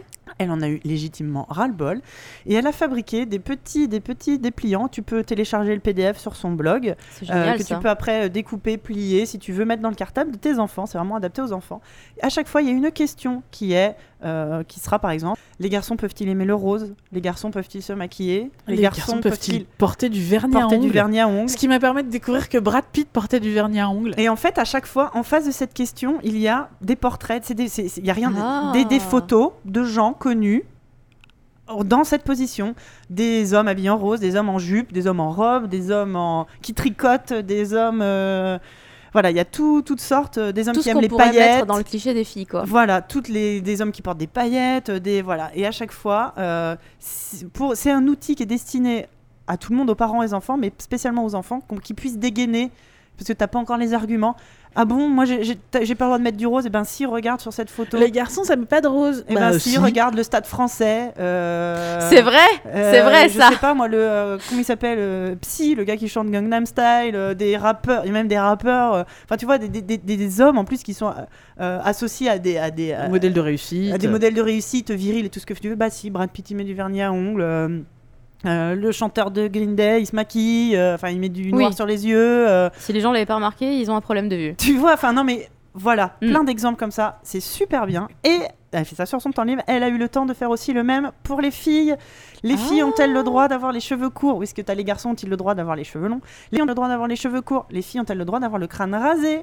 Les filles ont-elles le droit de ne pas être maman? Euh, Les filles ont-elles le droit de Il y a plein de choses comme ça D'aimer les voitures. d'aimer la voiture, d'aimer la musculation, euh, enfin d'aimer euh, état comme ça, plein de de- d'exemples de, femmes. C'est euh, génial. hein. c'est super bien. T'as même euh, les garçons euh, ont-ils euh, peuvent-ils ne pas avoir de pénis ou les filles ne peuvent ne-t-elles pas avoir de vulve et des exemples de personnes euh, transgenres ou euh, enfin voilà et, et- et moi je sais que ça m'a permis mon fils était très friand, je lui avais montré le début, il avait adoré, il avait, je lui avais même demandé de réfléchir lui-même à des questions qu'il avait, il attendait avec impatience la version fille, et ça m'a permis bah, d'aborder avec lui justement le cas des personnes euh, transgenres et non-binaires. Quand euh, je lui dis, bah oui, ça existe des garçons qui n'ont pas de zizi, il était, ah bon? Parce que Pour lui, c'est la base. En fait, Mm. c'est- en fait, c'est ce qu'on t'apprend, t'as un zizi, t'es un garçon, euh, t'as une zézette, t'es une fille, grosso modo.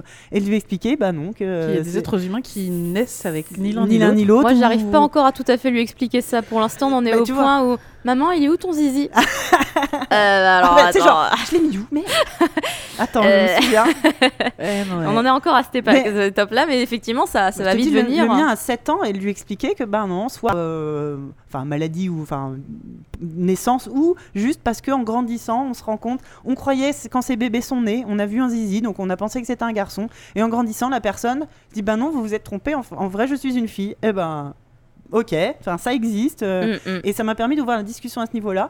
Alors j'ai vu que ça l'avait euh, euh, il était content, enfin, c'était une question qu'il était content d'aborder. Euh, il y a aussi les garçons peuvent-ils être amoureux de garçons, les filles peuvent-elles être amoureuses de filles, avec des exemples de femmes et d'hommes célèbres. D'ailleurs, la question, les garçons peuvent-ils tomber amoureux de garçons? Il me dit, ah bah oui, moi je suis bien amoureux d'un garçon dans ton jeu là sur les papas.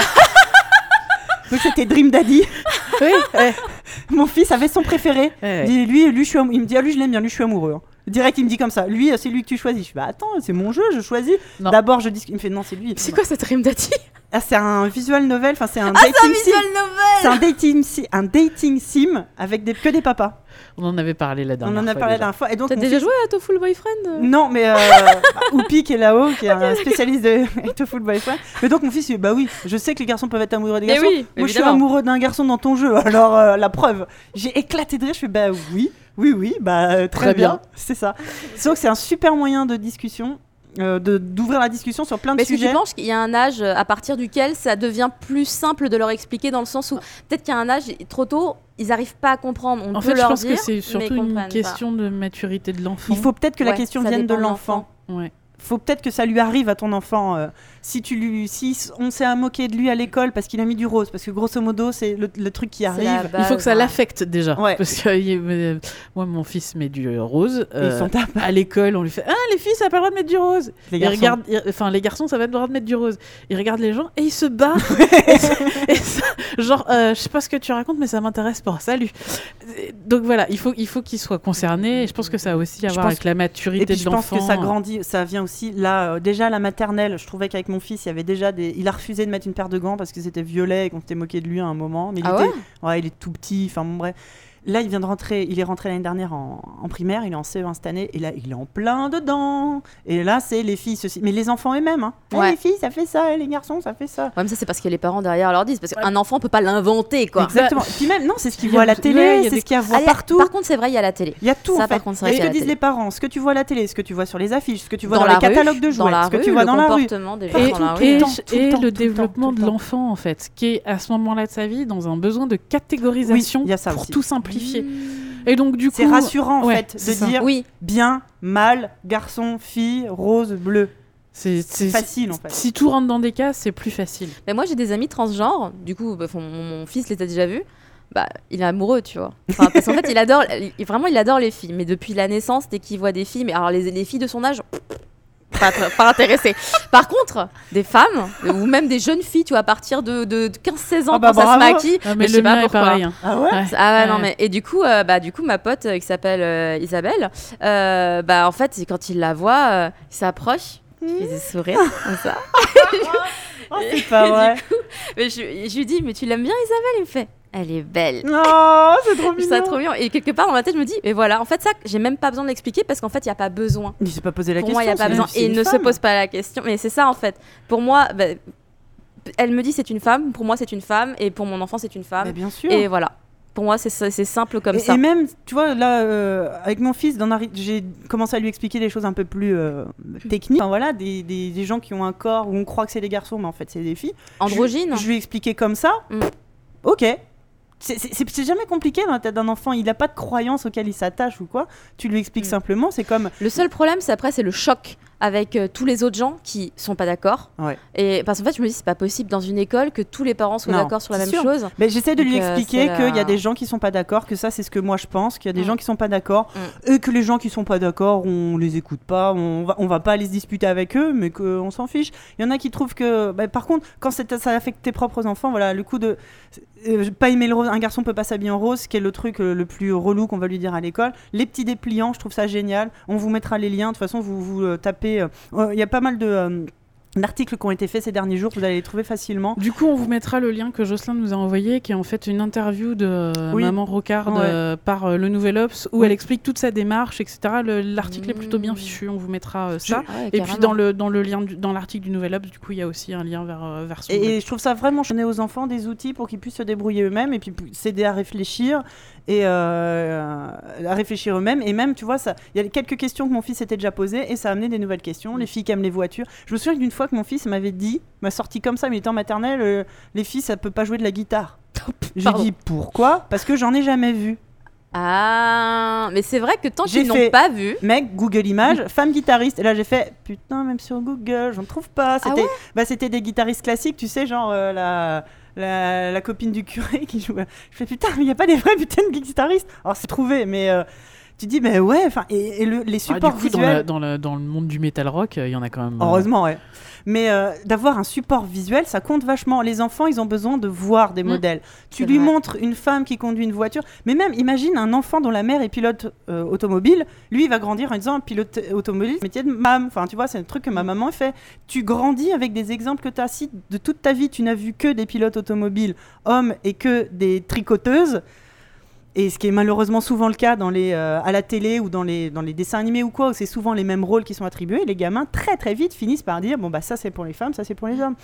C'est pour ça que c'est hyper important d'avoir euh, plein de modèles différents montrés pour que euh, justement les que les gens acceptent que tout est possible. C'est ça. On veut pas montrer que des femmes pilotes de Formule 1. On veut, euh, voilà, tout. euh, et tu me fais signe qu'il est tard. Et oui, c'est moi en plus la première Ah oui, qui râle sur l'horaire. Mais oui. Alors, juste, euh, le chat nous demande le nom du réalisateur de Lou et l'île aux sirènes. c'est euh, Yuasa, Y-U-A-S-A. Voilà. J'ai plus son prénom. mais Euh, son famille, son prénom, c'est Masaaki. Ah voilà, c'est ça. Yuasa Masaaki. Et oui, là oui. Diren, est-ce que tu as une recommandation? Euh, oui, moi j'ai une demi-recommandation. Une recommandation si vous voulez ou pas. Oh là Euh, C'est-à-dire que nous, hier, on a été à l'aquarium tropita- trop- Ah L'aquarium tropical du palais de la Porte Dorée. Donc, sous euh, le palais de la Porte Dorée, il y a un aquarium tropical qui a été ouvert en 1930. Ah oui. Si je me souviens C'est bien. plus les mêmes poissons, j'espère, depuis. Non, bon, j'espère. Si je me souviens bien, euh, il a été ouvert euh, au moment de l'exposition universelle. Waouh. Bah, Il y a très, pas, très, la- très, pas très, celle de la Tour longtemps. Eiffel alors. Je sais pas. Une autre. Je... Il y en a eu plusieurs. Bref, Ok. je sais plus. Euh, et ça se voit. Donc, les petits plus. L'entrée est à 5 euros pour les adultes, 3,50 euros pour les enfants. Ah oui. C'est vraiment pas cher.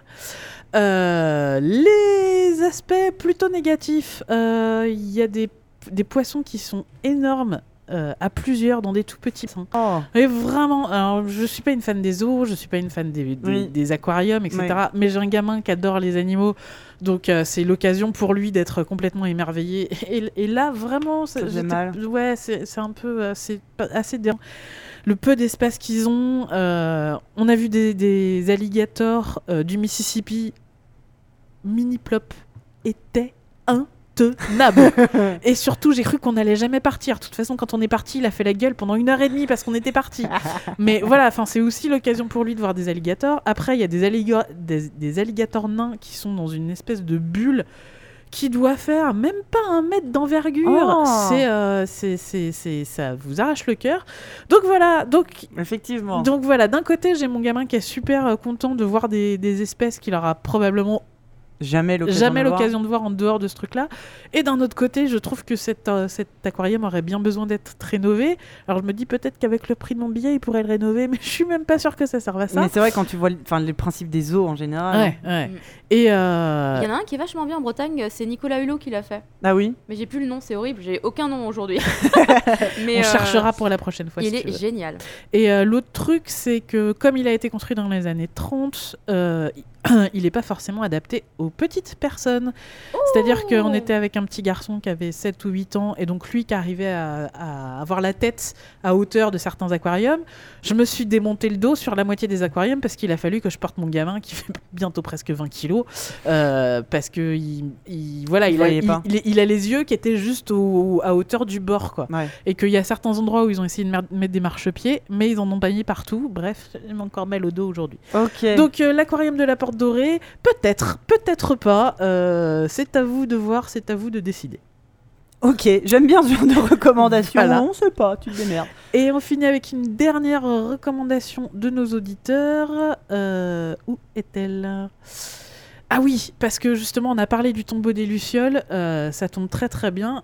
Alors, si vous n'avez pas envie d'avoir des enfants traumatisés à vie et d'être obligé de les emmener chez le psy, et que vous, voulez quand même leur, euh, leur expliquer que la guerre, ça frappe aussi les enfants, euh, Niri, Nirina nous, pro- Nirina. nous, nous propose euh, une série animée euh, qui... J'ai pas noté le nom, sérieusement J'ai j'ai- bah, bravo. j'ai pas noté... J'ai pas noté le nom. Euh, Qui s'appelle Qui s'appelle, ça va me revenir dans 3 minutes. Euh, c'est une série française, 10 épisodes de 26 minutes. Euh, ça s'appelle Les Grandes Grandes Vacances. Voilà, ça Ok. me revient.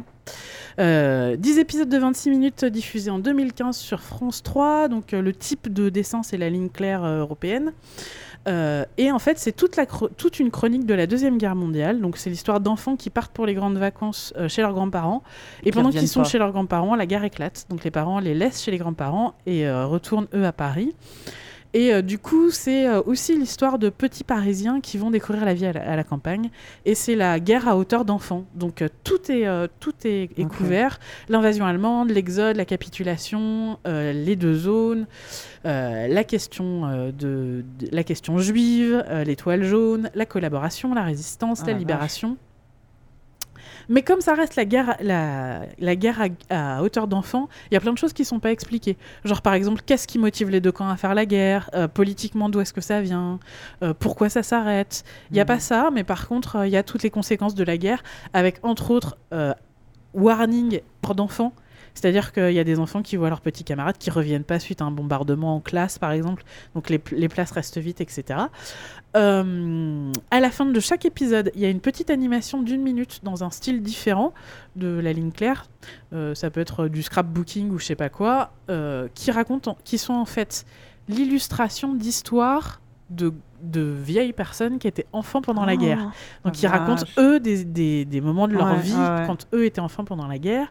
C'est disponible sur Netflix ou en DVD pour euh, 14 euros à peu près. Moi je le recommande plutôt à partir de 8-9 ans. Ouais. Après, ouais, c'est hyper dur, mais en même temps, n'oublions pas que nous, on regardait Rémi sans famille. et, euh, Prince- c'est vrai Ouais, ça, on non, mais Rémi voilà. sans famille. Ouais, non, mais on a vu des trucs horribles. Tout le monde Ça nous a marqué. et Sébastien aussi, non? Ça faisait pas pleurer Ouais, aussi, ça nous a marqué, mais ça nous a pas euh, dé- Ouais. défoncé non plus. Ouais, ouais. Euh, Parle pour toi. ça va. euh, donc voilà. Ouais, non, mais et- c'est un peu- c'est des sujets pas Mm. faciles à aborder, Ouais, mais. ouais, euh, Et euh, on a des enfants qui veulent faire partie de la résistance. euh, et, et- et en plus, c'est aussi l'occasion de comment est-ce que vivaient les enfants en 1945. aussi, ouais. C'est-à-dire que c'est des enfants qu'on laissait dehors, qui allaient se balader, qui allaient construire des cabanes, qui, disparaissaient toute la journée, qui se baladaient euh, tout seuls en vélo, qui faisaient des kilomètres. Donc c'est aussi une autre vision de ce que peut être euh, l'enfance. Je pense qu'aujourd'hui, tu laisses ton gamin aller au parc tout seul, euh, t'as les flics qui te le ramènent. euh. Bah, en tout cas, on te juge. Vous voulez qu'il se fasse kidnapper, madame, ou quoi? Ouais, c'est ça. C'est-à-dire que Exactement. Hier, en rentrant de l'aquarium, mon fils était à fond, encore en mode chabus. Donc, il est parti beaucoup plus loin euh, Ouais. par rapport à moi que ce qu'il fait d'habitude. Mais je sais qu'il s'arrête à chaque euh, comment s'appelle Euh, passage par piéton. Ouais. Et du coup, bah, il, a- il est parti plus loin. Il a tourné au coin de l'immeuble juste avant d'être devant notre, ma- notre porte. Donc, je l'ai rattrapé genre deux minutes après. J'étais pas hyper ravie qu'il disparaisse de mon champ de vision aussi longtemps, mais je l'ai pas non plus. égorgé. Et je me suis pris une réflexion de mon voisin qui me fait Oui, bah, on se demandait bien où vous étiez. euh, on Ça fait plaisir. Ouais, euh, ouais, non, Ouais, mais- Surtout quand tu sais que probablement leur génération, ils faisaient 12 km en vélo pour Oui, aller à l'école c'est et qui rentraient que quand il faisait nuit. C'est ça. Donc, euh, Donc bon, bon. voilà. Eh bien, merci. Les grandes, grandes vacances. Les grandes, grandes vacances. Eh bien, merci tout le monde. Euh, avant de terminer cette émission, on fait un petit point Patreon. Oui, on a failli les- Moi, j'ai failli les oublier. Eh ben non, moi je les ai pas oubliés. Je ne vous oublie pas. Merci à vous. Déjà 85 patriotes. On en est à plus de 350 euros par podcast. Oh là là. Formidable. Merci, Merci pour beaucoup. Merci pour tea. On s'est un peu fait plaisir ce midi. On remercie surtout nos délégués, ceux qui nous donnent le plus d'argent. Merci Alak, merci Sarah, merci Fume Schilling et merci Vaniel. Merci beaucoup. C'est grâce aussi à vous euh, qu'on peut continuer à faire. euh, à faire des émissions, à inviter toujours plus de gens. On, est, on vous remercie beaucoup, c'est vraiment chouette. Et merci de nous avoir suivis euh, pour ce numéro 13 de la rentrée. Moi, je suis très contente que tu sois venue nous voir, Caroline. Moi, j'étais super contente d'avoir été invitée. J'ai passé un super moment. C'était hyper cool. Mais j'ai même appris des choses. Ah, bah écoute, donc euh, là, je repars en mode ok, donc Totoro, le trio infernal pour mon fils. Enfin, je... Non, c'est génial. Je... je trouve que tous les parents de. Enfin, tous les parents geeks, hein, sinon euh, on- les autres, on, on s'en fout là, les Ségolènes Royal et tout ça. Euh, mais Les vraiment, c'est- les. Nous sommes tous des sorciers, vous ne le saviez pas. et du coup, euh, non, c'est vraiment très sympa. Ben, voilà, j'ai passé un super moment. Nous te réinviterons pour euh, notre émission de décembre. oui, tu vas euh, revenir au mois de décembre. Oui, Parce qu'on réinvite tous nos invités pour notre Christmas special. On mais organisera des, petits, des petites animations, des petits jeux, ça va être chouette. En plus, on sera tous entre parents, donc entre gens de la même secte, c'est parfait. C'est exactement ça. C'est ça. Et merci, merci Diarène d'avoir encore euh, réussi à rattraper tous nos soucis techniques. Ouais, attends, parce que cet épisode n'est pas encore sorti sous forme de podcast. Est-ce qu'il hein. a bien été enregistré Oui, pour le moment, ça continue à dérouler. Merci, Ouais, merci le Twitch de nous avoir suivis à un horaire pas possible. Merci de nous avoir suivis malgré les petits problèmes techniques. Ouais, et puis, euh, et puis rendez-vous le mois prochain. Et puis merci à toi d'animer cette émission. Ah Bah écoute, euh, Oui, merci. Moi, je suis merci à bien d'être là. Je suis bien là. Et merci aux gens qui ont parlé sur le chat aussi. Merci J'ai- le chat. C'est vrai J'ai qu'on reconnu a des habitués de mon stream, Ah mais bah. je les ai pas salués un par un. D'habitude, je donne tous les noms. mais là, je me suis dit que c'était pas trop le Mais merci, c'était vraiment chouette. Et donc ouais, on se retrouve le mois prochain. C'est ça, salut, Salut. salut. Bye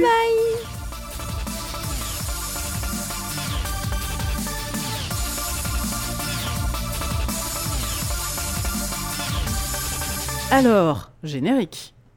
Ou pas. Ça va marcher. Ça va marcher. J'en ai, ai temps de ma tablette, donc non, ça, ça risque pas de marcher. C'est pour ça qu'il faut nous regarder en live, c'est plus rigolo. Après, il y a le montage et tout. Après, c'est propre. Après, c'est C'est propre. tellement propre.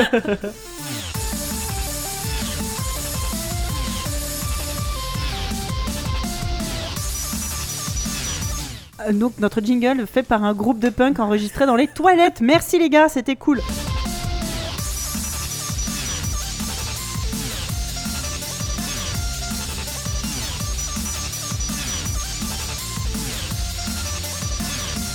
Tout va très Nous très sommes bien. toujours en très bonne Je- compagnie. je- Tu, ouais, Ouais, tu gères? ouais.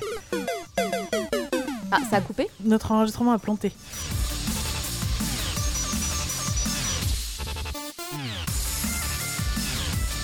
Normalement, cet épisode devrait sortir comme à son habitude le, 30 dernier ou le jour 31 du du mois, puisque de toute façon, ce week-end, bah, je suis pas là, donc euh, je sais pas quand est-ce que je vais le monter en fait.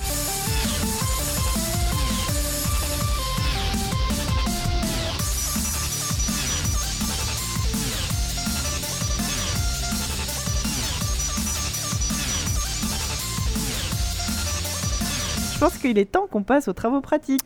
Tout à fait. On laisse tomber le générique. Oui, on sait très hein. bien qu'il n'y aura pas de générique. hein. Voilà.